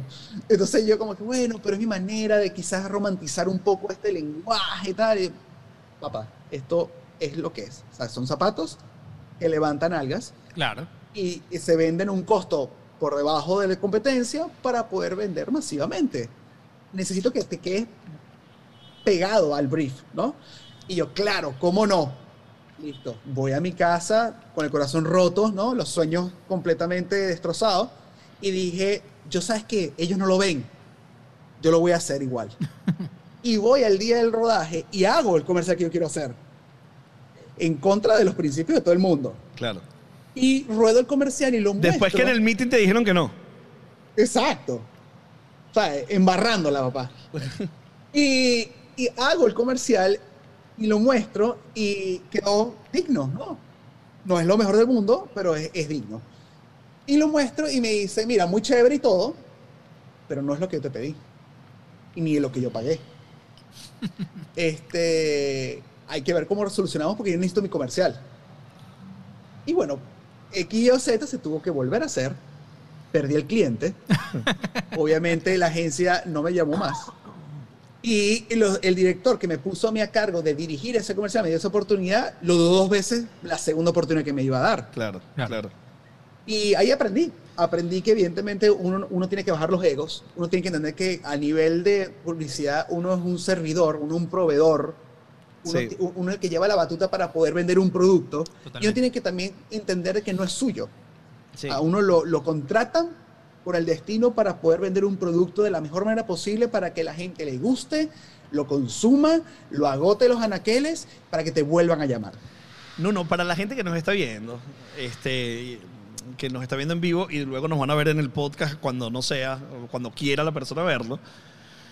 Da- danos referencia de, de esa etapa ya de, la publicidad, pero ya luego de tu otra etapa, referencia de los videos que has hecho que han tenido mayor repercusión a nivel global, de visualizaciones que tú dices, wow, aquí pasó algo. Mira, yo he tenido, sí, yo, yo he dividido mi carrera como en, en tres momentos importantes, así como lo- las, las temporadas de series. Ah, La primera, obviamente, voy a, voy a destacar a Víctor Drija, porque Víctor Drija fue la primera persona que en verdad me invitó a hacer un video musical, cuando yo no tenía ningún tipo de experiencia de video musical. Ok. Venía a hacer, como bien dije, publicidad, documentales, quizás cortometrajes, este, y toda esa vuelta, pero nunca me imaginé hacer video musical. Y él me dice, tengo este nuevo tema, es mi, mi última carta, eh, este, se llama Amanecer, es mi último disco, y si no pego, pues me retiro, cero presión. Y, y dije, bueno, vamos a hacerlo. Y le propuse de una manera un poco más, eh, pensando en lo viral del, del video, la polémica que puede recibir en el, en el tema, en el contenido. Decía, ¿qué pasa si de repente, brother, tú arrancas este video y no eres el chico lindo de Somos tú y yo, no eres el tipo eh, espectacular sino eres, una, eres un Panamá que Claro. está eh, haciendo una, una, una picardía el día de la boda de tu mejor amigo? Entonces, claro, comenzamos a darle forma, se hace el video, se lanza el video, se vuelve viral, afortunadamente, y nos llaman para hacer una trilogía completa. Y es cuando hicimos la trilogía de Víctor Drija. Esa trilogía creo que fue la apertura muy linda para que mucha gente pudiera fijarse en lo que estábamos haciendo nosotros y que nos invitaran para hacer otros proyectos. Entre tantos, Chino y Nacho. Entra Chino como segunda parte de mi, de mi, de mi carrera. Chino me da la oportunidad de hacerme Voy enamorando. Al mismo tiempo es el featuring con Farruko, uno de los primeros artistas internacionales que yo pude trabajar en su momento determinado. El, el video fue muy bien recibido por parte de- de- de- del mundo, obviamente tocando temas que no están eh, usualmente vistos en videos musicales de género urbano, como esta niña con cáncer, este, un mensaje de amor al final, este, nada de, de twerks, nada de joyas, nada de bikinis, nada de yates, nada de carros deportivos. Entonces, claro, se rompió la fórmula, se demostró que se puede contar historias con videos Totalmente. urbanos y que peguen, que puedan ser virales. Un, video produ- un producto completamente hecho en Venezuela y que llegó a su medio millón de views en un, corto tiempo absurdo, ¿no? Sí. Eso, eso fue muy lindo porque se abrió la puerta también internacionalmente a la productora Compostela Films, que es mi productora que comparto con mi socia Maite. Y comenzaron a venir artistas eh, internacionales a fijarse un poco en querer este, este formato que estamos creando nosotros de contar historia. Y, mm, y entre tantas cosas maravillosas logramos también arrastrar los artistas a Venezuela y creer en venir a rodar a Venezuela. Ah, Entre ellos, ah. bueno, obviamente... Se rodó en eh, Venezuela mucho, Nuno, de eso. Yo rodé muchísimo en Venezuela, muchísimo. Yo aguanté hasta el número 170 y pico Wow. de videos. ¿Y quién vino a Venezuela así que, Este- que es de- un big name que vino a Venezuela a hacer video? Mira, nosotros rodamos con Cali el Dandy, rodamos con Fanny, eh, Fanny Lu, eh, vinimos con Nati Natasha, con Osuna, Wow. eh, Rakim Kenway. Eh, wow, tenemos bastantes. Claro, son muchísimos. Alquilados, Mike Bahía. eh, hay más, seguramente hay más y no me acuerdo. Claro, claro, pero, ya nos diste una dimensión de, de, de, que- de lo que estamos hablando. Correcto. Y, y ahí, obviamente, fue muy lindo el proceso de no solamente dar a conocer a las personas que quizás tenían una, cierta imagen de Venezuela que quizás no era la más correcta, a través de los videos musicales veían espacios que no tienen ni, en sus más locos sueños se imaginarían que iban a tener acá, que me acuerdo muchísimas veces me decían, brother, ¿cómo- ¿dónde rodaste esto? ¿Fuiste a España? ¿Fuiste a no sé dónde? ¿Fuiste? No, brother, eso era La Candelaria, eso era La Guajira, eso era Margarita, eso, y era muy lindo ver cómo la gente apreció Venezuela desde otra perspectiva, desde otro ángulo, ¿no? Y eso, eso a mí me llamó mucho la atención y, y me dio mucho orgullo ser en su momento determinado. Y de repente comenzamos a expandirnos mucho más, eh, ramificar por otros países, ver otros mercados, ver otros, otra- otros, otros mercados. Y fue cuando recibimos más llamadas de otros artistas eh, que obviamente no querían rodar en su momento determinado por el calendario que tenían en sus, en sus obligaciones, venir a rodar a Venezuela, sino mira, necesito rodar acá y es lo que tengo, si te quieres montar un avión y venir a hacerlo, es tuyo. Y claro, obviamente fue el empuje para comenzar a abrir puertas internacionales de la empresa y comenzar a producir fuera de Venezuela. Y fue cuando entra en la, en la, en la, en la ecuación Osuna. Claro. Y Osuna comenzamos a trabajar. Esa creo que es la, la, la, defi- la- la manera definitiva de poder internacionalizar la empresa. y Ahí estamos, ahí ya estamos en la temporada 2. Esa, es la- esa es la temporada 3. Tres. La primera es Victoria, la segunda Claro. es Chino Nacho y la tercera es Osuna. Exacto, exacto. Siento que Osuna fue ese antes y después en mi carrera, de cierta manera, porque fue con el que pude hacer la mayor cantidad de trabajos posibles al- alrededor del mundo, ¿no? Con Osuna yo pude rodar en, en Jamaica, en Japón, en, en España, en Italia, en Estados Unidos, por muchísimas partes. Este, y bueno, Puerto, Repu- eh, eh, Puerto Rico, República Dominicana, eh, Curazao, o sea, hemos estado rodando por, por muchísimos países gracias a Osu y hemos rodado ya alrededor de 48 videos. O sea, es el mejor Claro, cliente que he tenido y el que más oportunidad me ha, tenido a mí- me ha dejado a mí de crecer como director. Claro. Mira, No, no. Una, una, perdón, perdón, Juan, perdón, Dale, dale. Una, una pregunta que se me ocurre como portugués. ¿Tus honorarios eh, están vinculados a un pago? No, no quiero saber monto ni nada, por supuesto, con todo respeto. Pero ¿están vinculados también a las reproducciones que logra el video o no? ¿O es un pago fee me único? de servicio? encantaría decirte que sí, papito. O sea, si yo ganara un por ciento de los videos que yo he hecho, papi, yo estuviera ahorita hablando desde la luna. Claro. O sea, con Elon Musk haciendo el podcast allá. Mira, Nuno, y, y obviamente nos, nos hablas de piezas que, tal como comentas, que tienen muchísimas reproducciones en las plataformas. El efecto positivo de eso es muy fácil verlo. Obviamente eso enorgullece tu trabajo, eso te dice que la gente le está gustando. Ahora, desde la, desde la perspectiva creativa, te pregunto, ¿qué tanto afecta la presión social llámese likes, llámese reproducciones, llámese comentarios en tu fórmula creativa, porque ya obviamente tú de alguna manera, no sé si de manera consciente o inconsciente, y corrígeme si me equivoco, ya tú tienes más o menos como muy bien entendida la plataforma, tú obviamente retaste unas narrativas preestablecidas y creaste unas nuevas que en números han demostrado que funcionan muy bien.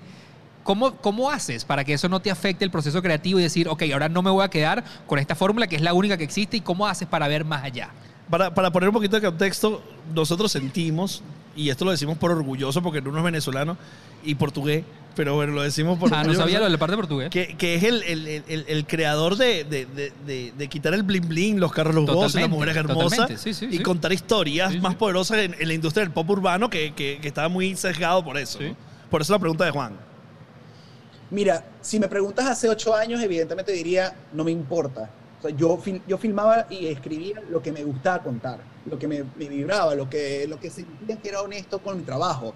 O sea, yo hacía historias porque era lo que me daba el feeling de la canción. Y no me importaba si realmente a la gente le gustaba o no. Al fin y al cabo yo era un poquito más irreverente y decía, qué fortuna que me están pagando por hacer mis cortometrajes. Claro. O Exacto. sea, eso, era, eso era lo que tenía en mi cabeza. Inclusive muchas de las historias que yo hice en su momento terminado eran cortometrajes que yo tenía escrito, que sencillamente escuchaba la canción y decía, esto pega perfecto con este corto que yo escribí hace dos años y lo buscaba en el, en el baúl de los recuerdos y decía, perfecto, y lo adaptaba. Entonces era una hermosa excusa para ejercitar el músculo narrativo, contar la historia que yo quería contar con una plataforma que en este caso es la proyección que me da las redes del artista. Entonces, No es lo mismo que yo haga un corto quizás muere en un festival a hacer un cortometraje con la música de este artista que me va a permitir entrar en 10 millones de personas Claro. o 100 millones de personas. Entonces ahí era, era, era una manera mucho más orgánica porque sencillamente era más honesta a lo que creía. Y, la- y la- en ese momento como los artistas no estaban tan encima de uno diciendo hay que seguir estos protocolos para que la viralidad sea efectiva. No, ellos simplemente confiaban, me delegaban a mí la responsabilidad de cubrir sus bebés. Yo lo presentaba al, al- al- ojo público de la manera que yo sentía era la más correcta. Claro. Ocho años más tarde, ya TikTok, Voldemort, este, Ya vamos a hablar de lamentablemente, eso, ya vamos a hablar de Estableció unas reglas del juego que cambió y afectó a toda la industria, ¿sabes? Que es lo que yo le comentaba el otro día a un compañero, que él me decía, brother, pero velo como un reto creativo de que realmente puedas hacer eh, algo distinto a lo que venías haciendo, eh, replantear un poco la fórmula, retarte a, a tomar, eh, no sé, géneros distintos. Y le dije, no, estás completamente equivocado. ¿Sabes? Lo que TikTok establece es una durabilidad específica, Sí, eh, obviamente manejar el formato vertical. vertical. Sí. Que eso, eso, Vertical eso, limita eso, muchísimo el- eso para un director como tú y para. Es como. eh, eh, esto está mal, esto está mal. Esa es Pero, una te, patada. pero en te sigue pasando todavía. Bueno, yo te- yo te- aquí como anécdota, yo tengo un amigo que es director de cine, él vive en Canadá y él hasta hoy en día, yo, yo recuerdo hace muchos años atrás, este, cuando ya se podía postear contenido vertical en, en Instagram, él, o sea, no quiero decir la palabra insulto, pero cada vez que yo posteaba cualquier cosa en vertical, eran insultos, insultos y cómo yo estaba rompiendo toda la narrativa y las normas establecidas en el mundo audiovisual. Hoy en el Claro, 2022 yo sigo teniendo esa discusión con él. ¿Tú sigues creyendo lo mismo? Mira, yo siento que hay- yo he visto películas hechas en, formato vertical que disfruto, porque están hechas y pensadas para eso, porque la persona detrás de la cámara tuvo esa iniciativa y la pensó y la, y la craneó y la conceptualizó en función de eso. Ahí lo aplaudo. Hay un recurso detrás, siendo utilizado en su máximo esplendor, ¿no? Eh, en este caso, siento que lamentablemente ellos quieren ir a, a TikTok, pero obviamente no, no pensando en esa plataforma, pensando sencillamente en la viralidad que puede causar eso, pero al mismo tiempo quiero sacarle provecho para YouTube y también sacarle provecho para Spotify y también sacarle provecho para cosas en Twitter y también en Instagram. Entonces, no es algo pensado en función de algo, sino sencillamente algo que pueda ser adaptado para todo. Estamos en una panadería haciendo pan para todo el mundo, para el consumo masivo, no específicamente para lo que necesitas. Es lo que yo siento que lamentablemente TikTok hace. O sea, te establece límites, tiempo, formato, y que al mismo tiempo es como le decía yo a mi, a- a- a mi compañero.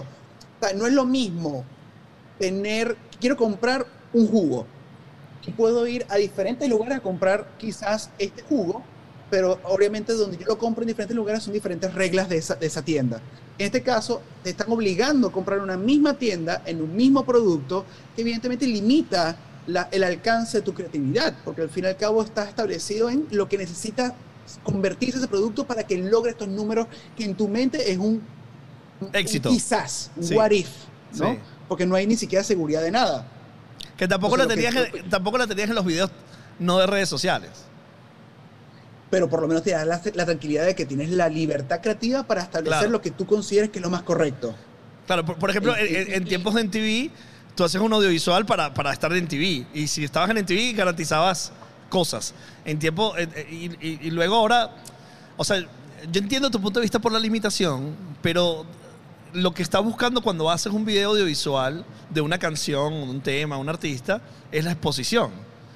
Y, y- y- y si la exposición está en, en TikTok, porque quiero ver, no sé si tienes claro eh, esto que te voy a preguntar, un video que hayas hecho que está en YouTube, que sea muy poderoso, probablemente TikTok le pasó 70 veces por encima. Totalmente. Posiblemente. Ojo, desconozco en términos de comparación de números, pero sí. Y, y- y quizás que te- a, lo, a lo- a lo- a lo que me estás comentando. Por ejemplo, me llega un cliente ahorita. Sí. Y dice, yo necesito hacer que este tema pegue en TikTok. para eso, y ahí cuando dices, oye, tengo una idea, de-". no, no, no. no. Ese es el brief, No, Nuno, ese es el brief. eso- Ajá. Ese es el brief. Sí, muchas veces ese es el brief. De hecho, Nuno, Que te lo voy a poner más difícil, para- te lo voy a poner más difícil, para que continúes con tu idea. Imagínate que llegue el cliente, aquel primer cliente que te contactó para hacer aquel comercial, ya no recuerdo el producto, que era el... el- Los zapatos. El, sí, no, el, Los zapatos. el, el, el que hiciste el comercial ese que, que te rebotaron y echaste para atrás. Ese mismo cliente te llega hoy en día y te dice, Nuno, yo necesito contratarte para hacer esto en TikTok. ¿Dirías que sí o dirías que no? Mira, Yo no soy un director con una soberbia para decirte qué hacer y qué no, porque creo que yo estoy above the payroll o algo así. Sí, Nada sí, de eso. sí. O sea, yo soy una persona sensata. Si, la, si el proyecto me parece interesante, lo hago. O sea, si el proyecto a nivel de guion o creativo está interesante, la agencia vino con una idea maravillosa, yo lo hago. Ahora, si de repente eh, viene con un guion establecido que automáticamente no lleva a ningún lado, no me suma en la carrera, voy a gastar tiempo y, y energía en algo que no va a sumar nada a mi persona como, como realizador, no lo hago. O sea, yo, he yo, yo ya, ya he quemado mis etapas de tropiezos, eh, volverme loco y hacer sí a todo, decirle sí a todo y no decirle no a nada. Y, um, y siento que si lo que hago ahorita tiene que sumar de alguna Claro. u otra manera. Claro. Este, Conecta con la idea que. todo lo que Conecta con la idea que venías narrando del tema de, de- de TikTok, porque ahí hay algo que me parece interesante, que es el tema de que, ah, yo te interrumpí porque te quería comentar de que, bueno, que tú decías, bueno, pero es que Dale. no sabes si va a tener éxito, decías. Este, pero a mí me llama la atención que está sucediendo en uno temas que pegan en TikTok por los 15 segundos de TikTok o los 20 segundos de TikTok, pero el resto del tema a la gente no le gusta cuando lo escucha en la discoteca. Le gustan los 15 segundos de TikTok. lo más loco, no sé si te ha pasado y lo has visto, pero la gente ahorita también va a las discotecas a bailar el baile de TikTok. Totalmente, Eso me, totalmente. eso me dejó loco. Es así. Eso me dejó Sí, sí, sí, sí. demasiado absurdo. De hecho, te das cuenta en una discoteca cuando alguien es millennial y centennial por eso. El que no se sabe la coreografía No. de la canción, ok, esta persona ya es millennial viejo. O sea, que es básicamente como cuando uno iba para las fiestas de, de colegio y no sabes bailar salsa y todos tus panas están partiendo en la pista, estás en la esquina con la Coca-Cola en la mano. Sí, sí, sí. Es lo mismo ahora cuando vas a una discoteca sin que te sepas de la coreografía de TikTok. Sí, tal cual. o sea, es, la- es lo mismo. Y, y es, y eso justamente es, es de los tantos factores que les digo yo que se suma a mi argumento de que lamentablemente ellos creen que hay una, li- hay una como una, una, una, una- un orden de cosas para poder ser viral. O sea, en este Claro. caso, respondiendo a tu pregunta de, de si antes sabíamos o no sabíamos, no, no sabíamos, pero por lo menos había una iniciativa, una búsqueda a algo diferente que la gente pudiera decir, esto que estoy viendo, estoy depositando mis tres minutos de vida en algo que me, ya, me llena por dentro, me llama la atención, me gusta, me suma y que no lo he visto en ningún otro lado. En cambio, a que te digan un brief, tiene que haber un baile. Tiene que haber un baile que genere un challenge. Entonces ya ahí te limita, porque si tú me hubieras dicho eso cuando yo hice Me voy enamorando, Anda en mi cabeza, Criminal, eh, Dile que tú me quieres, eh, todos los demás videos que han tenido billones de views, te puedo asegurar que si yo lo hubiera hecho de esa manera, con estos requisitos específicos por parte de una agencia, un cliente o una- un label, ya no hubiera llegado a ese alcance. ¿Dime Sí. sigues? Sí, claro, porque, porque está remarcado para una, con unas dimensiones muy características. Que no quiere decir, uno, que haya tal vez más nativo que buscado situaciones donde se lograron esos alcances con esa instrucción, con esa necesidad de un, de un 15 segundos para lograr un challenge. Algunos orgánicos y algunos buscados. No quiere decir que eso sea. Pero lo que pasa es que la industria de la música, el, el- el- Billboard, el, el- el TikTok 10 canciones se está volviendo muy pesado, ¿no? O sea, eh, eh, eh, el Billboard, el, el TikTok 10 canciones es muy importante hoy día para la Es música. Súper importante. Pero, a ver, Sí, pero por ejemplo para nuestra, para nuestra industria, o por lo menos para mi trabajo, Ajá. ahorita TikTok ¿qué es lo que está haciendo? Básicamente está haciendo el hecho de que las canciones que antes un artista podía, vi- podía vivir de un tema por tres meses, ahora lo vive por una semana. Claro, o sea, recordar los se agota tiempos. demasiado rápido. Claro, Claro. claro, efímero. Ya la gente ahora consume de una manera muy violenta el contenido, tanto visual como musical. Sea, si no te gusta, listo, para adelante, el siguiente, no- tengo tiempo para perder. claro, Entonces, ya automáticamente la gente perdió la necesidad de ver historias en los musicales. Ahora quieren ver algo que sea eye candy, que te llame la atención, que sea colorido, que tú puedas estar cocinando, escribiendo, manejando, y que que pueda dar mi vista de la, de- de la pantalla para hacer otra cosa y volver y no me perdí nada. Eso es lo que está inculcando ahora en la generación nueva el TikTok. Y no solamente eso, sino ya que el tema ahora se están reduciendo, las canciones ahora son más pequeñas, cosa que poco contenido Sí. y para que uno pueda realizar mejores Sí. piezas visuales. Y también, por último, que es lo peor de todo, ahora la label dice, ¿para qué yo voy a gastar esta cantidad de dinero en este videoclip que iba a durar tres meses, ahora me dura una semana, prefiero no invertir dinero en esto, hacerlo un video en TikTok y ya. Entonces, claro, nuestro oficio cada vez está más reducido Claro. y cada vez menos relevante. Entonces, ahorita cada vez eh, vas a ver menos realizadores haciendo grandes piezas como las hacíamos hace unos ocho años atrás, porque ahora está pasando a ser un contenido que sea como una panadería, pan, pan caliente, que hay que salir a vender, hay que salir a vender. Cualquier cosa que salga que exponga al artista, que se vea bonito, con unos colores chéveres, que un- un- una coreografía de challenge, chévere para TikTok, y, y ya está. Y es lo que necesito, porque al fin y al cabo el tema va a pegar en TikTok, no va a pegar en YouTube. Entonces, ¿para qué voy a invertir mis reales en, en- en un video de YouTube bello, increíble, cinematográficamente espectacular? Si realmente es lo mismo gastar menos cantidad, casi que un tercio de lo que yo gastaría en ese video, para un videito rápido, sencillo, que al final va a derivar en TikTok, que es lo que está Pero- pegando. ¿No crees, Nuno? ¿No crees este, que, por ejemplo, obviamente una de las cosas que hablábamos hace rato, tú dices, desde la perspectiva del género del, del videoclip en el género urbano, tú estableciste y retaste una narrativa que era bastante como un lenguaje común cuando hablábamos de los videoclips en el tema del, del hip hop, del, del género urbano. ¿No sientes que lo mismo puede pasar en TikTok? Porque yo, personalmente, yo siento que TikTok en este momento está viviendo como ese, ese periodo de transformación. Sí, obviamente el tema del challenge, el tema de los bailes, del lip sync es una época, pero yo creo que así como sucedió en YouTube, porque a ver, en YouTube pasó también. En YouTube pasó una época donde el contenido era 80-90% basura. Y luego llegaron creadores que empezaron a imponer calidad de producción audiovisual para YouTube. Probablemente si yo te hablo a ti de Casey Neistat, te hablo de Dan Mays, tú sabes de quiénes te estoy hablando. Son Claro. personas que dijeron, de hecho Dan Mays tiene, tiene un manifiesto maravilloso en su canal de YouTube donde dice, somos personas que llegamos a esta plataforma con el fin de imponer narrativas de calidad. Porque había Claro. muchísima basura. Yo, ¿Tú no sientes que lo mismo va a pasar en TikTok? Porque a mí una de las cosas que me parece, yo, yo tengo tres, cuatro meses consumiendo TikTok muy, muy, muy duro.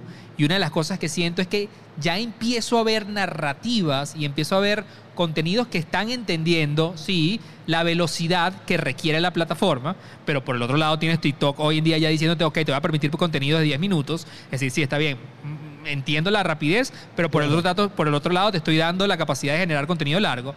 Pero gente que empieza a proponer narrativas y nuevos códigos, así como lo hiciste con el género urbano, ¿no sientes que Nuno o llámese cualquier otro director lo va a hacer luego en la plataforma como TikTok, que es donde la atencionalidad en estos momentos se está centrando? Mira, yo, yo soy lo que creo que, que un director bueno es el director que, que se limita. O sea, el director que realmente es abierto a cualquier tipo de formato, cualquier tipo de género, que se adapte también a la tecnología de hoy día. Y eso es lo que hace el secreto de que todas las personas puedan prevalecer en la historia del, del medio visual. Yo no digo que no se pueda. A mí lo único que me, me genera frustración un poco es que se ha mal acostumbrado a la cultura del desecho rápido. Sí, al lo que- efímero. lo que- lo al que efímero. lamentablemente es, es lo que critico principalmente a la plataforma y que, y que por culpa de esa plataforma un formato tan hermoso como se ha visto la- las piezas visuales, bien sea cortometraje, bien sea documentales, bien sea eh, video, video musicales o lo que tú quieras definir, cada vez se va a reducir, porque inclusive, quieran o no, y eso, lo- eso es, es digno de estudio para poder conversarlo, pero el TikTok ha inclusive influenciado al cine. Porque Totalmente. tú puedes ver muchísimos muchísimos chicos que están viendo una película y los 10 minutos no pasa nada interesante, se van de la sala. Me ha pasado, quiero, ha quiero, quiero hablar de eso, Nuro. Quiero hablar de eso. Quiero hablar de la técnica. Quiero dos cosas preguntarte. Una, hay una narrativa en transiciones, imágenes, que, que es como la gente se está acostumbrando a ver cosas. Correcto. O sea, yo me meto a ver a YouTube y me meto a ver a TikTok y me, las, las transiciones, las narrativas, los ángulos, los point of view, están transformando desde la forma de ver las cosas. Y quiero introducir la palabra atención. Sí. La atención, uno, por investigaciones que tenemos, estaba. Tienes tres segundos para perder la atención. O sea, si tú lograste retener, busca, captar mi atención, tienes tres segundos para retenerla. Y luego vas ganando el derecho a tenerla a través del tiempo. Eh, entonces, o por una transición, o por un elemento visual, o por un elemento que te haga captar, tú tienes que ir captando, reteniendo esa atención para lograr tener esos 15 segundos, el minuto, eh, que te vean. Cuando tú agarras una película, y yo y, y- y cito a Tarkovsky, que, que un plano de Tarkovsky duraba 10 minutos, o sea, viendo pasar.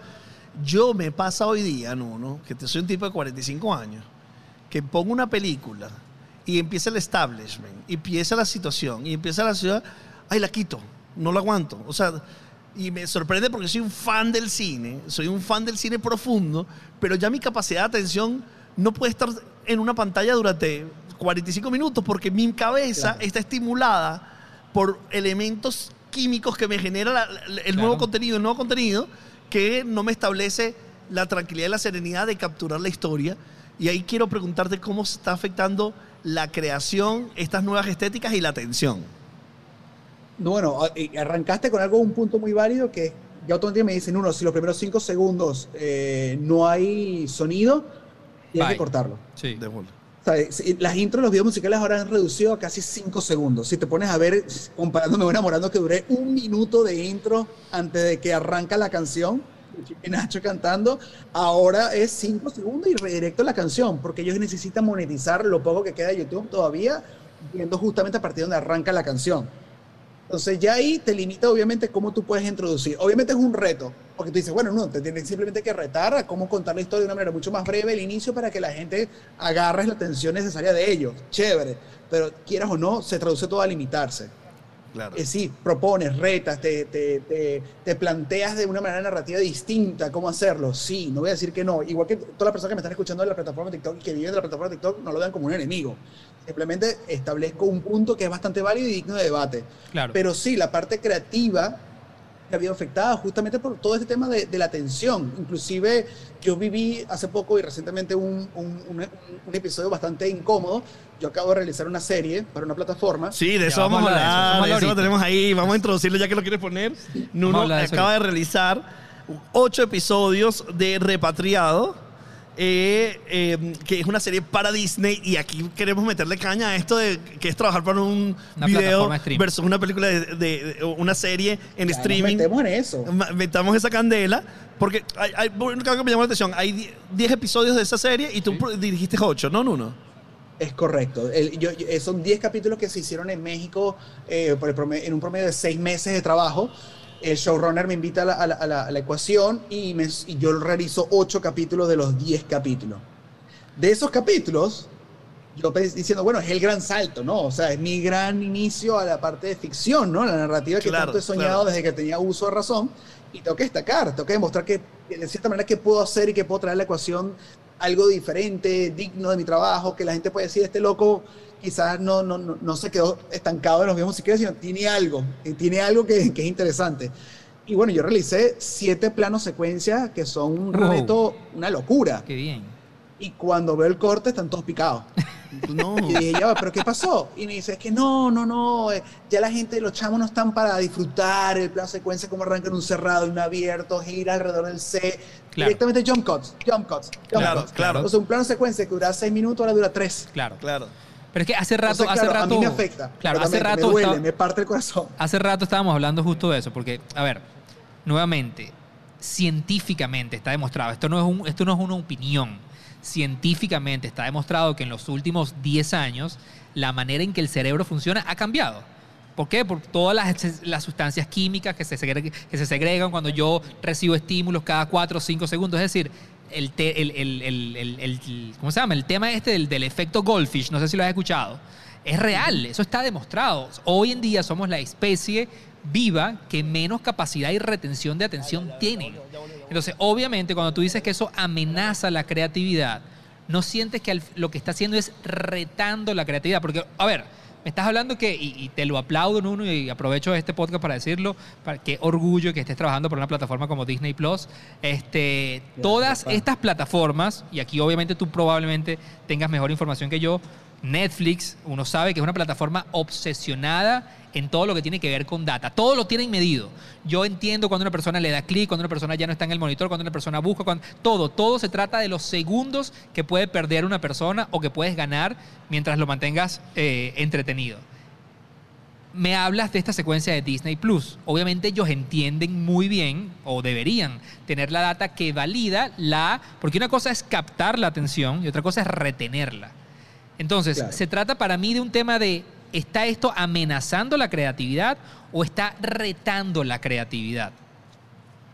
Yo creo que hay esos puntos ambiguos que funcionan para both ways, porque es la realidad. O sea, yo sí siento que limita en muchos aspectos, porque yo no voy a ver a un Martin Scorsese eh, adaptándose a eso. Y estás, estás limitando a un genio como Martin Scorsese a no dar su mejor potencial, sencillamente porque tiene que adaptarse a la nueva, a la nuevo formato.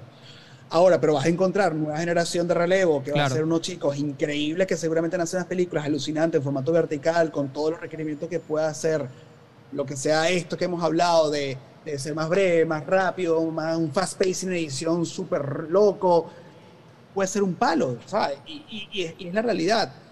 Yo no digo que no, yo sí siento que, que no debería haber una regla. O sea, Yo siento que todo lo que estamos viviendo hoy día eh, es consecuencia sencillamente de lo acelerado que estamos a nivel de Sí. vida, de la rutina, y eso también en la, en la, en la media ha ayudado y empujado de que eso suceda, de cómo, cómo consumimos eh, eh, información, no solamente noticias, contenido de entretenimiento, la propia comida, el- el- la velocidad y el ritmo violento que estamos viviendo todo el día. Ya es lo habitual, es lo habitual. que, eh, ha, sucedido eso. Y, y- y, a ver, ¿cómo, cómo, cómo diferencias uno ir a una pantalla de streaming a una serie? Eh, es un wow, es una evolución. Este, ¿Cómo diferencia esa vibra de- de- del video corto que sabes que simplemente estás contando un video? Que, hay, hay algo que me quedó de la, de la conversación anterior, que es que Dale. al ser más efímero lo de TikTok, influye en el cantante que no saca un álbum de 10. O sea, porque tú piensas en Pink Floyd y pensabas que todo, el todo, un, álbum, todo un álbum era una sola historia. Claro. Hoy día vemos gente que saca una canción, ni siquiera saca un LP. Y es porque Es necesita monetizar los tres meses, pero entonces no lo hace con una canción, sino lo hace con 12 canciones. Para estar una cada semana. Sobresatura de mercado. Claro, y entonces es una transformación inclusive de la creación del artista que no... ¿Qué hace? ¿Cuenta lo que quiere contar o hace lo que tiene que hacer para capturar la atención? Entonces e- entra en un estado ético de entre la creación artística y eh, el consumo de venta de producto, intercambio de producto mainstream, ¿no? Sí, es un súper buen punto. O sea, si tú le dijeras a Queen cuando hizo Bohemian Rhapsody que tiene que adaptarse a, a TikTok, te hubiera escupido en la cara. Pedro Navaja. Y no tuviéramos la joya que Pero, es. pero Navaja es un buen caso. Y, y, y este caso, yo conozco demasiados artistas en el medio que están ahorita trabajando los álbumes y están entrando y saliendo del estudio sencillamente pensando en función de qué va a pegar en TikTok y qué no. Y eso es triste porque antes lo que pegaban, lo que hacían sencillamente porque les nacía, porque les Claro. nacía la canción que querían escuchar, Totalmente. pegaban ses- porque sencillamente eran buenas. No había un algoritmo en su cabeza diciendo esto es lo que va a pegar y esto es lo que va a funcionar y esto es lo que se está escuchando y esto es lo que se va a hacer tendencia, esto es lo que va a generar un challenge. Ya es sencillamente lo que nace desde el propio arte Claro. no desde una necesidad económica, de una, de, una, de, un de una de una intención o una sensación de que tengo que sacarle provecho monetario de esto. Y eso es lo que sucede ahorita. Si te das cuenta, todo el sonido casi suena igual. O sea, pega Sí, todo de ti, sí, todo, todo el mundo sí, tiene que sí, hacer sí, todo de sí, ti. sí, sí, sí. Sí, Pega una canción de reggaetón duro, todo tiene que sonar así. Sí. Eh, no sé, Weekend sale y saca una canción increíble, todo tiene que ser- sonar así. Sale Dualipa y hace un género de un bailecito lindo, todo el mundo tiene que hacer el bailecito lindo Claro. hay una sobresaturación en el mercado de todo tipo. Y, eso es lo, lo- lo triste. En mi caso, por ejemplo, antes era lindo cuando tú un viernes y salían dos videos musicales estreno y todo el mundo enfocaba la intención en esos dos videos y la gente disfrutaba, los comentaba, los viralizaba, hablaba, no sé, lo que sea. Ahora no es una, no es una mentira. El otro viernes se estrenaron 24 videos musicales. Una locura. Y dije, ¿what? Sí. 24 videos musicales. Y tú escuchas las canciones casi son todas iguales. Sí. Y los videos son ideas recicladas o refritas o a cosas que has visto en TikTok o a cosas que has visto en Pinterest. o y es que, claro, yo no culpo a los realizadores porque lo que están todos es tratando de mantenerse en el mercado, ver cómo se mantienen relevantes y al mismo tiempo tener que sacar lo primero que sale porque no te das tiempo para poder pensar qué vas a hacer. Lo que antes hacíamos, que durábamos, no sé, un mes planificando con detalle qué queremos contar, ahora tiene que ser la semana, porque saqué este tema, te llaman a las 2 de la mañana saliendo del estudio todo fumado y diciendo, bro, tengo el nuevo tema que va a pegar, es increíble, hay que hacer un video mañana. Claro. Menos de 24 horas para planificar qué hacer, cómo, cómo producirlo, dónde filmarlo, buscar el casting. Y claro, te das cuenta que la calidad baja. Claro. Claro. Y eso Pero es lo que pero- afecta directamente pero yo este también creo- nefasto y violento de, de- de- de lo que lamentablemente estas plataformas están generando. Yo también creo que, que- que el mercado al final uno se da cuenta de eso. Cuando digo el mercado es la gente. O sea, yo creo que estamos viviendo en este momento ese proceso donde la gente está replicando la fórmula que le ha funcionado a otros y se volvió muy obsesivo. TikTok es un Sí. ejemplo de eso y lo ves claramente en esa plataforma, pero yo sí creo que el mercado se, se está, ya, ya se está dando cuenta de eso. Yo vuelvo e insisto, yo, a mí una de las cosas que me tiene emocionado particularmente, obviamente no, no, no, siento que no, hay mucha gente que no comparte esta opinión. Lo que me, me encanta de lo que está pasando en TikTok es que creo que a todos, obviamente a ti desde la perspectiva audiovisual, a nosotros desde la perspectiva publicitaria, nos está planteando retos brutales a nivel creativo. O sea, porque te- lo que te está pasando a ti en el mundo, en la, en la parte audiovisual, nos está pasando a nosotros en el mundo publicitario. Eh, lo que pasa es que todo el mundo, estamos en estos momentos, estamos viviendo la replicación de la fórmula que es exitosa. Y por eso siente que todo el mundo está haciendo lo mismo. Todos los bailes son iguales, todas las canciones son iguales, todas las personas están haciendo vlogging de la, de la misma manera, porque hay una fórmula que fue exitosa y todo el mundo la está replicando. Ahí es donde puedo entender tu visión de cómo la creatividad se ve amenazada, pero por el otro lado veo una oportunidad inmensa, porque precisamente si hay tanta gente haciendo lo mismo, es mucho más fácil diferenciarse. Es que ahí es donde yo, yo vuelvo e insisto y digo, si el contenido que estás produciendo y creando es para esa plataforma en sí, Sí, claro. ahí es el reto. De acuerdísimo. No sirve cuando te dicen quiero un video que me sirva para TikTok, No, no, para no, Instagram, para 100%. YouTube, para Spotify. Ahí, No vale. ahí está siendo incongruente con tu argumento como artista. Si tú me dices, uno, mira, quiero darte 12 canciones porque va a ser mi nuevo disco y quiero hacerlo exclusivamente para TikTok, como hizo Rosalía, por ejemplo, en su lanzamiento Exactamente. de disco, que hizo un contenido específico para una sola plataforma. ¿Ah, sí? Maravilloso. Ahí se lo aplaudo. Ahí es un reto para el realizador que se ha otorgado esa, esa responsabilidad de poder crear con todos los recursos y toda su creatividad en función de una plataforma que tiene unas reglas que tiene que adaptarse. Maravilloso. Eso es un reto. Lo que no considero es cómo someter la creatividad de un producto que va para una plataforma en específico como YouTube, pero tiene que estar bajo, bajo las normativas y reglas de otra plataforma. Claro, Totalmente Que- y que tiene que funcionar de ambas maneras. No sirve. Sí, va, va a fracasar. Eso, eso, eso, me hace, eso me hace pensar en algo que es frustrante. Y voy a hablar de Nolan, voy a hablar de Dunkerque, ¿no? Yo me entero de Dunkerque y yo, fanático de las narrativas de los conflictos bélicos y de la Segunda Guerra, yo digo, nada, la voy a ver dos años, brother, antes. Y esperé mi película dos años. Y voy a ver Dunkerque, estaba en Madrid en ese momento y buscando la sala, la sala, bueno, sin conocer muy bien con las cosas, entro en una salita que la pantallita era, pff, pero no te cuento, o sea, yo creo que el televisor de mi casa es más grande. Y el sistema de audio nefasto. Y yo decía, brother, yo esperé dos años ver Dunkerque para verlo así, brother. Que, o sea, salí tristísimo, salí tristísimo porque no la disfruté. Claro, claro. Y eso me hace pensar que el 80 o 90% del consumo de todo lo que estás haciendo, ¿no? uno, está en la pantalla del celular, con las cornetas del celular o sin audio. O sin audio. Es Por- correcto. Porque mucha gente ve cosas con el audio desactivado por circunstancias. El, da- el- el- el dato es gigante. Entonces, mira tu preocupación como realizador, iluminación, estética, eh, eh, para que una persona lo vea en una pantallita de este tamaño, eh, con un audífono o sin audífono apagado, donde el audio entonces ya no prela. ¡Wow! ¡Wow! O sea, es- que esta condiciona el framing para los realizadores. A mí, por ejemplo, me dijo una vez una persona, un, un- un representante, un artista, se me acercó en un monitor, tenía un plano espectacular. Era una, una- una- escena completamente maravillosa, plano abierto, artista, el atardecer espectacular. Había unos valores de producción que no puedo mencionar porque me matan. Pero el plano era una cosa que dije, esto tiene que estar en mi reel y abro mi reel diciendo Nuno Gómez, director 2023, o sea, con este plano, ¿sabes? Sí, sí, Así sí. de hermoso era. Me dice, brother, eso en el celular no se va a ver. ¿Cómo así? Es que está muy abierto y el celular tienes que, no puede, tienes que hacer zoom para poder ver lo que estás haciendo.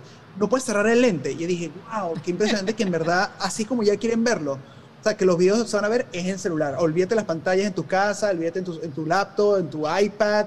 Lo que quieren es que lo que sea la atención, el, el- el- el mensaje que hemos estado hablando, el- la conversión del- de la atención, sea enfocado directamente a lo que cabe en la pantalla de tu celular y que pueda ser apreciado en esas dimensiones específicas. Claro, claro. O sea, es rudísimo porque ya el lenguaje que tú quieres generar tiene que estar limitado a cómo puede verse y apreciarse para que la persona que esté manejando, haciendo Uber, eh, en una cola del banco, en una reunión aburrida de tus tías y tienes que estar escondido con el celular, te mantenga entretenido y puedas apreciarlo sin tener que estar perdiendo ningún tipo de detalle.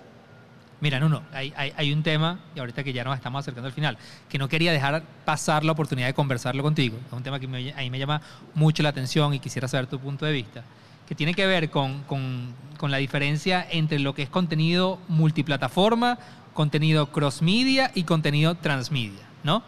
Yo particularmente entendí la diferencia entre estos tres conceptos hace muy poco y cuando lo entendí, obviamente como, bueno, sí, como creativo, me, hable, me abre un abanico de posibilidades, porque cuando tú hablas de ¿Cómo lo contenido... entendiste tú? Eso, eso me parece interesante. Cuando, cuando tú hablas de contenido, leyendo e investigando mucho para esta conversación que iba a tener contigo.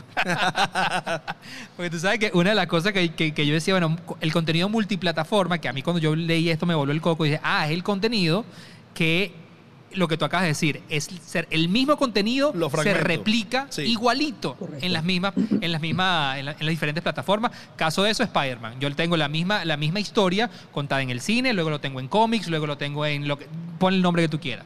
Luego tengo el cross media, pero el cross media es yo tengo una imagen, prin- un- un- una historia principal que, por ejemplo, cuento en Disney Plus, y luego tengo historias segmentadas en otras plataformas, pero estos pequeños fragmentos es necesario que tú los consumas en orden cronológica. Es decir, yo para entender qué está pasando en este, no sé, contenido que estoy poniendo en Spotify, es importante que hayas visto la película en Disney Plus.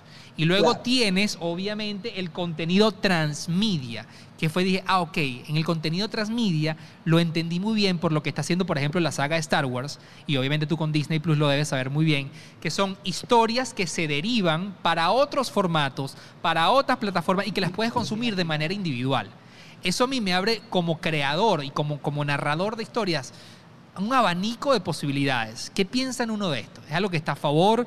¿No es algo que está en contra? Porque nuevamente con este amigo cineasta en Canadá tengo discusiones riquísimas donde él, por ejemplo, cree que la diversificación de la historia en diferentes plataformas no tiene sentido. Pero mi punto Bueno, es, la atencionalidad está fragmentada en diferentes plataformas. Totalmente. Y, y- y, o sea, es, es una- es un debate largo y extenso que podemos Muy tener sobre eso. Yo, sí. soy, yo soy la persona que digo que sí, yo valido eso y me parece que yo estoy súper de acuerdo a eso porque cumple con la premisa de satisfacer miles de perfiles de audiencia. ¿Sabes? Que realmente una persona que quizá no quiera consumir el- esa película, quiere consumir un cómic y es más familiarizado un cómic lo quiere ver, apreciar y disfrutar, hazlo, no tiene que estar limitado, condicionado, que tiene que, juro, estar viendo aquello, aquello para disfrutarlo de la misma manera. Este, ¿Qué sucede? Que es lo único negativo que está sucediendo a través de esa premisa. Hay un desgaste y un agotamiento de la franquicia, de cualquier producto que estás usando. Por ejemplo, hay una fatiga ahorita de Marvel. Totalmente. Que Yo soy el primero en meterme en vivo en San Diego y ver la- la- los anuncios y yo salto y brinco y digo, yeah, vamos, Wakanda Forever, qué sé yo. Y hay gente que dice, ya estoy cansado de ver demasiado producto de Marvel. Sí. Ya odio las series de Disney Plus, odio la película, o ya siento que es chimba, siento que es aburrida, y comienzan a condicionarse de una manera que es, no, no, o sea, no, no retroalimenta lo especial que, está, que está- se está haciendo a través de, esa, de esas marcas. O sea, el, el- el contenido que a mí me parece maravilloso, que puedas expandir, atajar a diferentes tipos de personas que consuman de, de- de diferentes maneras el mismo producto, a mí me parece que es maravilloso. Le aplaudo esa iniciativa. El, el- lo que yo siento en contra es que ya la gente, por ejemplo, no sé, alguien que quiera ver ahorita Marvel, Sí. y diga, ok, para ver Marvel tengo que entonces ver 25 Imposible, películas, imposible. 6 series Sí. Y seguramente 4 cortometrajes para poder entender lo que está pasando. No lo quiero ver. Sí, Claro. sí, sí, sí. Es una. Es Y demasiado dos, tiempo. La gente que se ha visto todo esto y de repente tiene la gran experiencia de haber asistido en game en el cine, haber tripeado, llorado, ver toda esa gente y de repente le lanzas una serie como The Winter Soldier y Captain Falcon, lo que sea, y dice, esto no es la misma, eso no es la misma calidad que tú me diste hace Claro. cuatro años atrás. Claro. Entonces, ¿por, por qué tengo que consumir esto? Porque me lo estás lanzando en la cara y tengo que comérmelo porque sí, porque tiene tu logo impuesto y me lo estás imponiendo que este es el producto que, que, que merezco yo consumir. O sea, agotas al consumidor, pierdes credibilidad y evidentemente la gente comienza a tener una tela de juicio de todo el producto por culpa de una mala experiencia porque simplemente estás ya agotado Totalmente. viendo todo el tiempo lo mismo. Si tú comes, si tu comida favorita es pizza y comes todo el tiempo pizza, llega un momento que ya aborreces la pizza. Totalmente. Yo creo que eso es lo que puede estar pasando con Star Wars, con Marvel. A mí no me está pasando en mi caso, pero, pero mucha gente sí le está pasando. Entonces, eh, eh, eso es producto, más allá de eso, no solamente de exprimirle el jugo para sacarle dinero a lo que está haciendo Disney, sino que también al mismo tiempo eh, eh, quizás la gente ya está cansada de, de tener demasiado. En vez de canalizar y aguantarte unos cuatro años, como hiciste tú que eh, esperaste dos años para Dunkirk, y Sí. esperaste dos años haciendo ese build-up, ese hype para poder sentarte y verlo, que lamentablemente pues lo viste en españolete, Sí, sí. y fue una decepción, pero ahorita ya no hay un build-up para un gran evento, sino terminas uno y a los dos meses tienes otro. Claro, satisfacer una Tienes necesidad otro y a los dos meses constante. tienes sí. otro. Entonces, Sí. Mira, no tienes no- una, una necesidad de extrañar algo que necesitas para ser feliz. Eso se está porque perdiendo. ya todo el tiempo lo tienes. Eso se está ¿Me perdiendo. explico? De Mira. Nuno, qué, qué, qué, qué divino conversar contigo, brother, porque... Se me fue la hora así. Gracias, Sí, amigo. se me fue la hora eh, así, la- Además que, que, bueno... Me quedé con 30 preguntas me por quedé hacer. con las métricas, con hacer... Pero quiero comentarle dos cosas. Vale, vale. Una, bueno, personas que eh, en el chat de YouTube nos dicen, no, brother, eh, vertical es la muerte, ¿no? Mucha gente. Eh, y, y hay uno que me llamó mucho la atención, que- o- o- otra persona también que me habló de 1917, la película, que el sonido de esa película es magistral. Entonces, ver ese, es- esa película merece verla en, en- en un surround bestial. Y Sí. entonces verlo en el teléfono es matar el trabajo de un talento Totalmente. de totalmente. toneladas de trabajo de micrófonos cableados. O sea, yo el otro día hablé de lo cableado de microfonía que tenía esa película. Era una locura. Y la otra que me dio mucha risa es este, este comentario de un pana que está, que dice así. Los estoy escuchando en el restaurante Cimarrón, ahí enfrente. Es- con una birra en mano. Es decir, nos están escuchando en el podcast eterno, en un restaurante ahí enfrente y están vacilando la conversación. Mira, Nuno, brother, mil gracias por haber compartido con nosotros. Eh, para despedirte, vamos a hacer una dinámica súper rápida, ¿ok? Ya para ir cerrando este segmento que le estamos haciendo a todos, los, a to- todos nuestros invitados. Así que no lo pienses mucho. Suéltame de una apenas te suelte, te haga la pregunta. Dime tu top 5 de trabajo de Nuno Gómez. Suéltamelos ya, tu top 5. Mi favorito es Síguelo Bailando. Ok. Segundo es Una Flor, los dos hechos en Japón. Eh, creo que me fascina es mi cabeza. Eh, creo que me gustó mucho Tenemos que hablar de Lazo, hecho en película. Y mm, creo que pudiera decir, amo mucho Amanecer porque fue el inicio de toda mi carrera. Bien, bien. Y por último, dame cinco obras audiovisuales que según, según Nuno Gómez nadie se debería morir antes de verlas. Mira, arranco de una con Suelta. Everything Everywhere All at Once, que está en cine ahorita. Si Necesito hablar contigo lo mejor mil años de esa película. Pero bueno, ya para otro es lo tema. mejor que ha existido en nuestro cine por muchos años. Eh, siento que en mi cabeza Garden State es la película que de cierta manera definió la decisión por querer incursionar en la, en la dirección de visual. Guardians of the Galaxy es la primera, es mi película favorita de mi vida y ¿En es la serio? que más resume quién soy yo como director. o sea, si yo ma- mataría por ser una película, sería yo esa película. Wow. Eh, a mí el... el ah, a ver, a ver, a ver, a ver, a ver. a Te ver. faltan dos, te faltan dos. Seven Samurais de, de Kurosawa me fascina. soy fan acabo de tirarme. no, no, hace tres semanas tuve, tuve COVID. Y me tiré Ok, siete, películas de Kurosawa. Siete. Uf, qué delicia. No, no, no. Qué Estaba. eh, no, además que eh, Toshiro lo, ad- lo adoro. O sea, no, estoy, estoy, estoy encantado. Y me dijiste que estaba en Japón, comiste ramen, ¿no? Claro, claro. Además que en el tercer lugar donde se hizo ramen en Tokio. Wow. Agarra tu envidia, pues. Y Te falta una. La última película ah, está difícil porque obviamente hay muchas, pero puedo irme por lo comercial, puedo irme por lo indie, puedo Por irme lo que tú quieras, por lo que tú quieras. Pero sí, siento que hay algo que quisiera decir que me encanta. Yo sé que suena cliché, pero A New Hope. Siento que esa película, por más cliché y tonta, bueno, aquí estoy yo con el suéter, siento que definió mucho cómo Mira, consumimos la ciencia ficción. Yo lo hubiera pensado mejor. Yo hubiera sabido que tú eras tan fan de Star Wars y nada más estuviera dado por una conversación de ocho horas para hablar de Star Wars, porque John es. Cuando tengan Bueno, ese John es- tema, llámenme. no, brother. Soy hate de Star John Wars. es soy hater, hate. pero hater duro. no, no, mi brother, ha sido, Entonces no me llamen. ha sido un placer tenerte con nosotros y que, que nos ayudes y hayas colaborado en un bloque para tratar de lograr estas 40 horas de podcast eterno. Nuevamente, ojalá tengamos la oportunidad de conversar contigo más porque se nos quedaron demasiados temas por Yo fuera. quiero decir algo solamente más. Nosotros estamos haciendo esto en uno de venezolanos. Queremos construir la marca Venezuela y hablar de podcasting es hablar de algo que se está hablando mucho en el mundo. Y tener un récord de podcasting de venezolano es fantástico. Y tenerte a ti Vamos. como parte del récord es fantástico porque tú estás construyendo la marca Venezuela también. Papi, qué bello. Me encanta. Para mí es un honor estar con ustedes sumando estas horas de conocimiento, de información, de buena vibra. Hacerme formar parte de algo tan especial.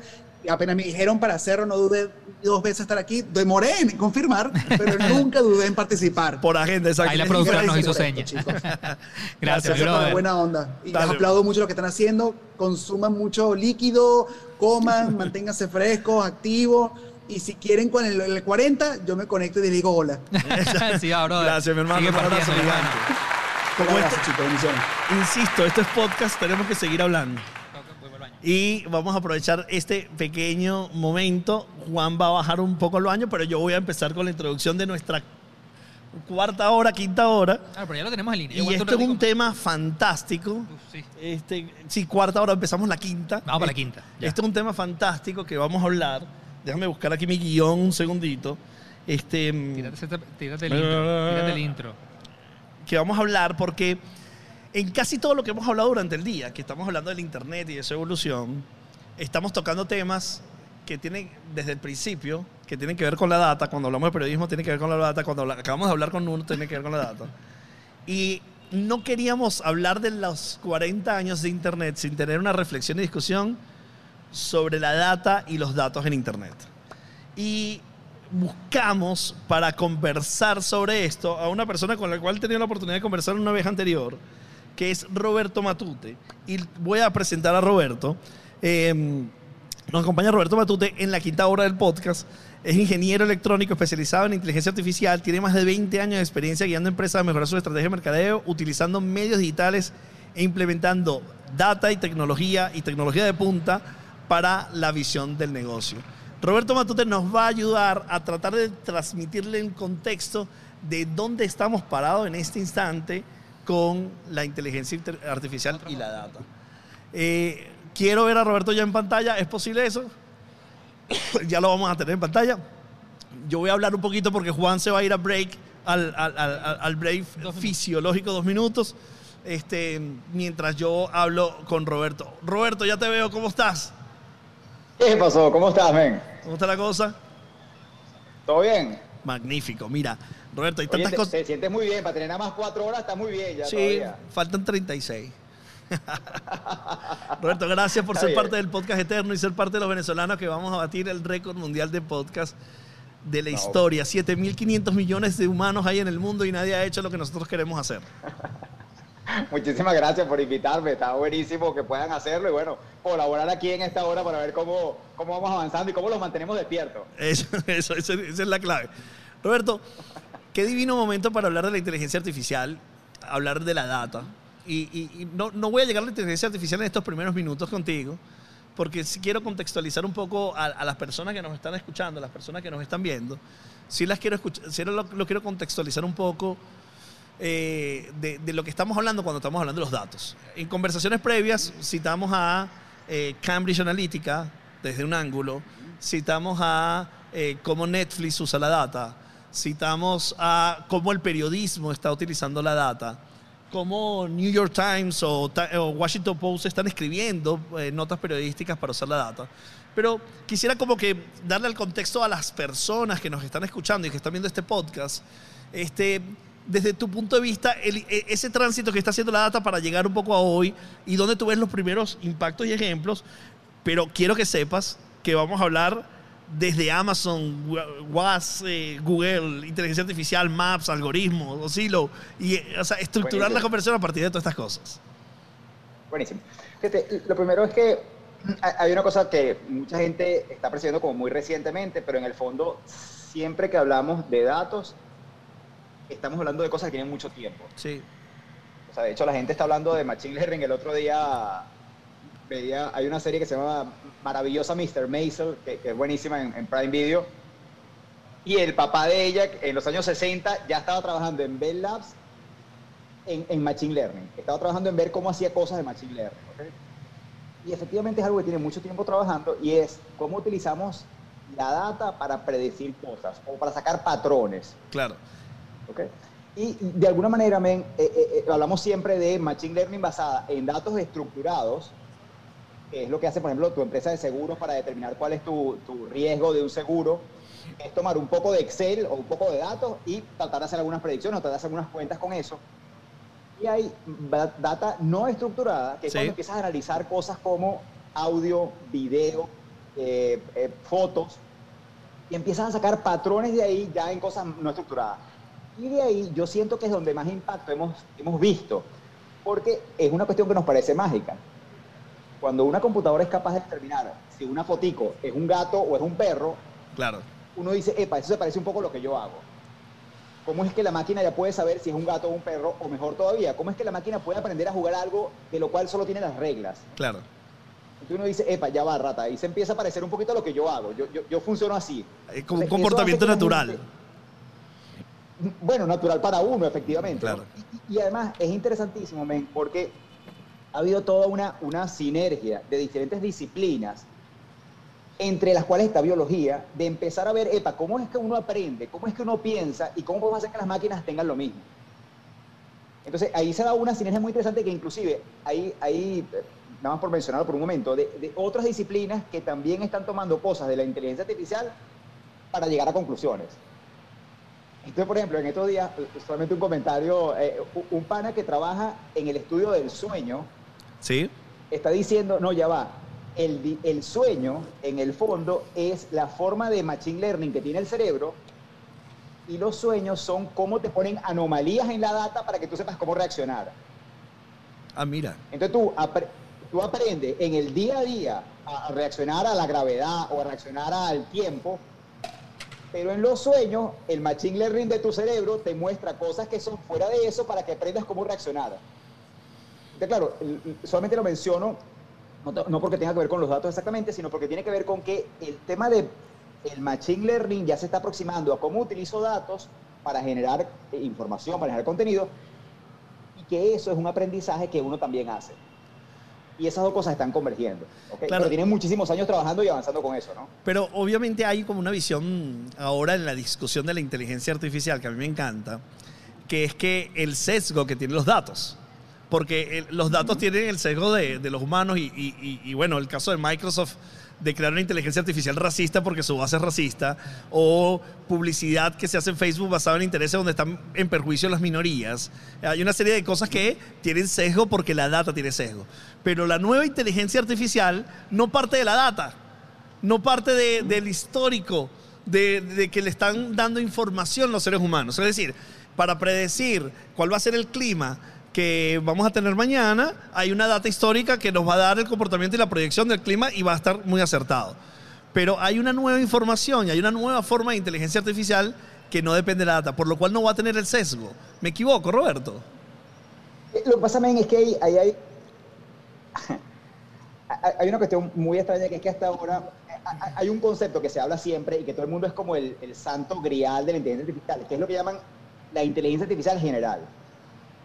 Que es cómo hace para que una máquina aprenda algo sin tener, o sea, que aprenda cualquier cosa, como un niño. Un niño aprende de cualquier cosa, ¿no? Sí. Tú, no formas al niño para que sea ingeniero desde chiquito y el bicho va a llegar a ser ingeniero sino que él, él- él es capaz de aprender de un montón de cosas.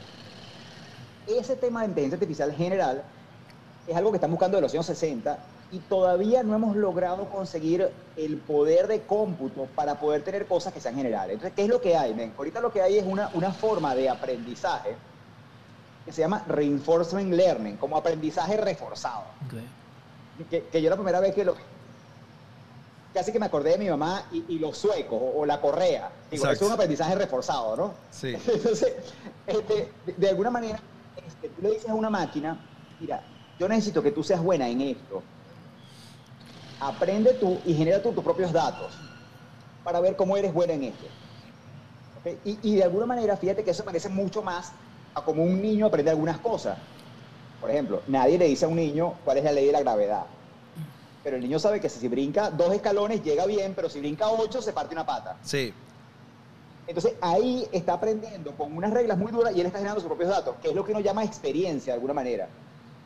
Entonces, en ese caso, ahí el problema no es el sesgo, que está de la data anterior. El problema es el sesgo en lo que tú le estás pidiendo que optimice.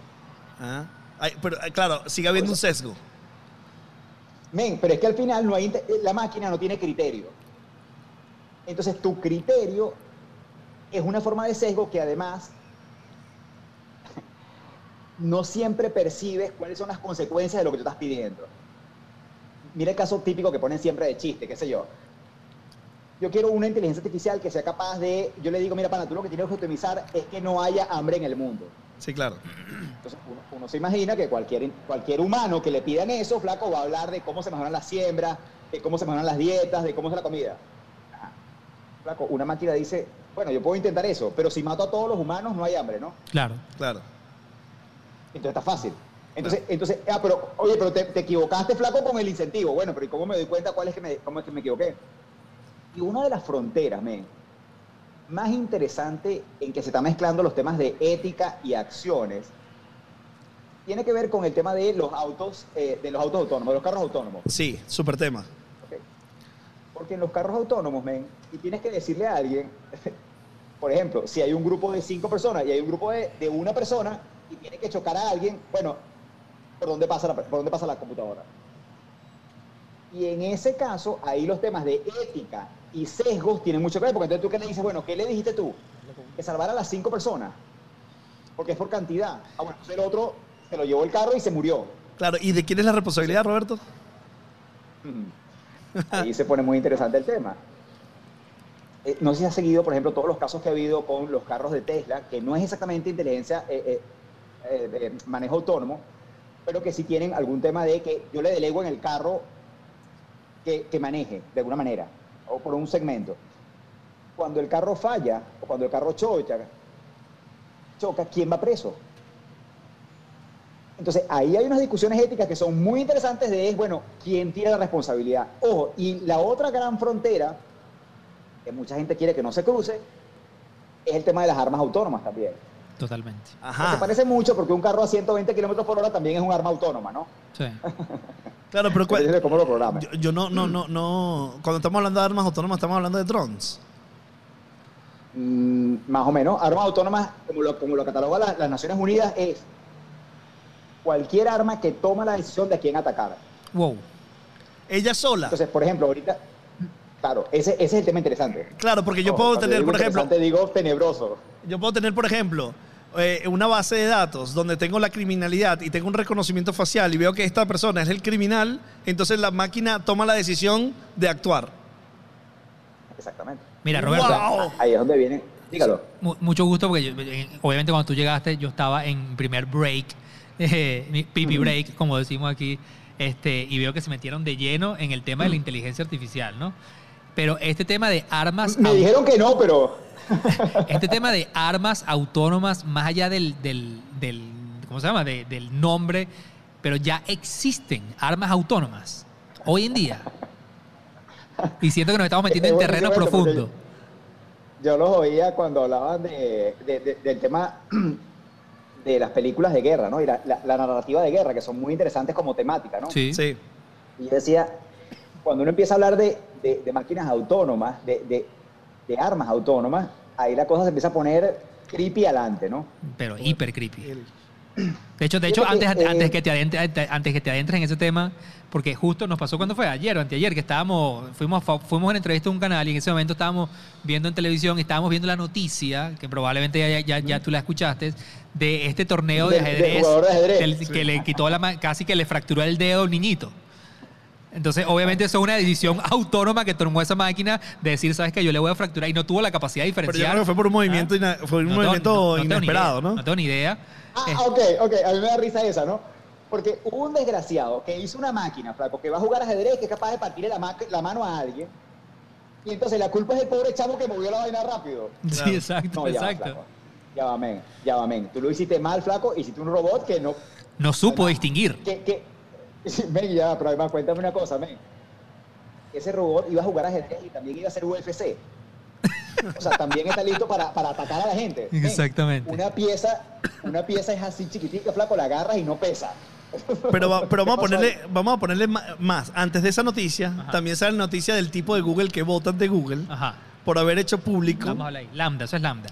de Lambda, haber hecho público que eh, ese robot agarró vida. que la máquina era sentient, que la máquina era consciente. Claro, yo, yo, yo, yo te soy sincero, Roberto. Yo cuando, cuando vi esa noticia y, y pude leer la conversación que tuvo este ingeniero de Google con la máquina, a ver, yo todavía no me termino de decidir y probablemente tú me des la- luces aquí. Porque lo primero que yo leo es tú dices, "Ver", o sea, eh, yo leo esta conversación y esto me da la sensación de que esta máquina tiene conciencia. Obviamente de ella, ella, ella manifiesta sus preocupaciones, sus miedos, ella saca a relucir y decir, "Eh, mi miedo más grande es que me desconecten, porque eso sería para ti como morirte, es, la misma, es la misma, estaríamos hablando el mismo lenguaje. Eh, pero luego Google responde y lo que dice es que esta máquina precisamente fue entrenada para que tú sintieras que sus respuestas son humanas. Pero yo no termino de definirme cuál de las dos tienen, o si existe algún lado que tenga la verdad. Fíjate que ahí, cuando yo leí también la conversación, men, yo dije, ya va, esto es Skynet, flaco. Ah, de una, aquí lo piensas. Está llevando ya Sí. el, el desastre. O sea, digo yo, esto ya viene cerca, ¿ok? Claro, yo he leído muchas cosas y he visto muchos ejemplos y he sentido esa vez, esas cosas muchas veces.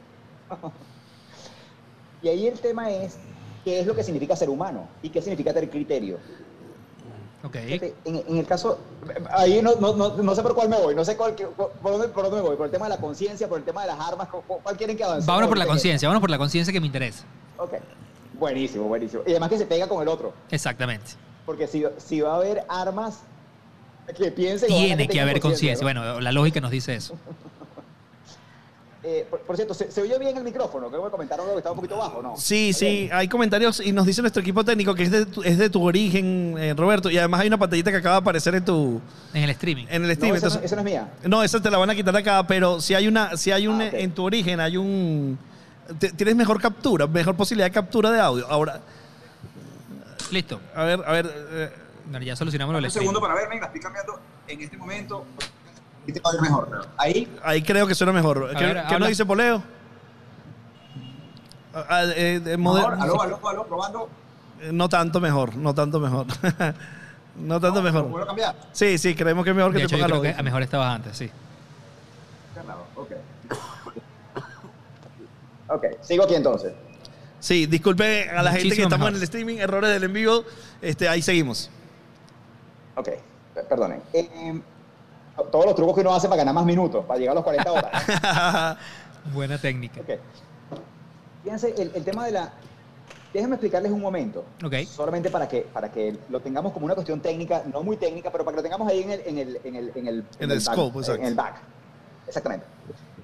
Los modelos de lenguaje son una de las disciplinas del tema de inteligencia artificial. Cuando yo hablo de que la inteligencia artificial busca el tema de la inteligencia general, hasta ahora lo que hay son diferentes disciplinas que utilizan datos para generar, para generar predicciones. ¿ok? Y fíjense, cuando uno hace un modelo de lenguaje, uno lo que hace es que uno agarra un cuerpo de texto, piensen ustedes todo Shakespeare, Sí, se lo, se lo pone en una máquina sí. y la máquina lo que hace es tratar de adivinar, dada una frase, cuál es la siguiente palabra. Entonces la máquina empieza y lee, por ejemplo, eh, querido, entonces ella pues te dice, aquí va a decir querido carro. Y después dice querido amigo. Entonces ella dice, no, carro no era, déjame ajustar mi predicción. ¿Ok? Entonces es capaz eventualmente de saber qué, qué es lo que tú quieres decir en la próxima momento. Eh, eh, Eso lo ve uno muy claro cuando está haciendo una búsqueda en Google. Que tú dices, vas escribiendo y el tipo te va prediciendo la próxima palabra. Y tú dices, "Oye, pero Totalmente. el tipo me está, me está oyendo. ¿Ok? Bueno, pasa con los celulares. Eso es lo que hace hacen la- la- los celulares, predecir lo que vas a escribir. Exactamente. Entonces, lo que hacen ahí, men, es que tienen un montón de frases que humanos han dicho, que humanos han hecho. y La computadora lo que trata es de predecir cuál es el siguiente palabra que viene. Ese es como el, el origen. Obviamente, después se va complejizando y ahora es capaz de adivinar cuál frase viene o cuál frase tú esperas. Si tú me esperas cuáles son mis temores, cuál frase estás esperando. Entonces, ahora imagínate, si tú haces eso, y de hecho ese es casi que el, el- el- curso uno, cuando uno hace cualquier curso de Machine Learning, es agarrar todo el cuerpo de todo el, texto de Shakespeare, pasárselo por un modelo de, de- Machine Learning, y después escribir algo, y el pan es capaz de predecirte y hablarte como Shakespeare. ¿Ok? Entonces, ahora imagínate que tú agarras, en vez de Shakespeare, y agarras 5 billones de frases. Sí. ¿ok? Entonces la pana empieza a entender, cuando tú le preguntas algo, cuando tú ves algo, empieza a predecir qué cosas pueden ser aceptables para ti. Si tú me dices no entiendo nada, yo sé que no fue aceptable, entonces corrijo. Claro. Y así voy, ¿ok? Entonces, claro, eso, ojo, estoy hablando del modelo más sencillo, obviamente el modelo de Google, todos los modelos en que están basados tienen más complejidad que esa, pero al final el concepto es el mismo. Es la máquina tratando de predecir qué es aceptable para ti. O, o qué, o qué podría estar bien en esa frase. Entonces, claro, cuando tú le pones más y más complejidad, la computadora ya no tiene solamente la primera palabra y la segunda palabra, no es querido carro, sino que ahora sabe 10 frases anteriores y tiene contexto. Entonces, si tú le has estado hablando de tus temores y tú le has dicho que tú te puedes morir, cuando le preguntas cuáles son tus temores, ella sabe que tú hablaste de eso. Claro. Sí. ¿Ok?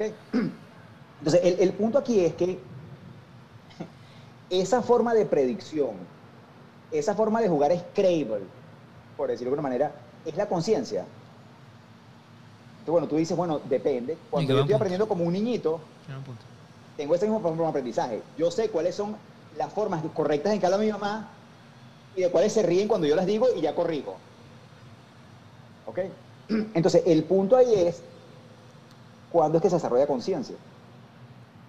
Entonces, una máquina ahí, ella, el- lo, lo increíble de esto, por cierto, hay, hay una, una cuestión que se llama el, el modelo matemático, que se llama eh, eh, vectores embebidos o, no, voy a mencionar el tema técnico, pero en todo caso, lo que hace la máquina es que puede saber qué tan cerca están las palabras. ¿Ok? Entonces ella agarra toda una frase, todo una, un libro, sabe qué tan cerca están las palabras. Y lo increíble es que si tú le pones números matemáticos a eso, es muy fácil que la computadora sepa que rey es a reina, lo mismo que hombre es a mujer. Claro. Empieza Ojo, por matemáticas a la hacer las asociaciones. Pero ojo, no tiene ni idea de que es una reina y que es una mujer. No, Claro. no sabe. Ella lo único que sabe es que el espacio de palabras, rey está ubicado en sitios similares a hombre, como reina está ubicado en sitios Claro. similares a mujer. Claro, claro. ¿Ok? Entonces, ojo, no tiene ni idea, men. Ella no sabe que es una reina. Pero, por ejemplo, sabe que corona está cerca de reina. Ok. Entonces empiezas a tener, sin saber que es una reina, empiezas a saber que es una reina. Claro, pero Porque entonces. una reina es alguien que tiene corona, que tiene poder, que Claro. tiene, no sé, tiene unas cosas. Y eso está definido. Entonces hay gente diciendo, no, ya va, es que eso es conciencia. Tú en Y- el fondo, tú crees que sabes una palabra, que sabes un concepto, pero en realidad lo que sabes son cosas Claro, es asociadas a ese aprendizaje. Es concepto. aprendizaje. Es Y aprendizaje. eso es lo que sabe la computadora. Claro. O sea que para Roberto Matute en el 2022, con toda la tecnología, avances y data que tenemos, todavía una computadora no es capaz de generar conciencia. No, no, no, todavía no. O sea, de- tú, la, tú estás de ese lado de la discusión. Todavía no es posible. Sí, o sea, no, no, ojo, ojo. Lo que pasa es que, ojo, esa, esa, esa discusión tiene dos, dos, dos aristas, men. Una es si la computadora tiene conciencia y la otra es qué es conciencia. Claro, ¿Qué es conciencia? claro. ¿Ok? O- Porque, porque, porque, porque dependiendo de cómo la midas, puedes estar en un lado o en el otro. Pero mi punto es que todavía la computadora no es capaz de generarte conocimiento nuevo. Ok. Y ahí volvemos al problema del sesgo que decíamos. En el fondo, cualquier forma de machine learning que esté basada en data histórica siempre tiene prejuicio. Va a tener prejuicios ojo, Tu seguro. aprendizaje también tiene prejuicio. Claro, va a tener prejuicios, pero va- y esos prejuicios son los prejuicios que tenemos en las sociedades con Claro, las culturas, exacto. las religiones, las razas. Eh, el seguro va a tener Es esos que yo creo prejuicios. que la mayoría de los prejuicios que tenemos nosotros como seres humanos es por lo que hemos aprendido en el pasado. ¿Cómo utilizas un modelo que está basado en, data capturada, por ejemplo, en Centroamérica y lo aplicas a un mundo musulmán? no, por no ejemplo? aplica. Por ejemplo, ese, ese es un problema. Pero, pero ahora mira, mira qué interesante se pone esto. Ojo, la palabra prejuicio, men, tiene una connotación muy negativa, eh, válidamente, pero en el fondo un prejuicio es un juicio que haces antes de conocer. Claro. Y es una herramienta, por cierto, de supervivencia buenísima, ¿no? Ok. O sea, yo no sé, men, si todos los tigres comen gente, pero yo tengo el prejuicio de que comen gente. Y si hay un tigre ahí, yo Si te yo voy a tratar de correr. Sí, corre. Sí. Ah, pero tú eres un racista, tú eres un animalista, flaco. ¿Por qué no esperaste y le preguntaste a ver si te iba a comer? No, flaco. En esta no me funciona, men, y yo voy a salir corriendo. Claro. Me pueden acusar de animalista, pero, pero, pero yo voy a correr. Entonces, los prejuicios también tienen una carga, como tú dices, men, de cultura, de, de conocimiento, de religión. Y eso tienes que verlo.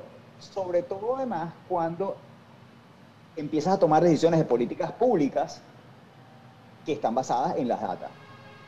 Interesante. Porque, porque muchas veces los temas de políticas públicas tú quieres cambiar la percepción, quieres lograr cambios. Cuando empiezas a utilizar en data que está del pasado, estás reforzando esos prejuicios. Hay, hay no una, hay, una, hay una elección en Japón, Juan y Roberto, donde un, mode- un candidato fue un modelo de inteligencia artificial, Alcaldía. una alcaldía, y llegó tercero. o sea, para, para tomar las, la- las decisiones, un modelo de inteligencia artificial. Claro. Es decir, es probable que pase. Men, men, el, el tú, tú podrías decir que la democracia en, en- en Europa del, del oeste, o sea, en, en Western Europe, es la más fuerte en el mundo, las regiones que más fuertes en el mundo. Hay una, una encuesta reciente del año pasado, 65% dice que prefiere tener a un algoritmo que a un funcionario gestionando las políticas públicas. Qué increíble. Wow. Pero y esa data de ese algoritmo no va a tener, de, o sea, a ver, eso significa, por ejemplo, que yo voy a tomar decisiones sobre la salud, voy a tomar decisiones sobre quién merece los subsidios. O sea, y eso, Te eso viene... una- una- mira, esta, mira, mira esta joya, men, mira esta Dame esta joya. la tengas ahí. En Estados Unidos, men, de los años 80, hay mucho trabajo de predicción de reincidencia de criminales. De reincidencia, De hecho, perdón, de, uno- de criminales. de De criminales. criminales. Ok. Uno de los trabajos fundacionales, men, del periodismo discutiendo sobre el uso de los datos es un artículo de NPR sobre ese sistema de manejo de reincidencia que ya tiene 20 años funcionando y que además está, está aprobado por la Corte Suprema Gringa para que pueda funcionar. Este sistema lo que trata, por ejemplo, es de ver si tú puedes reincidir o no puedes reincidir. Pero ya lo han expandido a cómo hago policing, o sea, cómo hago eh, policía, cómo, cómo mando a los policías para ciertas regiones. Entonces, mira este caso. Vamos a hablar de eh, Caracas y la cota 905 Sí, por un momento, ¿ok?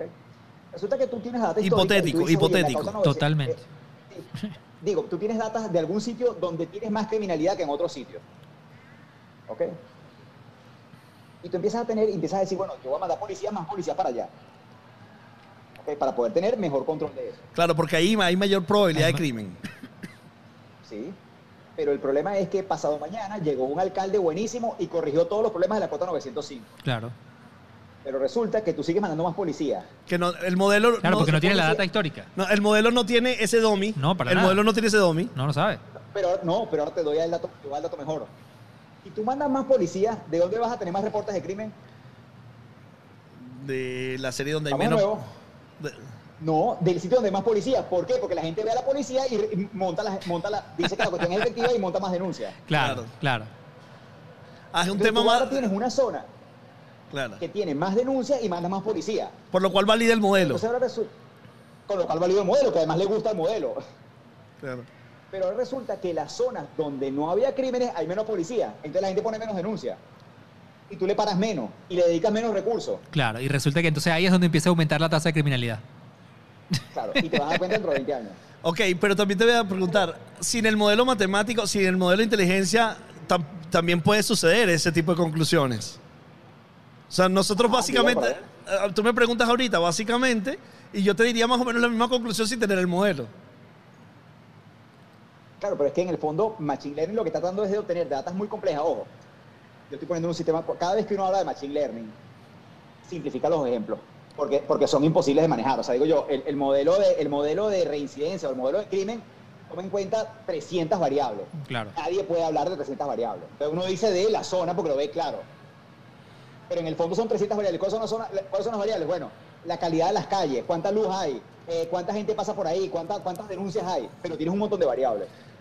Roberto, donde, donde puedes sacar el, donde puedes sacar el modelo. Dígalo. vamos, vamos a hacer un poco más terrestre esta conversación. No, pero es que yo lo iba a decir ya. Ah, Yo- dale tú, yo- dale yo- tú. No, yo llegué a esta conversación y tengo 20 minutos sentados aquí y yo estoy asustado. Yo estoy asustado con todo lo que se está diciendo. Vamos, vamos a hacer un poco más terrestre para las personas que nos escuchan. Porque más que todo pensando en data, más que en Sí. inteligencia artificial, Sí. Pero me, me- me interesa hablar de, de dónde está afectando ya hoy, en estos días, la data utilizada de manera positiva y Es que, óptima. bueno, precisamente una de las cosas que yo le pregunto, de todos los ejemplos preocupantes que estábamos O sea, hablando, Ya yo le decía, usted suficiente, ahora quieren algunos ejemplos yo, yo buenos. lo primero Claro, que claro, decía, claro. Roberto, tírame, tírame un dato bueno en- de todos estos modelos que sabemos que funcionan y que están obviamente en evolución. Dame prácticas positivas que tú digas, mira, aquí mira lo que está pasando. La inteligencia artificial, el análisis de la data, el análisis predictivo, mira cómo está transformando de manera positiva esto. Yo tiro una, yo tiro una. Para mí, Ah, dale. Maps, por ejemplo, Google Maps, ¿Ok? es una brillantez. WASI, por ejemplo, es una brillantez de lectura de tráfico, cuánto tiempo llego, eh, eh, eh, eh, cantidad de cosas que me, a, a mí me vuelve loco cuando tú estás, por ejemplo, en, un- en una, una ciudad como Miami o cualquier ciudad de, de Estados Unidos y estás usando la autopista, Roberto, y pasas por los peajes, pasas por los tránsitos, pasas por una cantidad de cosas que están automatizadas, que para nosotros es normal. Yo compré, alquilé el carro y compraste la tarjeta que paga eso. Piensa qué es lo que tiene que estar pasando a nivel de data para que esto suceda. Primero, tienes un registro de data donde está el, vehículo registrado y el propietario. Luego tienes un sistema de recolección de imágenes para identificar que ese vehículo está transitando por allí. Identifica ese, ese vehículo que está transitando por ahí, identifica la placa, identifica quién es el usuario, identifica su información bancaria y hace el cobro. Cruzo, claro. ¡Una locura! Claro. Una locura, porque antes eso era tirar 3 centavos de dólar hacia una caja. Sí. Y ahora es algo que le facilitó la vida a los seres humanos, evita el tráfico, evita las colas, y es captura de imagen, data, data cruzada de información del país. Eso me parece fascinante, Roberto. Eh, ojo, eh, para, para mí es, es- porque además es, muy divertido para mí el tema de asustar a la gente con estos datos están bien, pero vale, vale el tema de dar ejemplo positivo. mira, mira, mi- mira este caso positivo. Ajá. En Estados Unidos hay toda una revolución de la agroindustria que ha empezado a permear en algunos países de Latinoamérica. Mira este caso. Cuando uno piensa en productividad por hectárea sembrada, Sí, hay una me cosa muy encanta. importante que tiene que ver con los fertilizantes. ¿Ok? Entonces, ¿cómo hemos hecho históricamente en los de la humanidad con los fertilizantes o cuando tenía fertilizantes? Bueno, tienes la tierra completa, le echas fertilizantes a toda esa aroma y vemos a ver qué funciona y qué no funciona. ¿Ok? ¿Qué es lo que están haciendo ahora? Fíjate que el departamento de más rápido crecimiento dentro de John Deere, sa- ¿saben qué es John Deere? Sí, ¿Se sí, sí, sí, sí. El loguito verde Sí, con la... es la con- marca de, de tractores. Sí, sí, sí, claro, Es- claro. Es un venadito verde y que tiene unas máquinas gigantescas. Es, es un ícono en Estados El Unidos. departamento. Y en, en muchas partes del mundo. Porque tiene mucho, mucho alcance. El departamento más grande que ellos tienen de crecimiento personal es el departamento de Machine Learning. Ah, wow. ¿Ok? Claro. Resulta que tú ahora, cuando tienes un tractorcito de eso, el bicho de eso tienes por lo menos adentro 50 sensores para tomar información de dónde está pasando. Entonces, cada vez que tú pasas por encima de una matica, el tipo le toma fotico, le mide temperatura, le toma las distancias, y con esa información sabe cuál es el estado de la planta. Y sabe que esa planta no necesita fertilizante. O estoy hablando de la matica, así como la que tienes allá atrás Claro. una matica, ¿ok? Se mueve 10 centímetros y se da cuenta que la otra matica está pachucha. Entonces a esa le pone más fertilizante. Claro.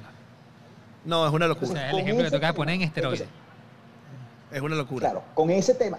Lo que pasa es que además el tema de Machine Learning ha tenido mucho impacto mediático con las cosas que le impactan a mucha gente. Ese tema de la- de- de- de- del tráfico o de, la- o de Netflix. O de- pero hay todas unas áreas industriales o de trabajo que se han ido modernizando por eso y que han ido aprovechando y además pueden sacarle mucho más el jugo. Porque, ojo, hay gente que dice, no, el tema del hambre, de la, del hambre mundial se puede resolver con Machine Learning. ¿Por qué? Porque ahora el costo de esa hectárea es mucho más bajo que el costo de antes. Claro. ¿Tú, tú sabes qué, Roberto? Te voy a tirar un, un dato ahí, un, un- un rabo de cochino.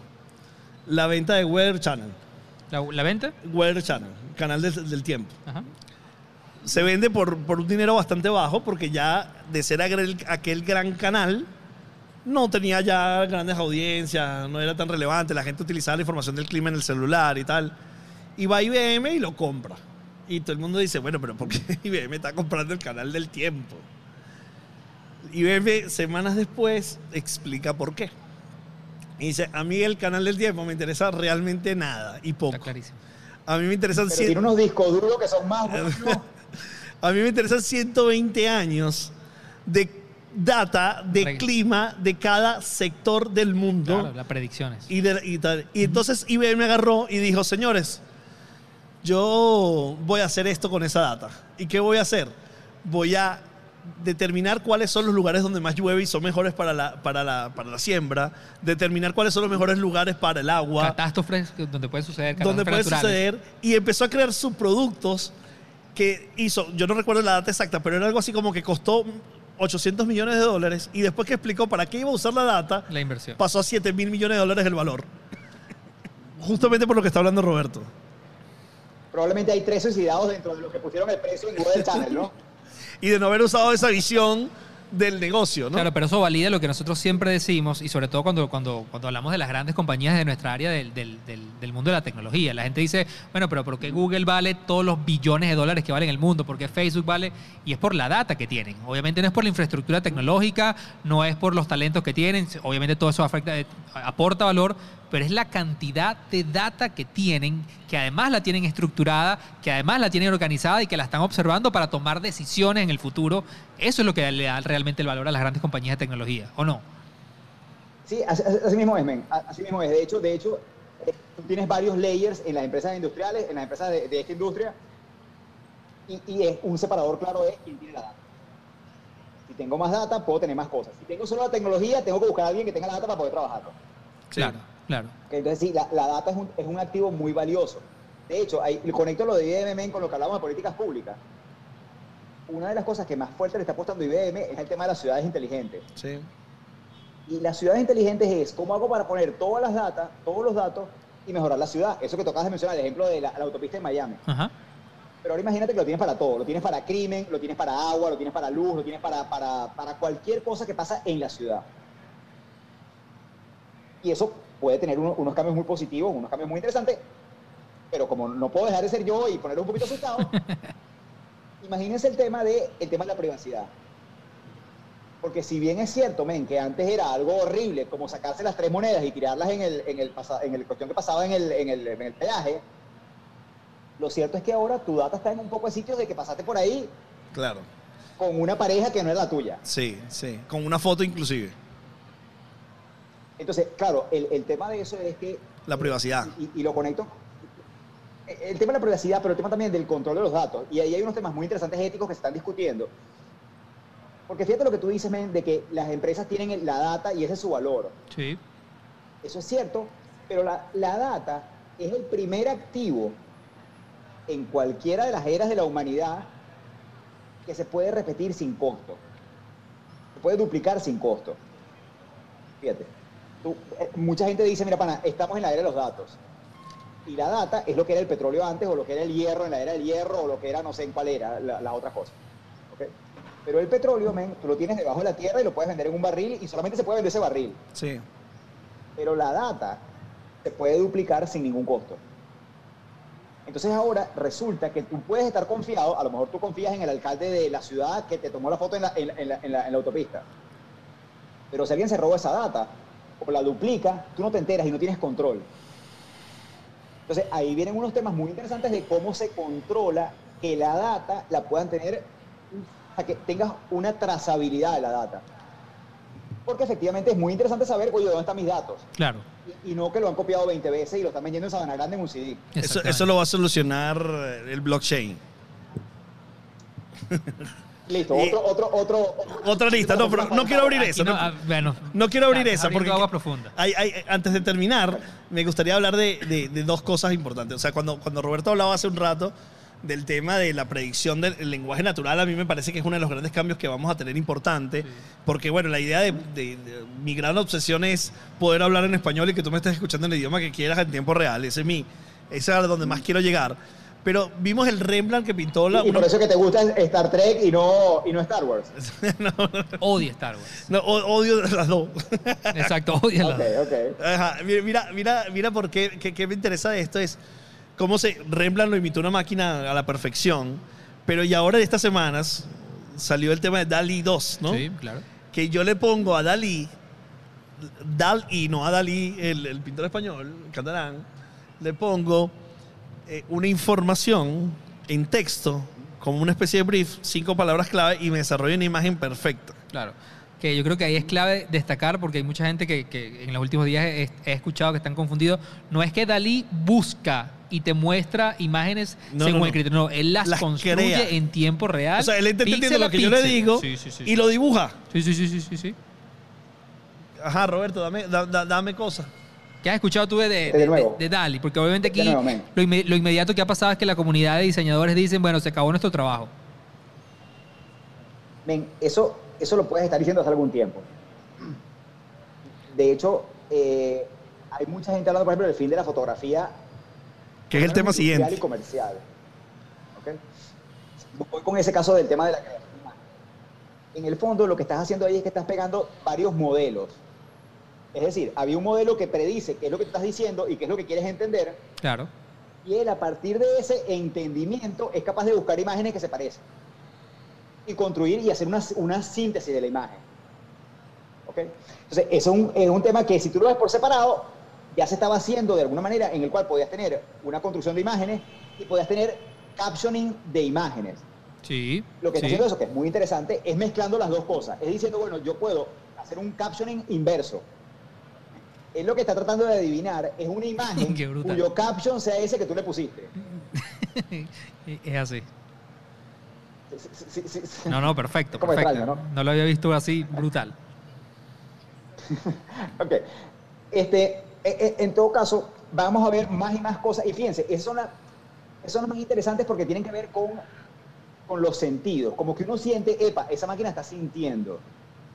Pero lo cierto es que para esa máquina, las cinco palabras que pusiste y la imagen que puso son solamente ceros y unos.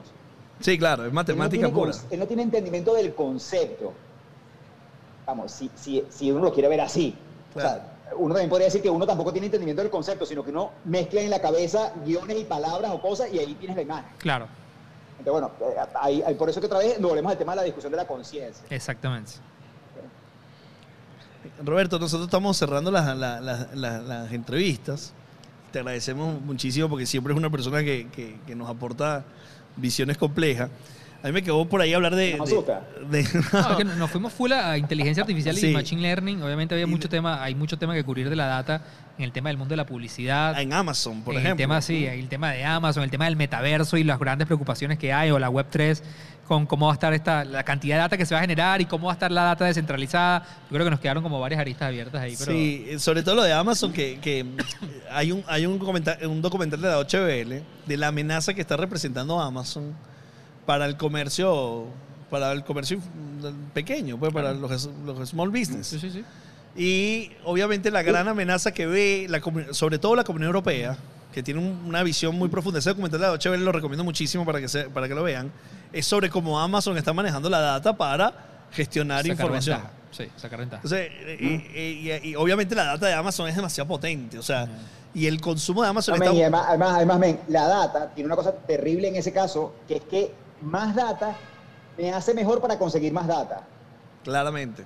Claro, es que se vuelve un Entonces ciclo no puedo- virtuoso. o sea, es muy difícil romper el ciclo. es un loop Y exactamente. a, y a medida que, que le aportamos inteligencia, eh, eh, esto va así. Son capas Cada y que- capas y capas que se perfeccionan todo el tiempo.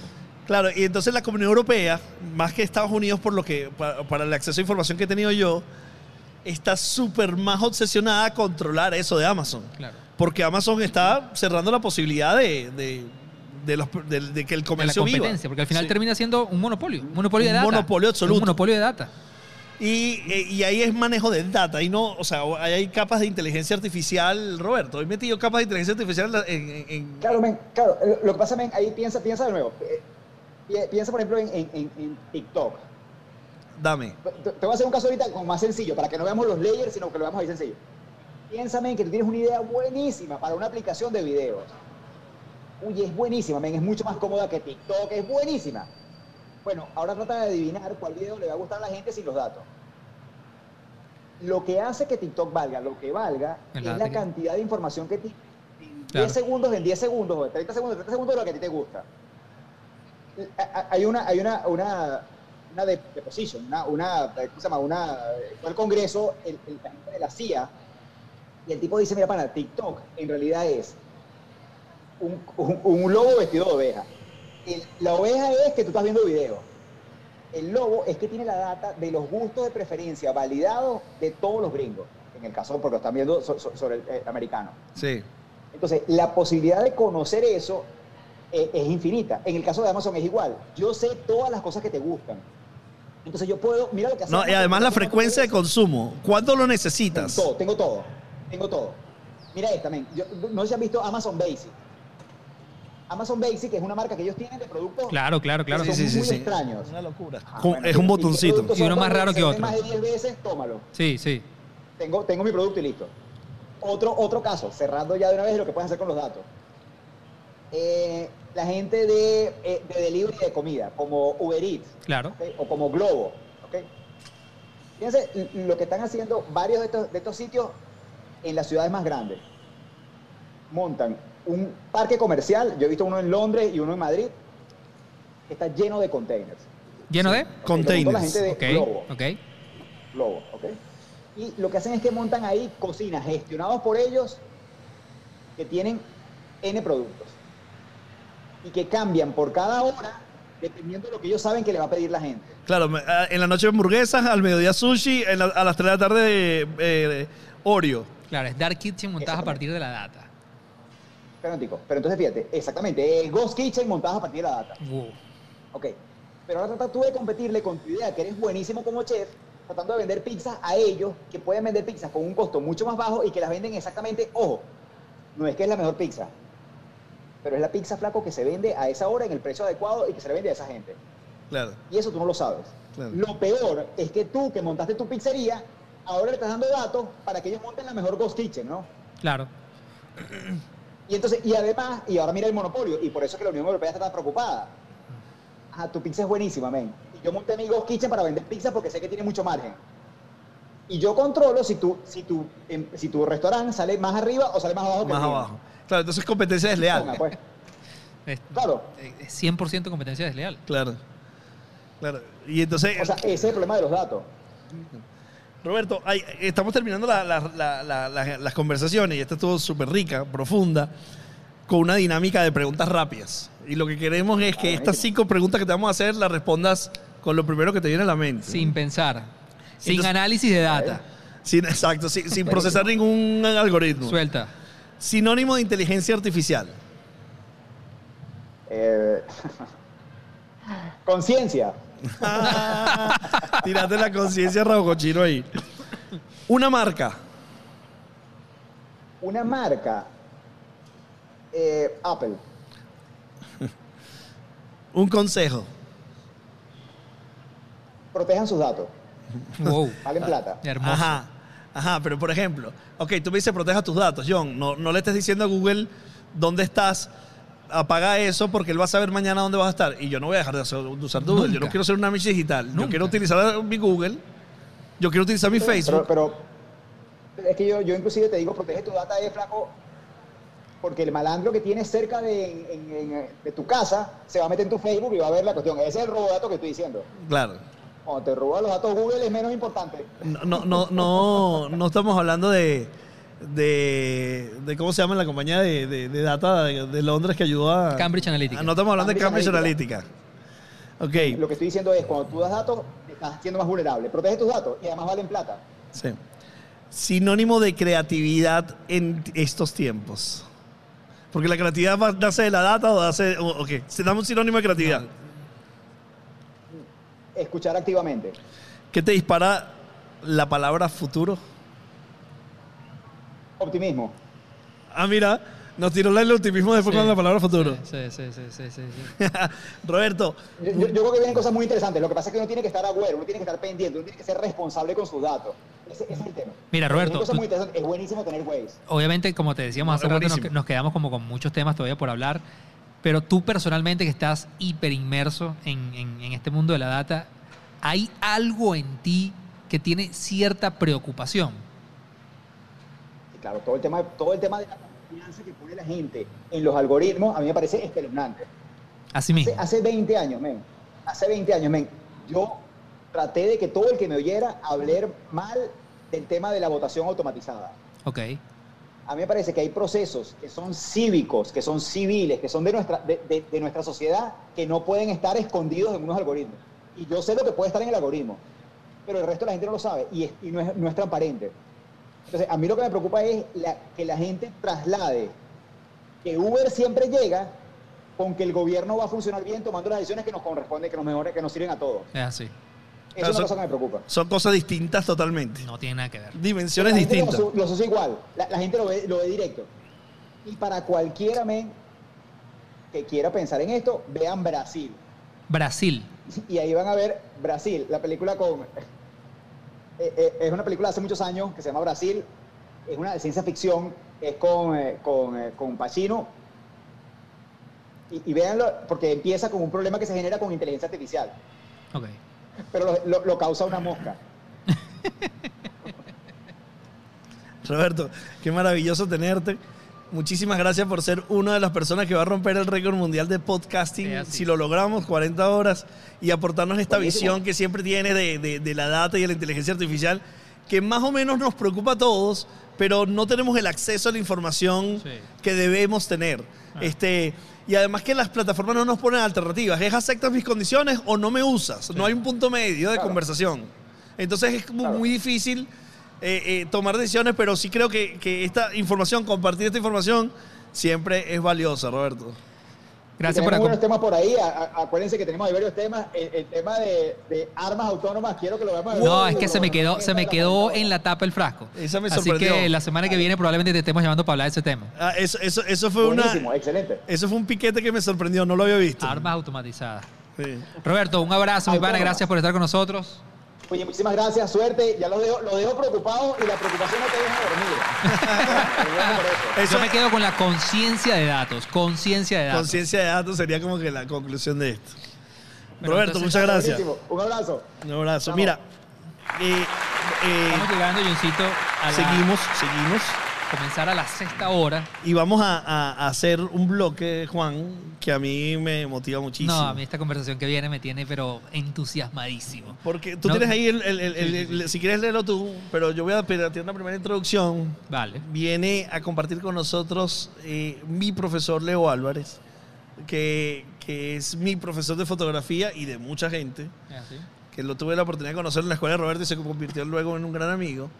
Y vamos a hablar de fotografía. Sí. Y hablar con fotografía de Leo Ah. es sin duda una, Es un game changer. sí. Porque eh, nosotros estamos viendo una fotografía ahorita en un contexto y Leo va a ser capaz de hablarnos desde diferentes ángulos, desde este contexto, pero hacia otro. Sí, Si además quiere- que yo creo que con Leo hemos, bueno, yo personalmente, que siempre he amado la fotografía, desde que conocí a Leo, me enamoré de la fotografía, pero eh, yo creo que todo en el contexto del podcast y entendiendo la transformación que ha sufrido todos los ámbitos, vamos a ver y vamos a hablar de cómo la fotografía ha evolucionado, se ha Ahora, con Leo, hablando de fotografía, siempre pierde, siempre. No, no, no, yo, no, con, con Leo hablando de todo siempre pierde. Vamos, a- voy a leer la descripción que, para presentar a Leo. Obviamente, aquí hay un dato súper interesante. En Instagram se publican, se están publicando aproximadamente más de 100 millones de fotografías diariamente. Y seguramente la mayoría de estas fotografías se subieron sin pensarlo demasiado que el avance de las redes sociales nos hayan hecho esto, que es mostrarnos, la- mostrarnos nosotros con facilidad, compartir cualquier cosa, no quiere decir que todos debamos subir cualquier cosa. Hay propuestas muy interesantes y hoy contamos con la oportunidad de estar acompañados por Leo Álvarez, que es licenciado en leyes de la Universidad Católica Andrés Bello, pero dedicado por completo al mundo de la fotografía desde hace más de 19 años aproximadamente. Obviamente ha creado trabajos hermosos, todo el trabajo de Leo Álvarez yo lo recomiendo. Ha- ha- se ha especializado mucho en trabajos documentales como sobrevivientes del poblado de Carmen de Uria en el estado Vargas, sobre marcha acerca de los conflictos y la violencia política en las calles de Caracas, Futura, Camino Separado, y tan lejos y tan cerca. Así que Leo, por favor, llégate al set que tenemos que hablar mucho contigo. Es un hermano querido de la casa. Vente, profesor. Véngate, lléguese. Profesor Bello.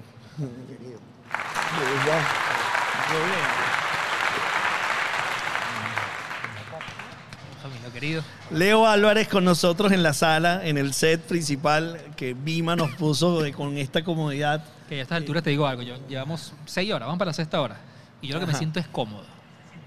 Que, Leo, que te sientes acá, dicen los señores. Sí, sí, sí. Que aquí que, que, que le sirve mejor. Porque, ¿qué pasa? Que vinimos de Roberto, que, que, que tenía también alopecia, y ustedes dos. Entonces hay que balancear la cosa, ¿vale? Sí. Profesor, ¿cómo está? ¿Qué dice Leo? Encantado de estar aquí. Hay que Lo decir, que tengo es que Es que hay demasiado Darte que la decir. bienvenida, que demasiado profesor. que decir aquí. porque eres uno de los venezolanos que construye la marca Venezuela. Ya voy a contar por qué. Y que seas parte del podcast que también está construyendo la marca Venezuela. Se fue la señal del monitor, señores. Ahí, por favor. Eh, el- el- el- el- el- uno de los venezolanos que está construyendo la marca Venezuela. Deberías estar en el podcast que todos estamos haciendo juntos. Y que tú hayas aceptado estar aquí con nosotros, para nosotros es un lujo ser porque queremos entre todos construir esto que está. Eh, Más adelante. yo quiero hacer mención, que no lo dijo Juan en el guion, del último trabajo de Leo Álvarez, que se está exponiendo todavía, Leo. en- Sí, sí. Se está exponiendo En la- Madrid. en Madrid. En, en la Casa de América, ¿es? No, en el Museo de América, que está en Moncloa. El Museo la gente de lo confunde con, Sí, con con la Casa, de América, América. pero realmente es el... Es tal vez uno de los trabajos más impactantes. Bueno, bueno, decir uno de los trabajos más impactantes de Leo es complicado. Es, es difícil. ¿no? Este, Es difícil. porque, Querido, querido. porque el, el- el- bueno, casi todo el trabajo de Leo es impactante, pero el trabajo de Sorte, tiene, ¿cuál es el nombre cor- correcto? Sorte, sector, sorte. Sorte, sector Sorte, Sí. es un trabajo visualmente espectacular, una belleza gráfica, pero que cuando uno lo ve, uno no solamente, bueno, a mí me gusta la fotografía, yo no solamente reflexiona sobre la imagen, sino reflexiona sobre el acceso. Eh, eh, que en fotografía, en fotografía documental, el acceso realmente es el, el 80, el 90% de cómo, cómo hacer para que te permitan ser parte de lo cotidiano. Claro. Porque la fotografía realmente es una, la fotografía documental, es realmente una interpretación de la realidad. Y, y si tú lo haces apurado, cuando tú trabajas apurado, cualquier tipo de trabajo de investigación, vas a plasmar no necesariamente lo que está ocurriendo, sino que vas a plasmar las visiones preconcebidas que tienes, las ideas preconcebidas y uno tiene que dejarse empapar.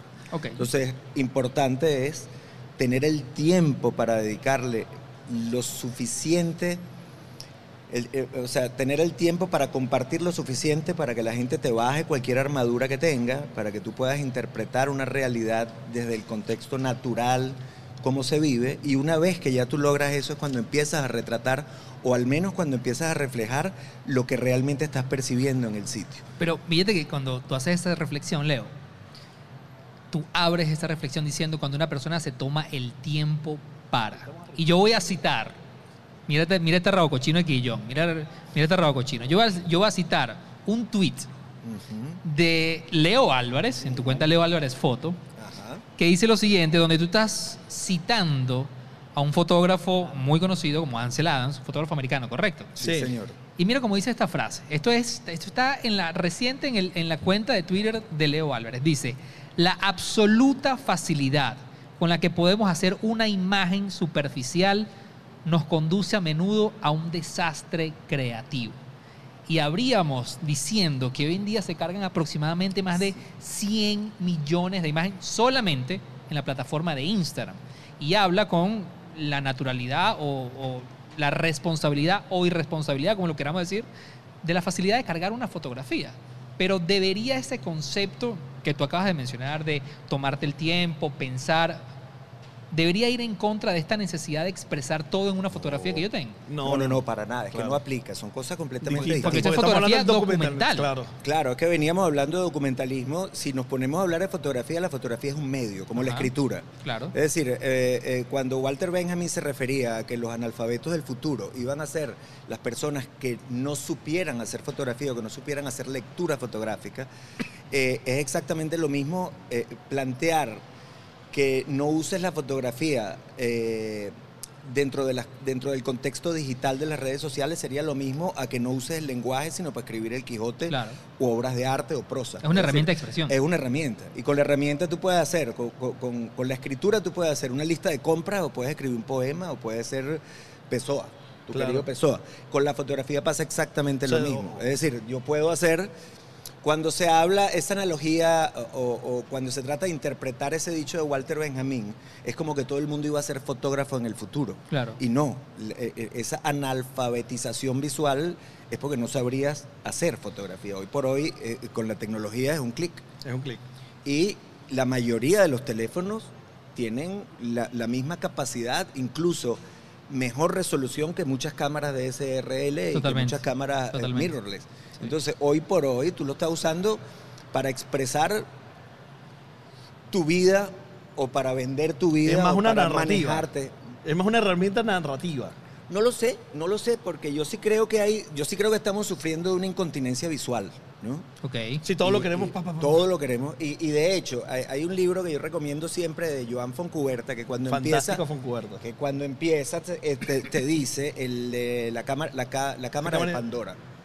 Él empieza diciéndote que antiguamente la fotografía era parte de un evento social para registrarlo y testimoniar de él. Claro. Hoy por hoy, yo creo que la fotografía es parte del evento social. Es decir, parte del evento implica el selfie. Ok. No es que tú tomas el selfie para testimoniar, es parte de esa recreación. Y es Claro, la siento comida que sí. también. Eh, y de la comida. O sea, De hecho, tú, siento tú- tú no comes si, Hasta no, si no lo retrataste. Hasta, que- De hasta hecho, no una, una de las cosas que nosotros hace, hace tiempo reflexionamos y de ahí surgió una idea que, que- que- que tuvimos en un momento, es que nos dimos cuenta de que muchas de las personas hoy en día hacen una actividad para generar la fotografía, no por la actividad per se. Es decir, hay gente que al Ávila, que está subiendo al Ávila, y a mitad de camino dice, se me quedó la pila, voy para abajo. Sí, sí, sí, es decir, tu motivación no era realmente subir el Ávila, era yo hacerme la foto arriba, tomármela y luego, obviamente, alardear socialmente de esto. Por supuesto, ahora, a mí eso, Ajá. yo oía que ustedes estaban hablando y le preguntaban a Roberto si se preocupaba.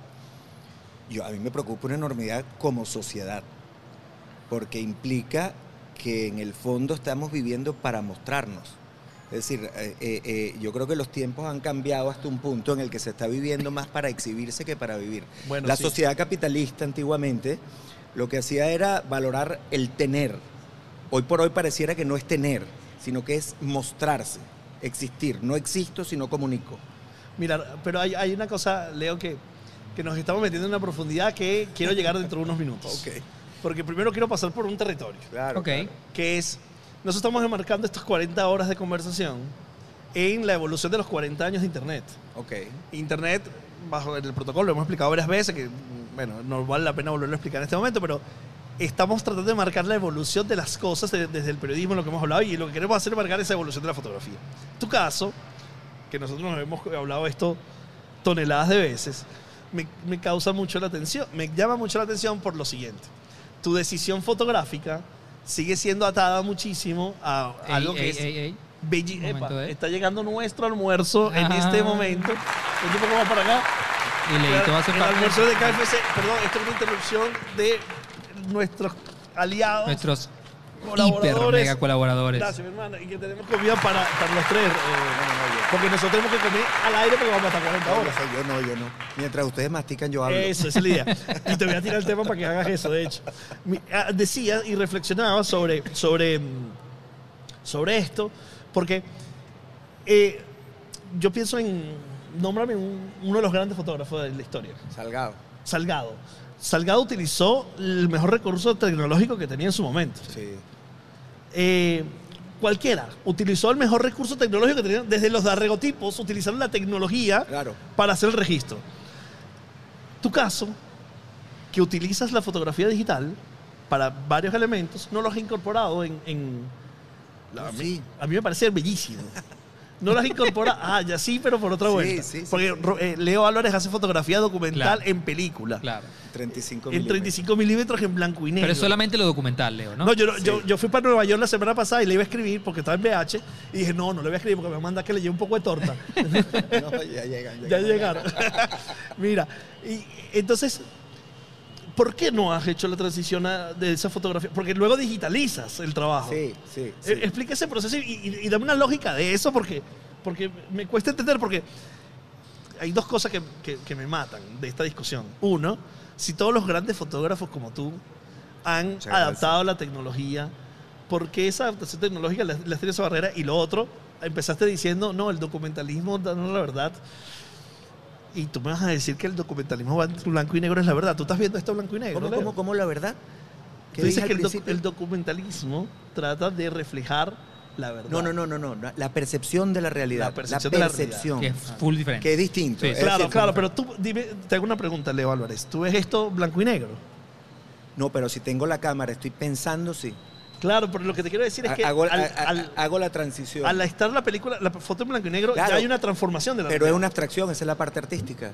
Es decir, el, el hecho de que tú tengas que interpretar la realidad, Ajá. yo también cuando estoy haciéndolo, aunque fuera en colores, estoy interpretando la realidad. El momento, es decir, la Por el ángulo simplemente que yo tomo. la fotografía es un corte espacial y un corte temporal. Es así. Para hablar de objetivos. Yo no sé si ustedes quieren ir comiendo. ¿eh? Me dan Tú, angustia. no te, tú dale, que nosotros vamos hablando y John va picando y después yo me meto. tú Eh, tranquilo. La fotografía es básicamente un corte espacial y un corte temporal. Es decir, yo tengo en el continuo del tiempo infinitas posibilidades de decidir cuándo corto ese momento y lo vuelvo una fotografía.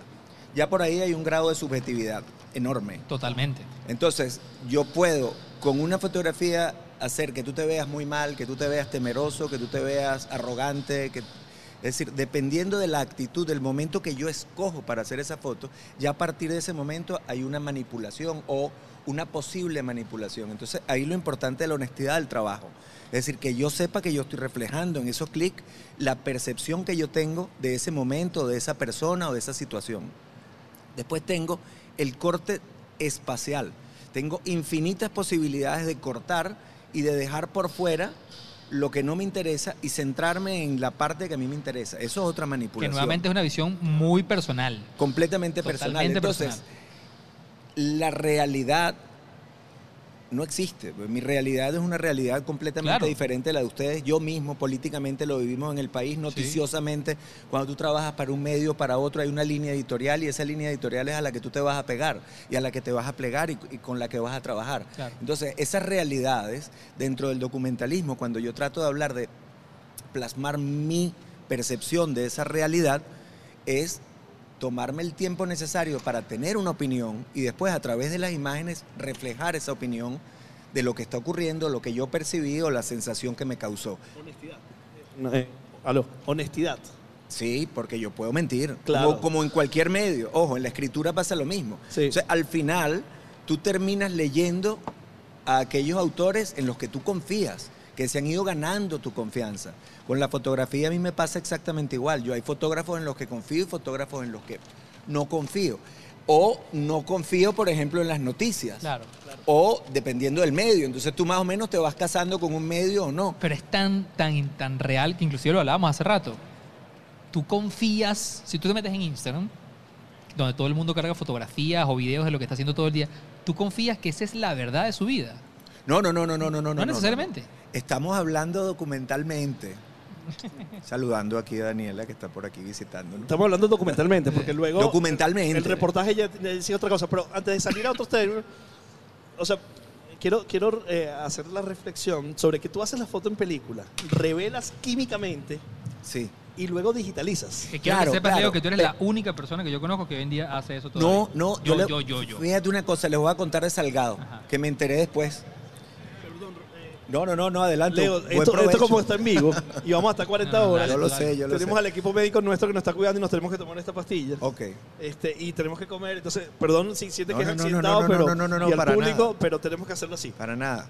Yo los entretengo mientras comen. No, además escucharte a ti Este, y tal. mira, eh, el grano de plata. Es que lo que está pasando, lo que está pasando con la fotografía ya pasó en música.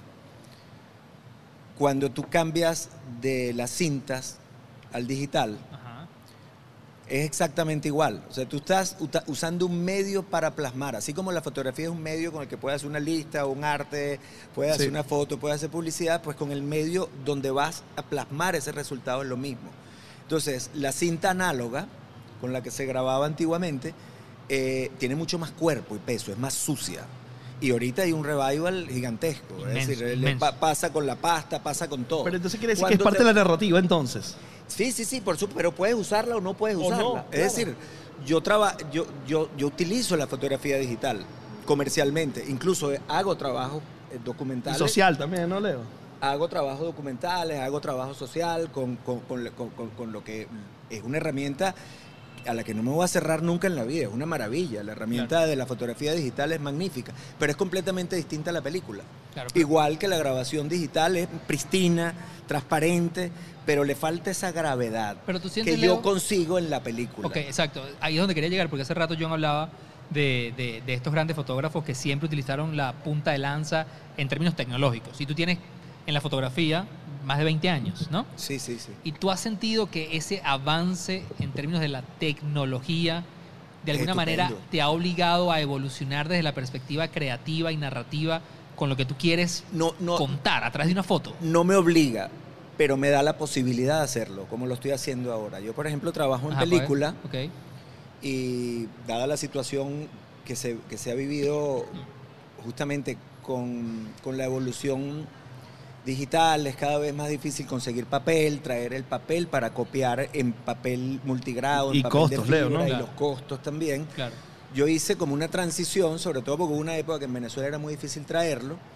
eh, hice una transición y ahora para conservar mi grano de plata trabajo en 35 milímetros y ese 35 milímetros después lo escaneo.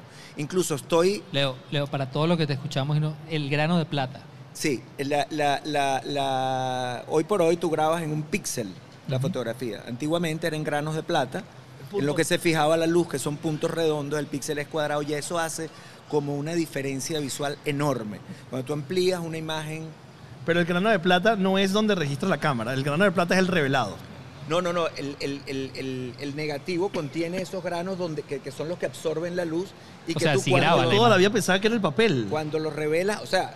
No, no, no, no, no, en el negativo, el negativo tiene su granito y tú lo O sea que el No, grano de grano, plata- pero el grano de Tiene plata es su el papel. granito de plata, tiene su granito O sea, que si grabas la, la imagen ahí. Tú grabas, exacto. Lo que pasa es que tú grababas la luz ahí y ahora grabas en un píxel. Ah, ok, ok, ok. Entonces, en la medida en que yo, tú yo tengo cierto control con, el, con, con- con la plata, es decir, cuando tú lo haces con temperaturas más cálidas y lo bates más fuerte, ese grano estalla y consigues determinada visual, consigues determinada textura en la película. Leo, Todo eh, eso es equiparable al, al- al- al acetato. Y, eh, Para mí No, sí. es tal cual. Para Yo mí creo que es eso, Para mí exactamente eso. exactamente igual. Es, es muy sucio. Es decir, yo hace poco eh, revelaba unos rollos forzados que hice en Chuao, que es el trabajo que estoy terminando ahorita. Y, y- y busqué explotarlo. Y, y cuando uno hace, cuando tú lo buscas, a propósito, por aquello de que Chuao está como también quedado en el tiempo, incomunicado, una maravilla, un pueblo mágico, recomendable para, para, para que lo visiten. Ese trabajo de Chuao es espectacular una también de Leo. de verdad, ese pueblo, la gente, todo sí. Ese pueblo es increíble. quise batirlo y conseguí unos resultados muy parecidos a esas películas baratas de, de, de Kudelka, de, de gitanos. Sí, sí, sí. Entonces, oye, eh, eh, son posibilidades. Después lo escaneo, que es lo que, a lo que quiere llegar John. Y cuando lo escaneo, y sobre todo cuando expones pensando que lo vas a poder trabajar digitalmente de una forma que análogamente no podías hacerlo, y editas en Lightroom, tienes una herramienta infinita sin perder el grano de plata y sin perder la magia de la espera. Porque yo te digo una cosa, cualquier cosa que tú tengas que esperar, ya, ya lo hace más querido, ya lo hace más deseado, ya lo hace más pensado cuando aquello aparece. O sea, imagínense ustedes que ustedes, es, un proceso de gestación. Claro. Cuando tú trabajas en película, es una preñez visual, en la que tú haces una imagen, estás en estado. Hay un embrión susceptible de volverse un ser humano.